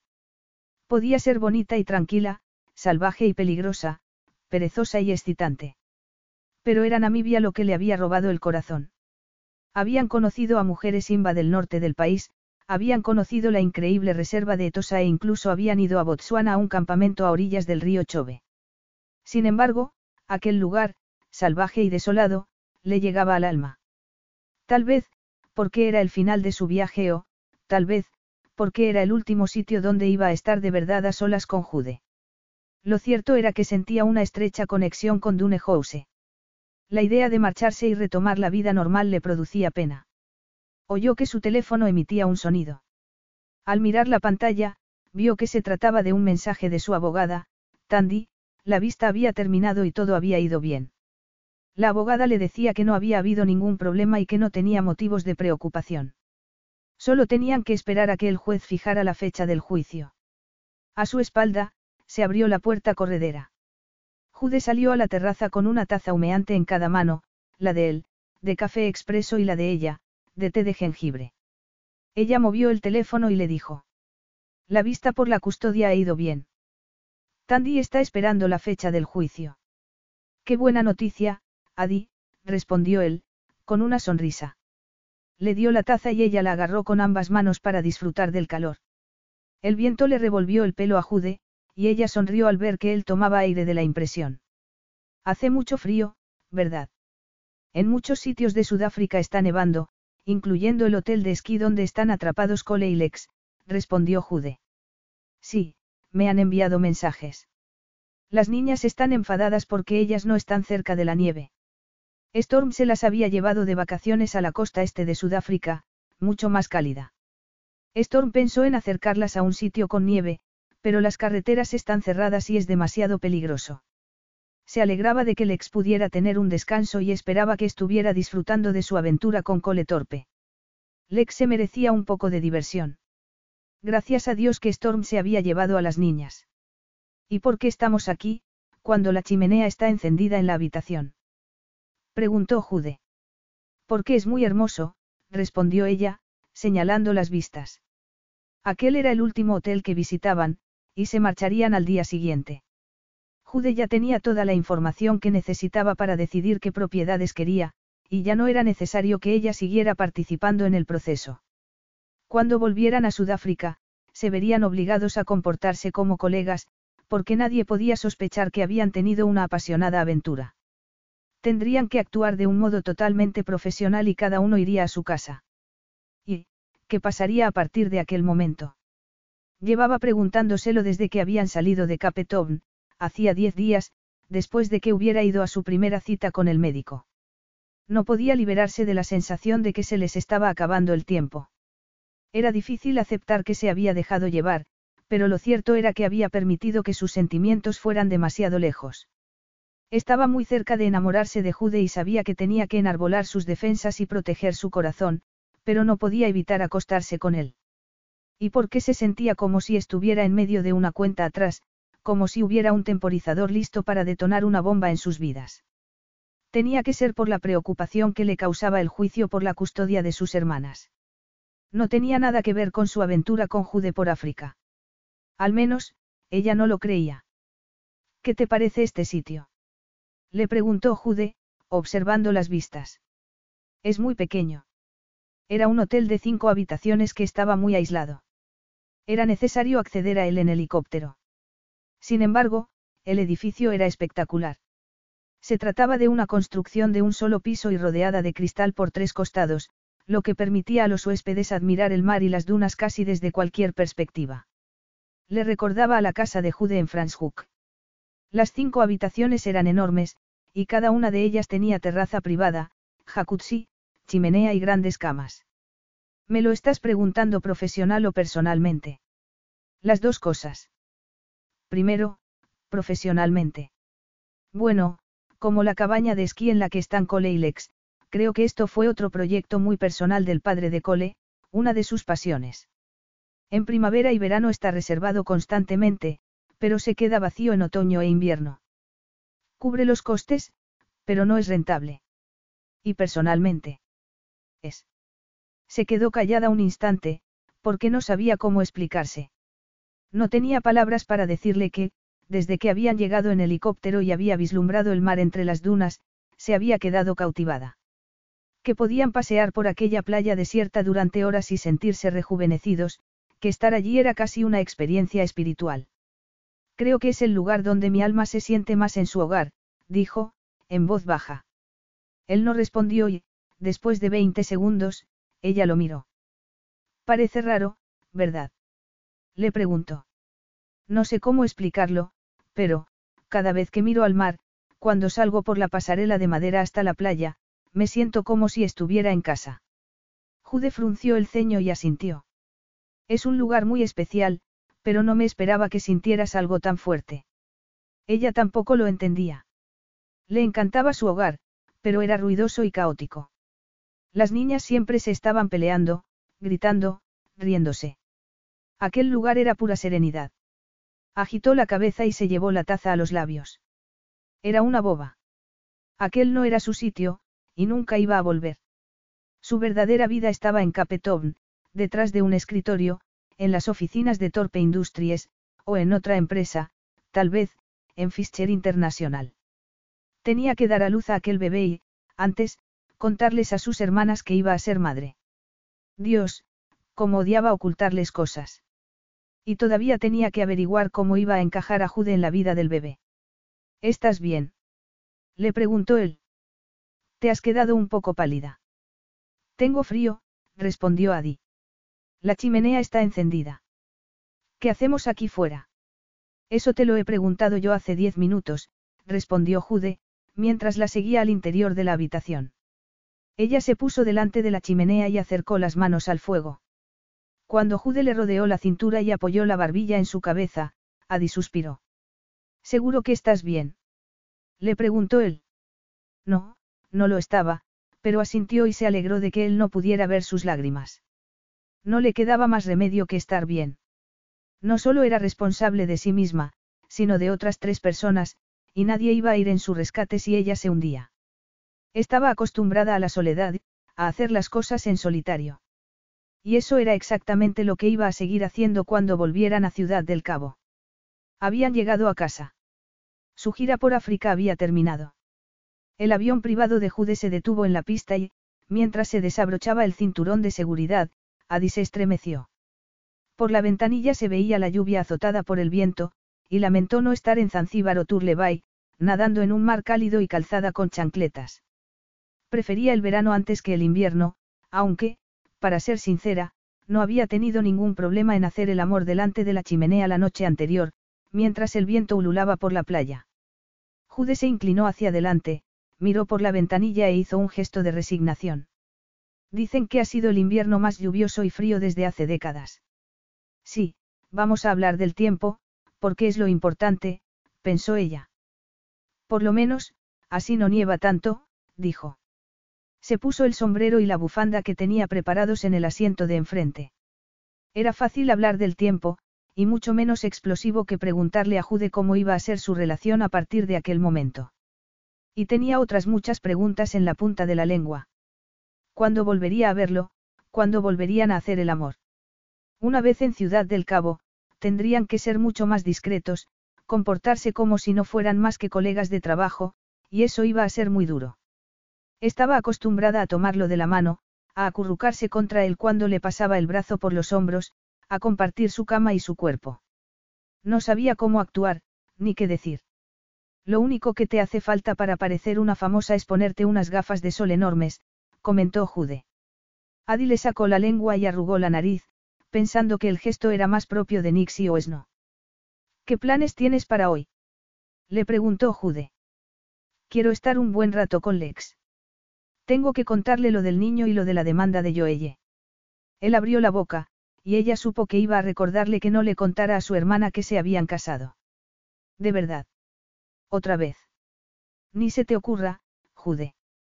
Él asintió con cara de resignación. ¿Estás contenta por lo de tu hermana con Cole? ¿Cómo no voy a estarlo? Mientras Lex trabajaba de chofer para Cole y, después, cuando se habían quedado atrapados en la cabaña a causa de la nieve, se habían enamorado. Ella había sido la primera persona a la que había llamado Lex para decirle que Cole le había pedido que se casara con ella, y habían pasado horas hablando por videoconferencia y poniéndose al día. Estaba muy claro que Cole quería a Lex, y ella estaba muy contenta por su hermana, quizá un poco celosa también. Lex estaba absolutamente feliz, y eso era todo lo que importaba. Quiere enseñarme la casa nueva que ha comprado Cole. También me ha preguntado si me interesaría mudarme a su casa de invitados. Cole le había comprado a Alex una enorme parcela en la que habría casas individuales para cada una de las hermanas adultas. Nix y Yes no podrían ir desde la casa principal, donde vivirían todos, a su cabaña y al apartamento sobre el garaje que habían preparado para Storm. Jude la miró fijamente. ¿Y te interesa? Ella se encogió de hombros. Ni siquiera he visto el sitio, Jude. Y me encanta mi casa. Es mi hogar. Además, no estoy segura de querer vivir en una finca de mi cuñado. Soy demasiado independiente para eso, dijo, y continuó, Lex y yo tenemos tanto de lo que hablar. Me va a tirar de los pelos por haberle ocultado tantas cosas. Jude se metió las manos en los bolsillos.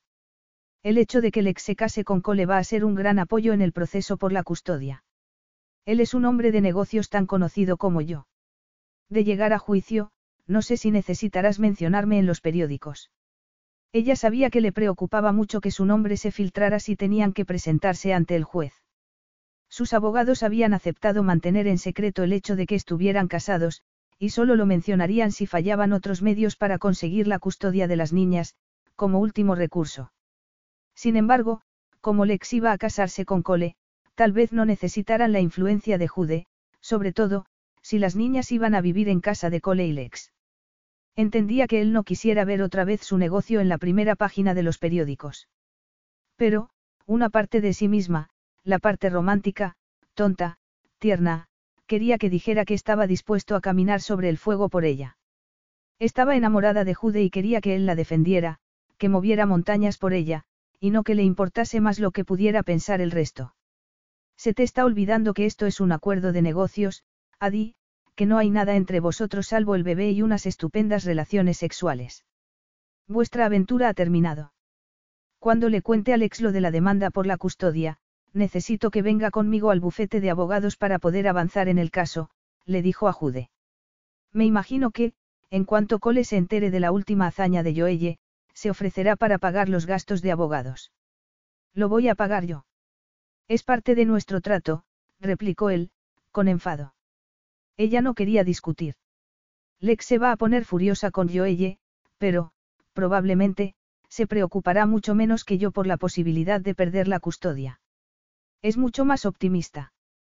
Creo que no hay muchas posibilidades de que el juez se ponga de parte de una madre negligente cuando hay tres hermanas que están criando a dos niñas felices y sanas. Me parece que no hay mucho de lo que preocuparse, le dijo Jude. Pero su misión era preocuparse, era asegurarse de que su familia estuviera segura y protegida. Me relajaré cuando tenga el dictamen del juzgado y Lex y yo seamos sus tutoras legales. Debes tener un poco de confianza, Adi.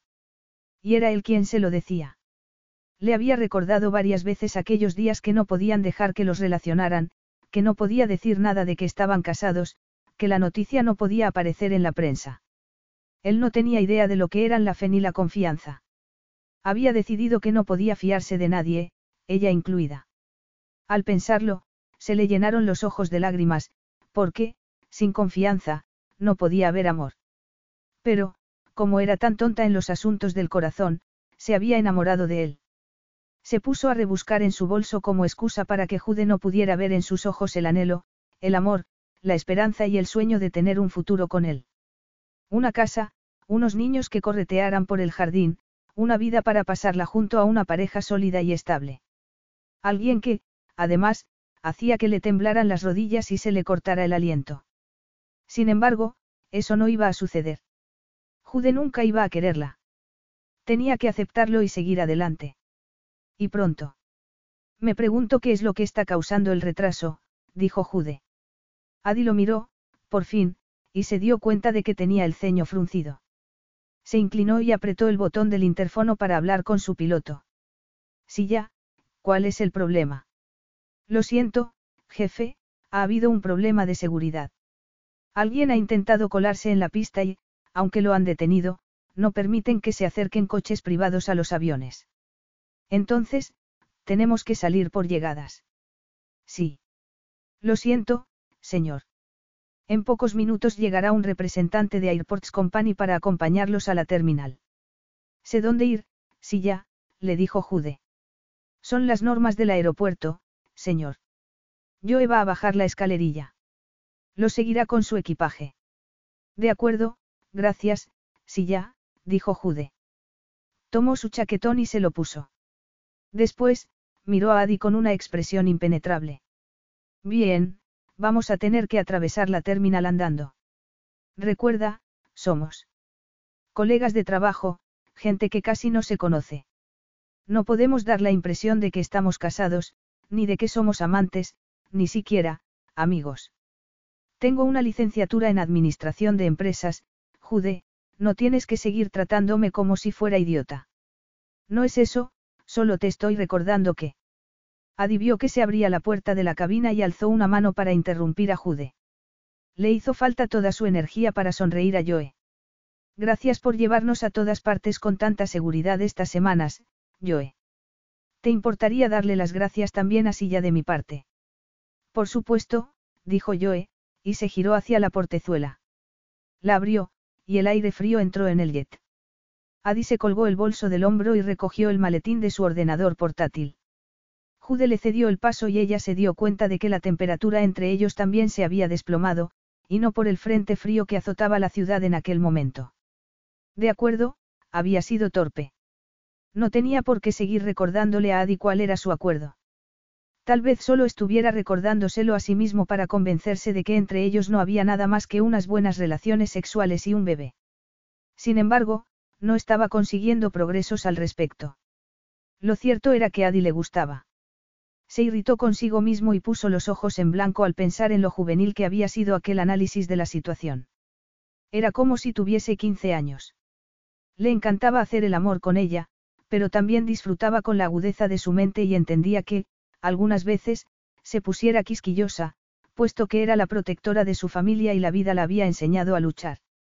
También disfrutaba con su faceta más encantadora, divertida y cálida, y no sabía cómo iba a vivir sin su presencia constante.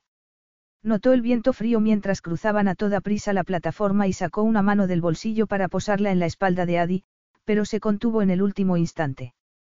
En los remotos lugares que habían visitado recientemente había privacidad, así que no le preocupaba que nadie averiguara cuál era su vínculo. Sin embargo, allí, en Ciudad del Cabo, donde todo el mundo tenía un móvil y podía sacarles una foto, tenía que ser muy cuidadoso. Sabiendo eso, ¿cómo iban a seguir viéndose? Como mucho, podrían seguir usando el pretexto de que trabajaban juntos otras dos semanas, pero, después, cuando él hiciera una oferta para comprar las propiedades de Cole, esa excusa desaparecería. Y, una vez que ella empezara a trabajar en Fischer International, sería aún más difícil. Junto con café, el chismorreo era el fluido vital de su empresa. Y chismorrear sobre él era el pasatiempo favorito de sus empleados. Se recordó que tenía que ponerse en contacto con su director de recursos humanos para hablar con él sobre el puesto de trabajo de Adi, algo de lo que aún tenía que ocuparse. Sacudió la cabeza ante su falta de eficiencia. Le sorprendía haberse olvidado de hacerlo, como de pagar a los abogados, puesto que rara vez olvidaba las tareas pendientes y, las pocas veces que ocurría, eran cosas sin importancia. Nada se le escapaba a través de las grietas antes de que Adi hubiera entrado en su vida, ni siquiera tenía grietas. Pero, desde que ella había vuelto a su vida por segunda vez, él se sentía constantemente desequilibrado. Su mente era un desastre, pensó, mientras le indicaba a Adi que lo precediera por la terminal. Siguieron a un miembro del personal del aeropuerto hasta un mostrador de control de pasaportes sin cola, y un oficial selló sus pasaportes sin apenas tomarse la molestia de comparar sus fotos con sus caras. Normalmente, el encargado de aduanas iría al avión, pero parecía que todos los oficiales de seguridad que podía ver estaban en alerta máxima. Aparentemente, la brecha de seguridad había sido más grande de lo que él pensaba. El oficial de aduana se tocó el sombrero y sonrió a Jude de manera comprensiva. ¿Por qué? Jude comenzó a abrirse camino entre los otros pasajeros, asegurándose de que Adi permaneciera a su lado. Dejaron atrás las cintas transportadoras y se dirigieron hacia llegadas internacionales. Fue entonces cuando Jude se dio cuenta de que había perdido a su escolta. Se encogió de hombros, porque conocía el camino, y siguió avanzando mientras se preguntaba por qué se le estaba erizando el pelo de la nuca. ¿Qué era lo que se le estaba escapando? Las puertas automáticas se abrieron y, cuando atravesaron el umbral de la terminal, explotaron simultáneamente un millón de cámaras. Por el rabillo del ojo, vio a Adi levantar la mano, y se movió para acercarse a ella y protegerla con su cuerpo de la multitud reunida detrás del cordón. ¿Por qué te has casado, Jude? ¿Por qué ella? ¿Quién es ella? ¿Alguna idea de lo que pensaría tu abuelo? ¿Con quién te has casado? Lo aprobaría él esta vez. ¿Cómo? ¿Qué? ¿Cómo se habían enterado? Sabiendo que tenía que mantener la cabeza fría, fulminó a la multitud con la mirada y empujó suavemente a Adi hacia la salida. Después de un par de metros los habrían rodeado y tendría que abrirse paso entre todos ellos, arreglándoselas para no soltar a Adi. ¿Cómo había ocurrido aquello? ¿Cómo se habían enterado? ¿Y cómo iban a salir de allí? Se sintió como hacía diez años, traicionado y humillado. No se sentía como el propietario de una empresa que dirigía con gran éxito, sino como si tuviera diez años menos y estuviera soportando que su abuelo lo ridiculizara. Sin embargo, sabía que no podía dejarlo entrever, así que agarró con fuerza a Adi de la mano y siguió hacia adelante. No tenían otra opción. Y, de repente, con calma, aparecieron seis hombres con trajes negros y se colocaron delante de los periodistas, creando así una barrera que los protegió. Jude agradeció su presencia. Miró al hombre que estaba a su izquierda y le preguntó. ¿Quién los ha enviado? Tenía sus sospechas, pero quería una confirmación. Cole Torpe. Tal y como había pensado. Tado estaba en el extranjero y Cole era la única persona que sabía a qué hora iban a aterrizar y que estaba a su lado cuando salió a la luz la historia de Marina. Iba a enviarle una caja de botellas de su whisky preferido para agradecerle que le hubiese enviado a la caballería. La noticia se ha sabido durante las dos últimas horas. El guardaespaldas asintió. Hay un coche esperando para llevarlos donde quieran ir. Un fotógrafo consiguió saltar por delante de uno de los guardaespaldas y tomó un primer plano de Adi. Ella tenía los ojos abiertos como platos y una expresión de pánico. ¿Qué ocurre, Jude? Que la prensa nos ha tendido una emboscada, Addison, replicó él, con frialdad. Es lo que pasa cuando uno no sabe guardar un secreto. Lo hiciste como venganza porque se me olvidó pagar a los abogados. Ella se detuvo y, sin prestar más atención a quienes los rodeaban, lo tomó del brazo. ¿Cómo? ¿Piensas que yo he hecho esto? Bueno, yo no he sido, le espetó él. Ahora, no, dijo el guardaespaldas señor, y Jude se quejó a sí mismo por perder el control. Puso una mano en la espalda de Adi y la empujó suavemente. Al mirarla, vio que tenía una expresión de desesperanza y de angustia.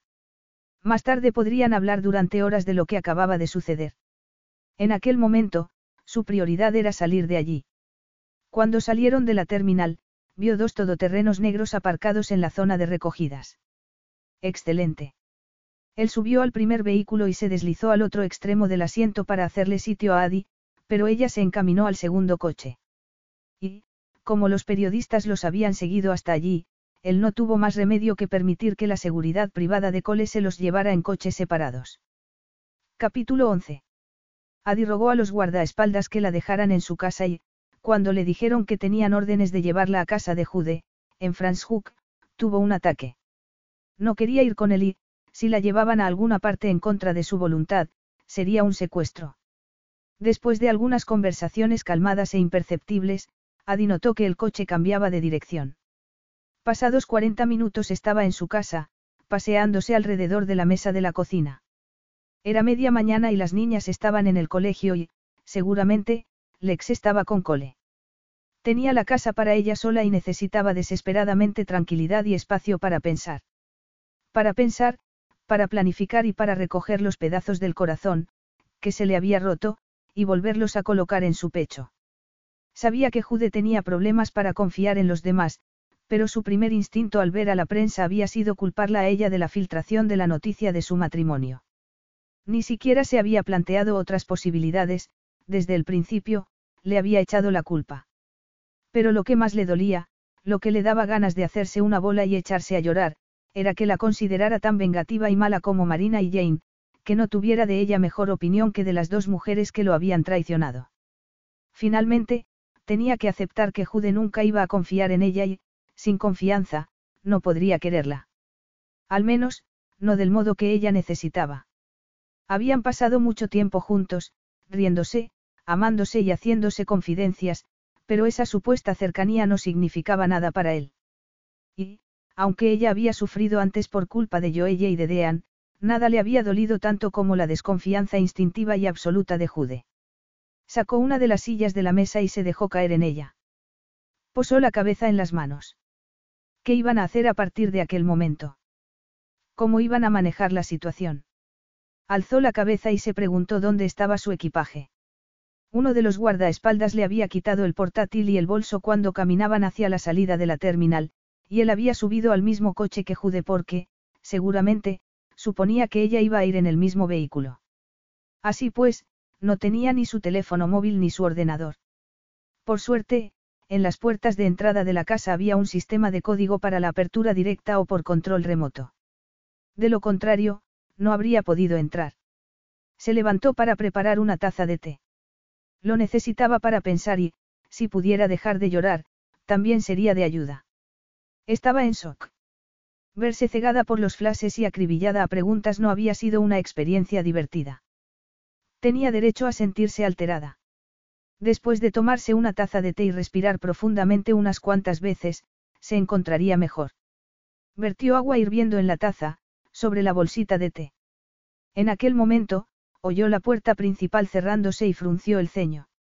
Se secó rápidamente las lágrimas, porque Lex acababa de volver y necesitaba estar presentable para hablar con su hermana que, sin duda, había visto la noticia de su matrimonio en los periódicos, y tendría muchas preguntas. Además, tenía que contarle que yo ella había presentado una demanda por la custodia de las niñas, y quería tener calma y control para hacerlo de la mejor manera posible. Esperó a oír sus pasos por el pasillo y verla entrar en la cocina, pero no sucedió ninguna de las dos cosas. Salió de la cocina, y se encontró a Jude allí plantado, con la maleta a sus pies y el ordenador y su bolso en las manos. Ella no tenía ni la más mínima intención de hablar con Jude Fischer en aquel momento. ¿Qué estás haciendo aquí y cómo has entrado? Le preguntó. Él le dio una patada a la maleta que tenía a los pies. Traerte tus cosas. Si hubieras entrado en el mismo coche que yo, no habría tenido que seguirte hasta aquí, replicó él, con ira. Yo no te lo he pedido. Y no me has respondido. ¿Cómo has entrado en mi casa? He llamado a Alex. Ella me dio el código. También me ha hecho muchas preguntas sobre nuestro matrimonio y sobre lo que pensamos que estamos haciendo. Bueno, no fui yo la que exigió total secretismo, no. Jude hizo un gesto de contrariedad, dejó el ordenador sobre la maleta y colgó su bolso de un perchero que había detrás de la puerta. Adió yo que su teléfono sonaba dentro del bolso. Seguramente, Será ella, dijo Jude, mientras se quitaba el chaquetón. ¿Qué le has dicho? inquirió Adi. Nada. Que tú responderías a todas sus preguntas, respondió él, y se puso las manos en las caderas. Vamos a discutir en tu vestíbulo. Adi entrecerró los ojos. ¿Por qué no? ¿Por qué estás tan enfadada conmigo? Le preguntó Jude. ¿Y por qué has subido al otro coche? Me acusaste de filtrar la noticia. Gritó ella. Dijiste que había sido yo la que había divulgado el secreto. Bueno, es que no he sido yo, así que, ¿quién iba a ser? Gritó Jude, a su vez. Mira, sé que Lex y tú estáis muy unidas, sé que no tenéis secretos la una para la otra, así que entiendo que se lo dijeras. Seguramente, a ella se le escapó delante de otras personas. Yo no se lo he dicho a nadie gritó Adi. ¿Y no te parece que si Lex te ha hecho tantas preguntas es porque ella no sabía nada? Jude frunció el ceño y cabeceó. Después, se pasó la mano por la cara. Sí, bueno, eso no se me había pasado por la cabeza. Lo siento. Adi alzó las manos con una completa frustración. No. No, no vale con un simple, lo siento, después de haber hecho tal acusación. No lo acepto aunque pudiera pasar esto por alto, que no puedo, ¿cómo te atreves a acusarme de que he querido vengarme por un error que cometiste tú y por el que te disculpaste? Yo no soy tan mala ni tan vengativa. Él se pasó las manos por el pelo. Yo no quería. No me digas que fue por impulsividad, por la tensión del momento, o que no lo pensaste. Lo cierto es que cuando la gente está en una situación estresante, tiende a decir la verdad, porque no hay tiempo para filtrar las palabras. Tú crees todo lo que dijiste porque, instintivamente, piensas que voy a traicionarte. Que soy otra mujer más de las que quieren hacerte daño. Él no respondió, y ella se alegró. Habría perdido completamente el respeto por él si hubiera intentado mentir. Jude se limitó a mirarla con pena y un brillo de desafío en los ojos. A pesar de haber pasado estas últimas semanas conmigo, a pesar de nuestras conversaciones y nuestras confidencias, no confías más en mí que cuando llegué a tu casa y te dije que íbamos a tener un hijo. Se cruzó de brazos y balanceó el peso de su cuerpo sobre los pies. He estado intentándolo, Adi. Pero no lo consigues, respondió ella, con tristeza. No había esperanza para ellos como pareja. Lo quería, y sabía que él también sentía algo, pero no era suficiente para superar sus miedos, y eso era una decepción constante para ella. Jude había fallado ya dos veces y, si no cambiaba su forma de pensar, volvería a hacerlo. El amor no podía florecer donde había dudas. Él se frotó la mandíbula de arriba abajo. Nos conocemos desde hace muy poco, Adi. No estoy acostumbrado a ti, no estoy acostumbrado a esto. Llevo solo mucho tiempo. Lo haré mejor. Lo haré mejor. ¿Cuántas veces había oído aquello por parte de Joelle, y cuántas veces la había decepcionado? Ideal le había dicho algo parecido cuando se peleaban por el hecho de que él no pudiera conectar con las niñas. Ninguno de los dos lo había hecho mejor. Iba a ponerse otra vez en la misma situación. El hombre que quería casarse conmigo intentó quererme lo suficiente, pero no pudo. Me crié con una mujer que siempre prometió más de lo que podía cumplir, pero nunca nos dio lo que necesitábamos y queríamos. Yo seguía esperando y, cada vez que incumplía una de sus promesas, perdía un poco de mi alma. No voy a volver a pasar por eso. Y, cada vez que yo ella fallaba, ella perdía más y más respeto y amor por su madre. No quería que le ocurriera lo mismo con Jude. Iban a tener un hijo juntos y él iba a estar presente durante mucho tiempo en su vida, así que tenía que dejar de desear, de soñar y de esperar que él mejorara. Respiró profundamente y contuvo las lágrimas. Ya lloraría después. Íbamos a reevaluar nuestra relación de todos modos, así que digamos que hemos roto, Jude, le dijo. Vamos a vivir separados. Después de que nazca el bebé, nos divorciaremos. Lo único que necesito es que pagues los honorarios de los abogados, tal y como acordamos inicialmente. Pero, ¿y nosotros? No hay ningún, nosotros, Jude. No puede ser, porque tú no puedes darme lo que necesito. ¿Y qué es eso, exactamente, Adi? Preguntó Jude, con un gruñido de emoción reprimida. Ira, o desesperación. Ella no lo sabía. Lo que necesito es que me quieras. Que seas parte de mi vida y de la de nuestro hijo en el día a día. Envejecer contigo y quererte para siempre. ¿Por qué? Odio decir esto, pero te quiero, Jude. Él trató de agarrarla, pero Adi sabía que, si la tocaba, ella perdería toda su determinación. Pero quererte no es suficiente para mí. Eso me ocurrió con mi madre, y estuvo a punto de matarme. Yo también podría quererte, Adi. No, no puedes, ¿por qué no puedes confiar en mí? ¿Y por qué no puedes ponerme a mí por delante de Fischer Internacional? Me niego a volver a ser la niña que fui, siempre detrás de una estrella fugaz, rezando para que tú mires atrás y te acuerdes de que estoy ahí. Ya lo he hecho, y no es divertido. Prefiero vivir sin ti. Me estás pidiendo mucho, Adi, dijo él, con los ojos entrecerrados. Ella se encogió de hombros. Ojalá se marchara. Quería echarse a llorar, pero no podía hacerlo si él estaba allí. Puede ser. Puede ser que yo debiera estar agradecida por lo que tú decidas dar, pero no soy ese tipo de persona. Como mis hermanas, me merezco a un hombre que pueda convertirme en el centro de su mundo. Y, si tú no puedes ser ese hombre, prefiero estar sola. Jude se quedó mirando al suelo. Adi pasó por delante de él para abrir la puerta. Por favor, márchate, Jude. Si sientes algo de afecto por mí, vete, por favor. Jude vaciló. Siento muchísimo no poder darte lo que necesitas, Adi. Ese nivel de confianza es imposible para mí. Ya lo sé, susurró ella. Y, mientras lo veía caminar hacia su coche, empezaron a rodar las lágrimas por las mejillas. No parecía que ver marcharse a alguien tan querido se volviera más fácil con el tiempo. Lex estaba sentada en el sofá, junto a Adi, mirándola al mismo tiempo con horror y comprensión. Tenía una copa de vino entre las manos, y Adi quería quitársela y bebérsela de un trago. Necesitaba las propiedades calmantes del vino. ¿De cuánto estás?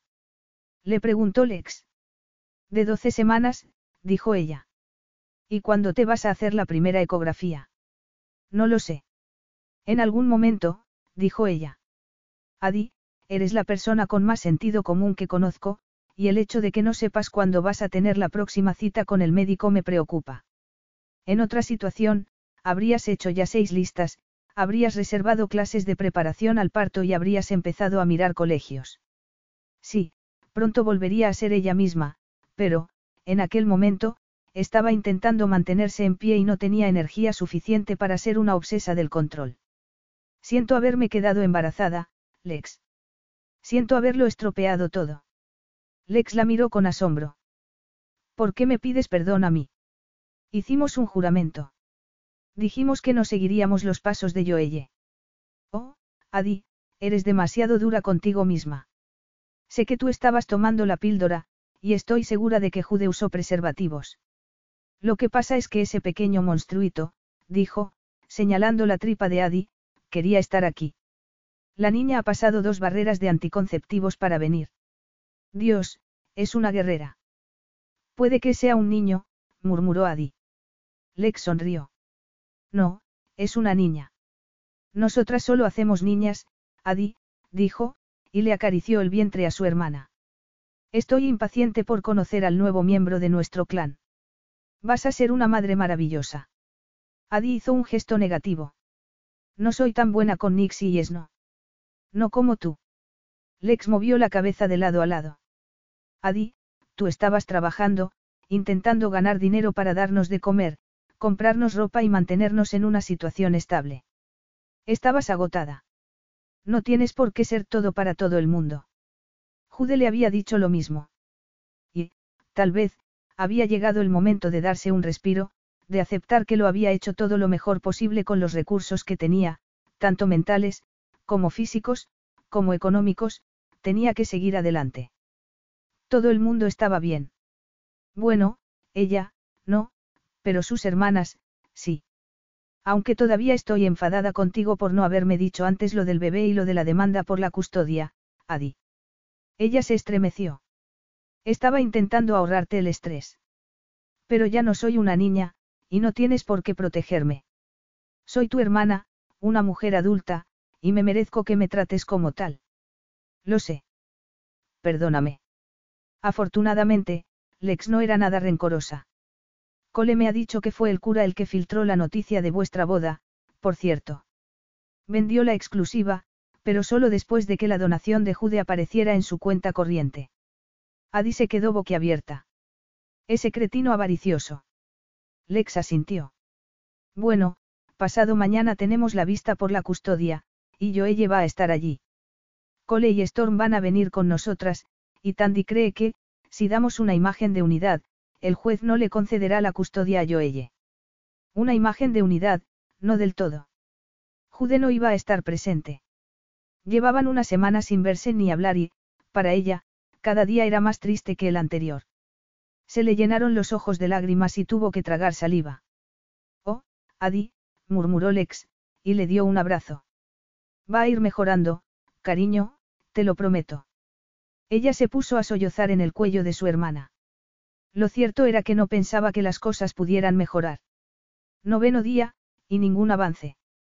Jude estaba hundido. Todavía se sentía muy triste y conmocionado. Estaba en el salón de su casa. No había vuelto a salir desde el día en que se había despedido de Adi. Apoyó el antebrazo por encima de la cabeza y notó el frío del vidrio del ventanal a través de la tela de su sudadera. Había anochecido hacía unas horas y la luz de la luna iluminaba débilmente el contorno de las montañas que había a pocos kilómetros de allí. A él le parecía que su corazón se había quedado con los mismos picos irregulares, era como si le costara bombear la sangre a todo su cuerpo. Pensaba que sabía lo que era un desengaño amoroso como aquel, pero se había dado cuenta de que nunca había estado cerca de la desolación completa. En aquel momento, ya sabía lo que era. Acababa de aprenderlo, como también había aprendido lo que era realmente echar de menos a alguien. Echaba tanto de menos a Adi, que le parecía que estaba en el séptimo nivel del infierno. Tomó su copa de vino y se sentó delante de la chimenea, que estaba apagada. La verdad lo estaba mirando de cara, exigiendo que le prestara atención, y tenía que enfrentarse a ella. No podía sentirse peor. Se había equivocado en varias ocasiones, y con diferentes resultados, pero había seguido tropezando, sin pensar en lo que hacía, decía o pensaba. Eso iba a terminar en aquel momento. No tenía otra opción que convertirse en un hombre mejor, digno de alguien tan fuerte y especial como Adi. Apoyó la copa de vino contra su frente. Él había tenido todas las ventajas del dinero y el poder, y había sido un niño mimado desde su nacimiento. Era cierto que había perdido a sus padres, pero también había tenido la oportunidad de asistir a magníficas escuelas y de recibir una educación privilegiada. Había tenido muchísimos amigos y las muchachas lo habían adorado. Había tenido muchas ventajas en la vida. Marina lo había engañado, sí, pero él era joven y estaba muy enamorado. Ella lo había dejado en ridículo, sí, ¿y qué? Incluso a los 19 años, él se había quedado a su lado, mostrándole mucha más lealtad de la que se merecía. Ya era hora de poner el incidente de Marina en perspectiva. En aquel momento, él era joven e idealista, y ella era una hábil estafadora. Pero no había muerto nadie, tan solo habían salido lastimados su orgullo y el ego de su abuelo, y una pequeña parte de su corazón. En lugar de analizar la situación y restarle importancia, se había pasado demasiados años alimentando el dolor y otorgándole, como a las burlas de su abuelo, mucho más poder del que merecían. Le había dado demasiada relevancia a aquel año de su vida y le había dedicado demasiada energía mental. Y, como resultado, había comenzado a creer que el amor era peligroso y que no se podía confiar en las mujeres. Esa noción se había visto reforzada por la traición de Jane y la humillación de que su historia apareciera en los periódicos, y había provocado que el cinismo y la desconfianza se asentaran. En lugar de responder a los artículos periodísticos entre risas, encogiéndose de hombros, diciéndole a la prensa que era joven e ingenuo, el horror y la vergüenza que sentía habían convertido la historia en algo mucho más jugoso de lo que era. El viejo Bartolomeu y él eran los reyes de la exageración. Marina era una estafadora y Jane, una mala persona, pero eso no significaba que todas las mujeres fueran iguales. Ciertamente, Adi no lo era. Ella era una persona recta, valiente, independiente y luchadora. No se había dejado derrotar por los golpes de la vida. Simplemente, se había puesto en pie y había seguido luchando. Desde muy joven había estudiado y trabajado para mantener unida y segura a su familia, sacrificando su libertad económica y social. Fuera difícil o no, Adi hacía lo correcto. Era la mejor persona que conocía, y, por alguna razón, lo quería él. Ese era el mayor milagro de todos. Se merecía mucho más que tener que mantener en secreto su matrimonio. Mucho, mucho más. Los milagros, el amor y las segundas oportunidades no llegaban con tanta frecuencia, y estaba seguro de que a él se le estaban terminando. Tal vez había llegado la hora de dejar de deprimirse y empezar a actuar. Aquello podría resultar contraproducente, pensó Jude, mientras su chofer lo dejaba frente al juzgado en el que Adi y Lex debían presentarse a la vista por la custodia. Cole le había dicho que las niñas estaban en el colegio y que no iban a estar presentes para ahorrarles la terrible experiencia de ver a un grupo de extraños decidiendo su futuro. Su amigo iba a acompañar a Lex, pero Adi estaría sola. Y eso no era aceptable. Se había puesto un elegante traje gris, una camisa blanca y una corbata estampada. Subió corriendo las escaleras, imaginándose a Adi sentada junto a su abogada, vestida con un traje sobrio, tratando de impedir que el miedo se reflejara en su rostro. Él la conocía y sabía que, aunque estuviese temblando por dentro, nadie iba a darse cuenta. Esperaba haber llegado a tiempo, sala 7, tercer piso, juez Ancosí. Miró su reloj y aceleró el paso. La vista estaba a punto de empezar y él no quería molestar a la jueza al entrar. Encontró la puerta, la abrió e hizo una mueca al oír el sonoro chirrido. En la sala reinaba el silencio. Todo el mundo estaba en pie, y todos se giraron para mirarlo. Incluyendo a Adi, que se quedó boquiabierta. Verdaderamente, esperaba besarla más tarde. Hacía demasiado tiempo que no la abrazaba. Quería decirle que era suya, y viceversa, y que. Va a quedarse ahí parado. Una voz aguda se infiltró en sus reflexiones y Jude apartó la mirada de su esposa y observó a la jueza. Tenía el pelo canoso y llevaba gafas bifocales. Llevaba los labios pintados de rojo y su mirada era más afilada que una katana. ¿Quién es usted? preguntó. ¿Y por qué llega tarde? Jude trató de no encogerse y, por el rabillo del ojo, captó la sonrisa de Cole. Se abotonó la chaqueta del traje mientras se acercaba al grupo, que estaba frente al estrado. Vislumbró a Joelle, que tenía el pelo rubio y largo hasta la cintura. Parecía la hermana mayor de Adi. De nuevo, ¿quién es usted? Sí, tenía que concentrarse. Jude sonrió a Adi y miró a la jueza. Me llamo Jude Fischer. De Fischer International. Sí, es mi empresa. ¿Y qué papel tiene usted en esta vista, señor Fischer? Le preguntó la jueza Ancosi, en tono de impaciencia. Señoría, he venido a apoyar a mi esposa, dijo él, y se puso junto a Adi. Um, murmuró la jueza, y miró hacia abajo. Jude sintió la mirada de Adi y se volvió hacia ella. Vio la cara con la que quería pasar el resto de su vida, que lo observaba con absoluto asombro. Pero, ¿qué estás haciendo? Él se inclinó para responderle en voz baja, al oído. Ahora no, cariño. Cuando se irguió, la jueza miró hacia arriba y enarcó las cejas. Bien, ahora vamos a escuchar sus argumentos sobre quién debería cuidar a las señoritas Nixie y Snow, y por qué. Y, por favor, recuerden que yo solo estoy del lado de las niñas. He tomado la decisión de que la tutela legal de las niñas sea compartida por sus hermanas mayores.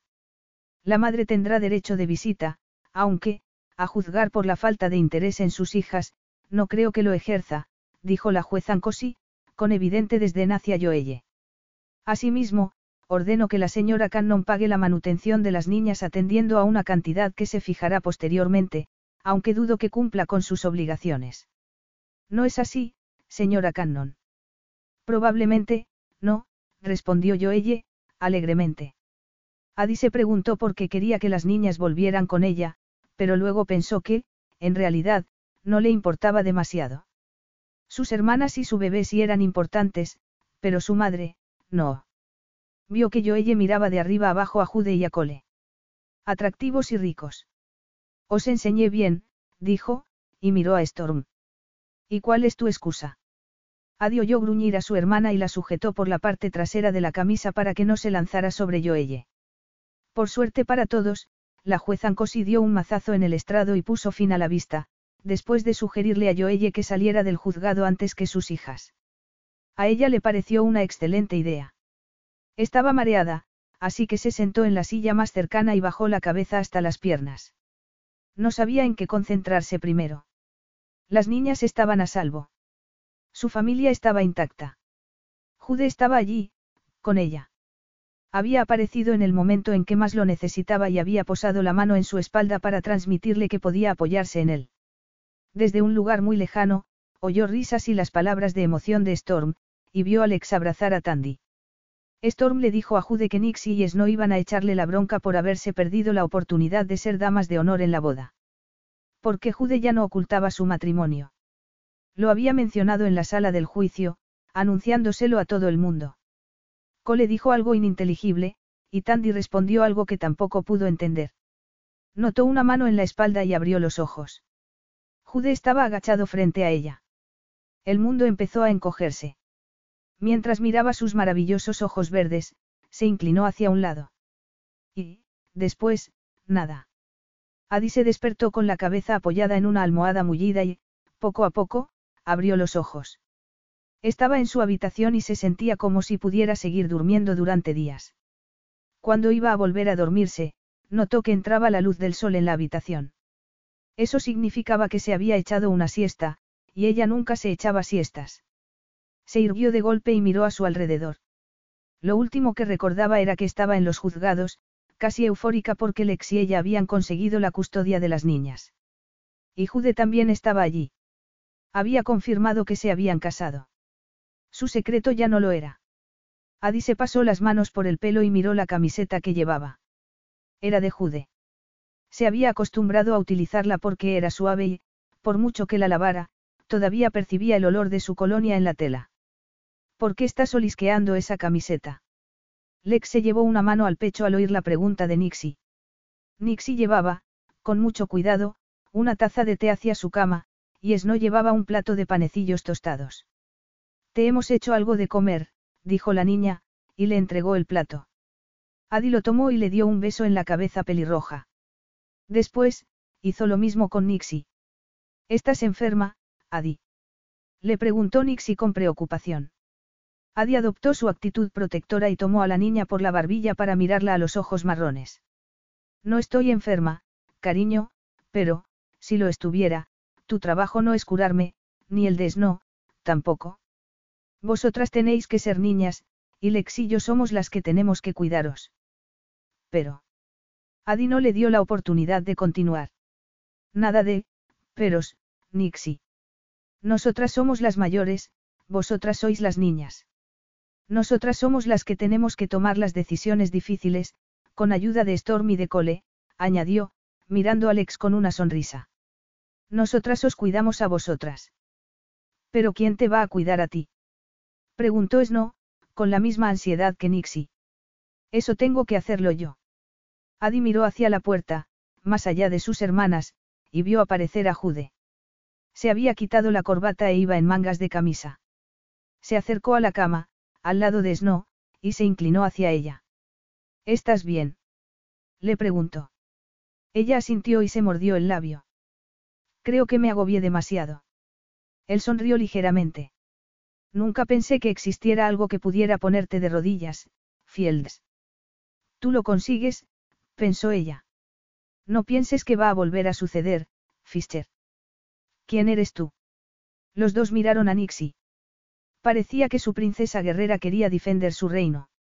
Claramente, todavía tenía un par de conversaciones pendientes con ella acerca de su papel en la familia. Te presento a Jude. Es mí. No sabía cómo explicarlo. ¿Qué era Jude para ellas? Soy el señor que va a cuidar de Adi para que ella pueda cuidaros a vosotras. No pareció que eso convenciera a Nixie. Adi miró a Storm y Alex, que estaban abrazadas por la cintura, junto a la puerta. Sus hermanas captaron su petición, se llevaron a las niñas fuera del dormitorio y cerraron la puerta para acallar sus sonoras quejas. Lex les dijo que, si no dejaban de gritar inmediatamente, no les dejaría ser damas de honor en la boda, y se hizo el silencio. Adi se dio cuenta de que Jude no le quitaba los ojos de encima. Eh, le dijo él, sentándose a su lado. Ella ladeó la cabeza y se cruzó de brazos. No me acuerdo de haber vuelto a casa. Recuperaste el conocimiento enseguida, pero, en cuanto te tomé en brazos para traerte en mi coche, te quedaste dormida. Llevas durmiendo cinco horas. Tanto. Llamé a tu ginecóloga y me dijo que, seguramente, era una reacción al estrés. El cuerpo tiene estrategias para descansar cuando no da para más. Sí, supongo que sabe cuándo debe dejar de luchar, respondió ella, y se miró las manos. ¿Por qué viniste al juzgado y por qué? ¿Por qué le dije a todo el mundo que estamos casados? ¿Por qué estés donde estés, allí es donde tengo que estar yo? ¿Y por qué quiero que todo el mundo sepa la suerte que tengo de poder decir que eres mi mujer? No lo entiendo, Jude. Él la tomó de la mano. Cometí errores de exceso de confianza en los demás, Adi, pero ahora sé que mis errores con Marina y Jane no fueron tan horribles. Con Marina, yo era un niño y, con respecto a Jane, pensé que tenía más integridad. Sí, fallé, pero todos podemos cometer errores. Así es como se aprende. Sin embargo, el mayor error que he cometido en la vida ha sido perderte. Cerró los ojos y se pellizcó el puente de la nariz. Estos diez días sin ti han sido horribles. Te he echado de menos en todos los sentidos.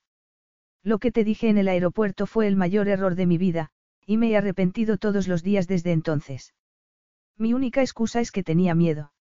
¿De qué? Él la miró a los ojos, y ella vio en su semblante el amor, el temor y, quizá, un poco de esperanza. De quererte, de perderte, de estropearlo todo, de correr un gran riesgo. He estado intentando averiguar cuál es el mejor camino desde que te vi por primera vez en el Bane. Jude se inclinó hacia adelante y apoyó su frente en la de ella. Te quiero muchísimo, Adi. Quiero al bebé, también, pero tú eres lo más importante para mí. A ella se le cayeron las lágrimas. Yo también te quiero, Jude, dijo. Se besaron. Sus labios se unieron con fuerza y, cuando él profundizó en el beso, ella se sintió como si su cuerpo expulsara toda la angustia y dejara entrar la luz del sol. Estaba a punto de sentarse en su regazo cuando se abrió la puerta y se oyeron risitas infantiles. Adi tomó uno de los almohadones de la cama y lo lanzó hacia la puerta, que se cerró inmediatamente. Lo siento, susurró. Pueden llegar a ser muy intensas. Él sonrió. Ya me acostumbraré, dijo. Pero tenemos que empezar a cerrar la puerta con llave. La estrechó entre sus brazos, y ella pensó que aquel, era, exactamente, su sitio. ¿Y ahora, qué? preguntó. Él le dio un beso en la coronilla. Bueno, hay diferentes opciones. Después de hablar con Cole, parece que Storm va a utilizar el apartamento que hay sobre el garaje de su finca, y van a contratar a una niñera para las niñas, de modo que Lex pueda terminar los estudios. Si quieres, tú puedes mudarte a la cabaña de la finca, quedarte aquí o... Ninguna de esas opciones le parecía apetecible. ¿O? Preguntó. O vivamos juntos aquí, o en mi piso, y pasemos los fines de semana con o sin las chicas en mi casa en Franschhoek. También podemos buscar una casa cerca de la casa de Cole Lex, una lo suficientemente grande como para que las niñas se queden a dormir cuando ellos necesiten un descanso. Estaba a punto de decirle que estaba interesada en esa opción cuando él levantó la mano. Quería decir algo más. Ella se apartó, un poco preocupada, y lo miró. Sé lo independiente que eres, y sé que te prometí un trabajo en Fischer. Por supuesto, ese trabajo está ahí cuando lo desees. Pero. Pero me gustaría que te tomaras un respiro. Me gustaría que me dejaras cuidarte. Has tenido la gran responsabilidad de tomar decisiones cruciales todo el tiempo, el estrés de estirar el dinero y mantener unida a esta familia, y me gustaría que te tomaras unos meses de descanso. Sé que no serías feliz sin trabajar, porque tú necesitas estimulación. Estoy pensando que, tal vez, cuando estés lista para volver a trabajar, podrías dedicarte a resolver problemas y gestionar las crisis en Fischer Internacional. O, tal vez, administrar tu propio grupo de hoteles. No tengo un grupo de hoteles, Jude, respondió ella. Él se encogió, pero en broma. Bueno, en cierto modo, sí. He puesto a tu nombre todos mis hoteles y refugios ecológicos, los que compré a título personal. Ah, y también compré el Hotel Boutique de la Costa de los Esqueletos para ti, pero sospecho que va a convertirse en nuestro refugio. ¿Cómo? Ella era la dueña de Dune House. Y, además, tenía una pequeña cadena de hoteles. ¿Tú? ¿Qué? ¿Pero por qué? Llámalo regalo de bodas. Llámalo una muestra de agradecimiento por mi bebé, de la gratitud que siento por tu amor. También es una promesa de que, hagamos lo que hagamos y vayamos donde vayamos, lo haremos juntos. Trató hecho. A ella le daba vueltas la cabeza. UM, podías haber comprado un anillo, Fischer, dijo, sin aliento. Él se inclinó hacia un lado y se sacó un pequeño estuche del bolsillo del pantalón. Lo abrió con el pulgar y, al ver el contenido, ella tragó saliva. Era un precioso anillo con tres enormes piedras, una esmeralda, un zafiro y lo que a ella le pareció un diamante rosa. Me parece que vamos a tener una niña, dijo Jude, riéndose. Sí, probablemente, pensó ella. Jude le puso el anillo en el dedo anular de la mano izquierda y se la llevó a los labios. Entonces, nos casamos, Adi. Ya estamos casados, respondió ella, con una carcajada. Sí, pero, esta vez, vamos a hacerlo bien. Fin. Enjoy all your favorite sports like never before at BetMGM. Sign up using code Buckeye and receive up to $1,500 back in bonus bets if you don't win your first bet. When you register with BetMGM, you'll get instant access to a variety of parlay selection features, live betting options, and the best daily promotions in the business. And with BetMGM at your fingertips, every play and every game matters more than ever. Place your money line prop, or parlay bets with the king of sportsbooks today. Sign up using code Buckeye and receive up to $1,500 back in bonus bets if you don't win your first bet. BetMGM and GameSense remind you to play responsibly. 21 plus and present in Ohio, subject to eligibility requirements. Rewards are non withdrawable bonus bets that expire in seven days. Gambling problem? Call 1 800 Gambler in partnership with MGM Northfield Park.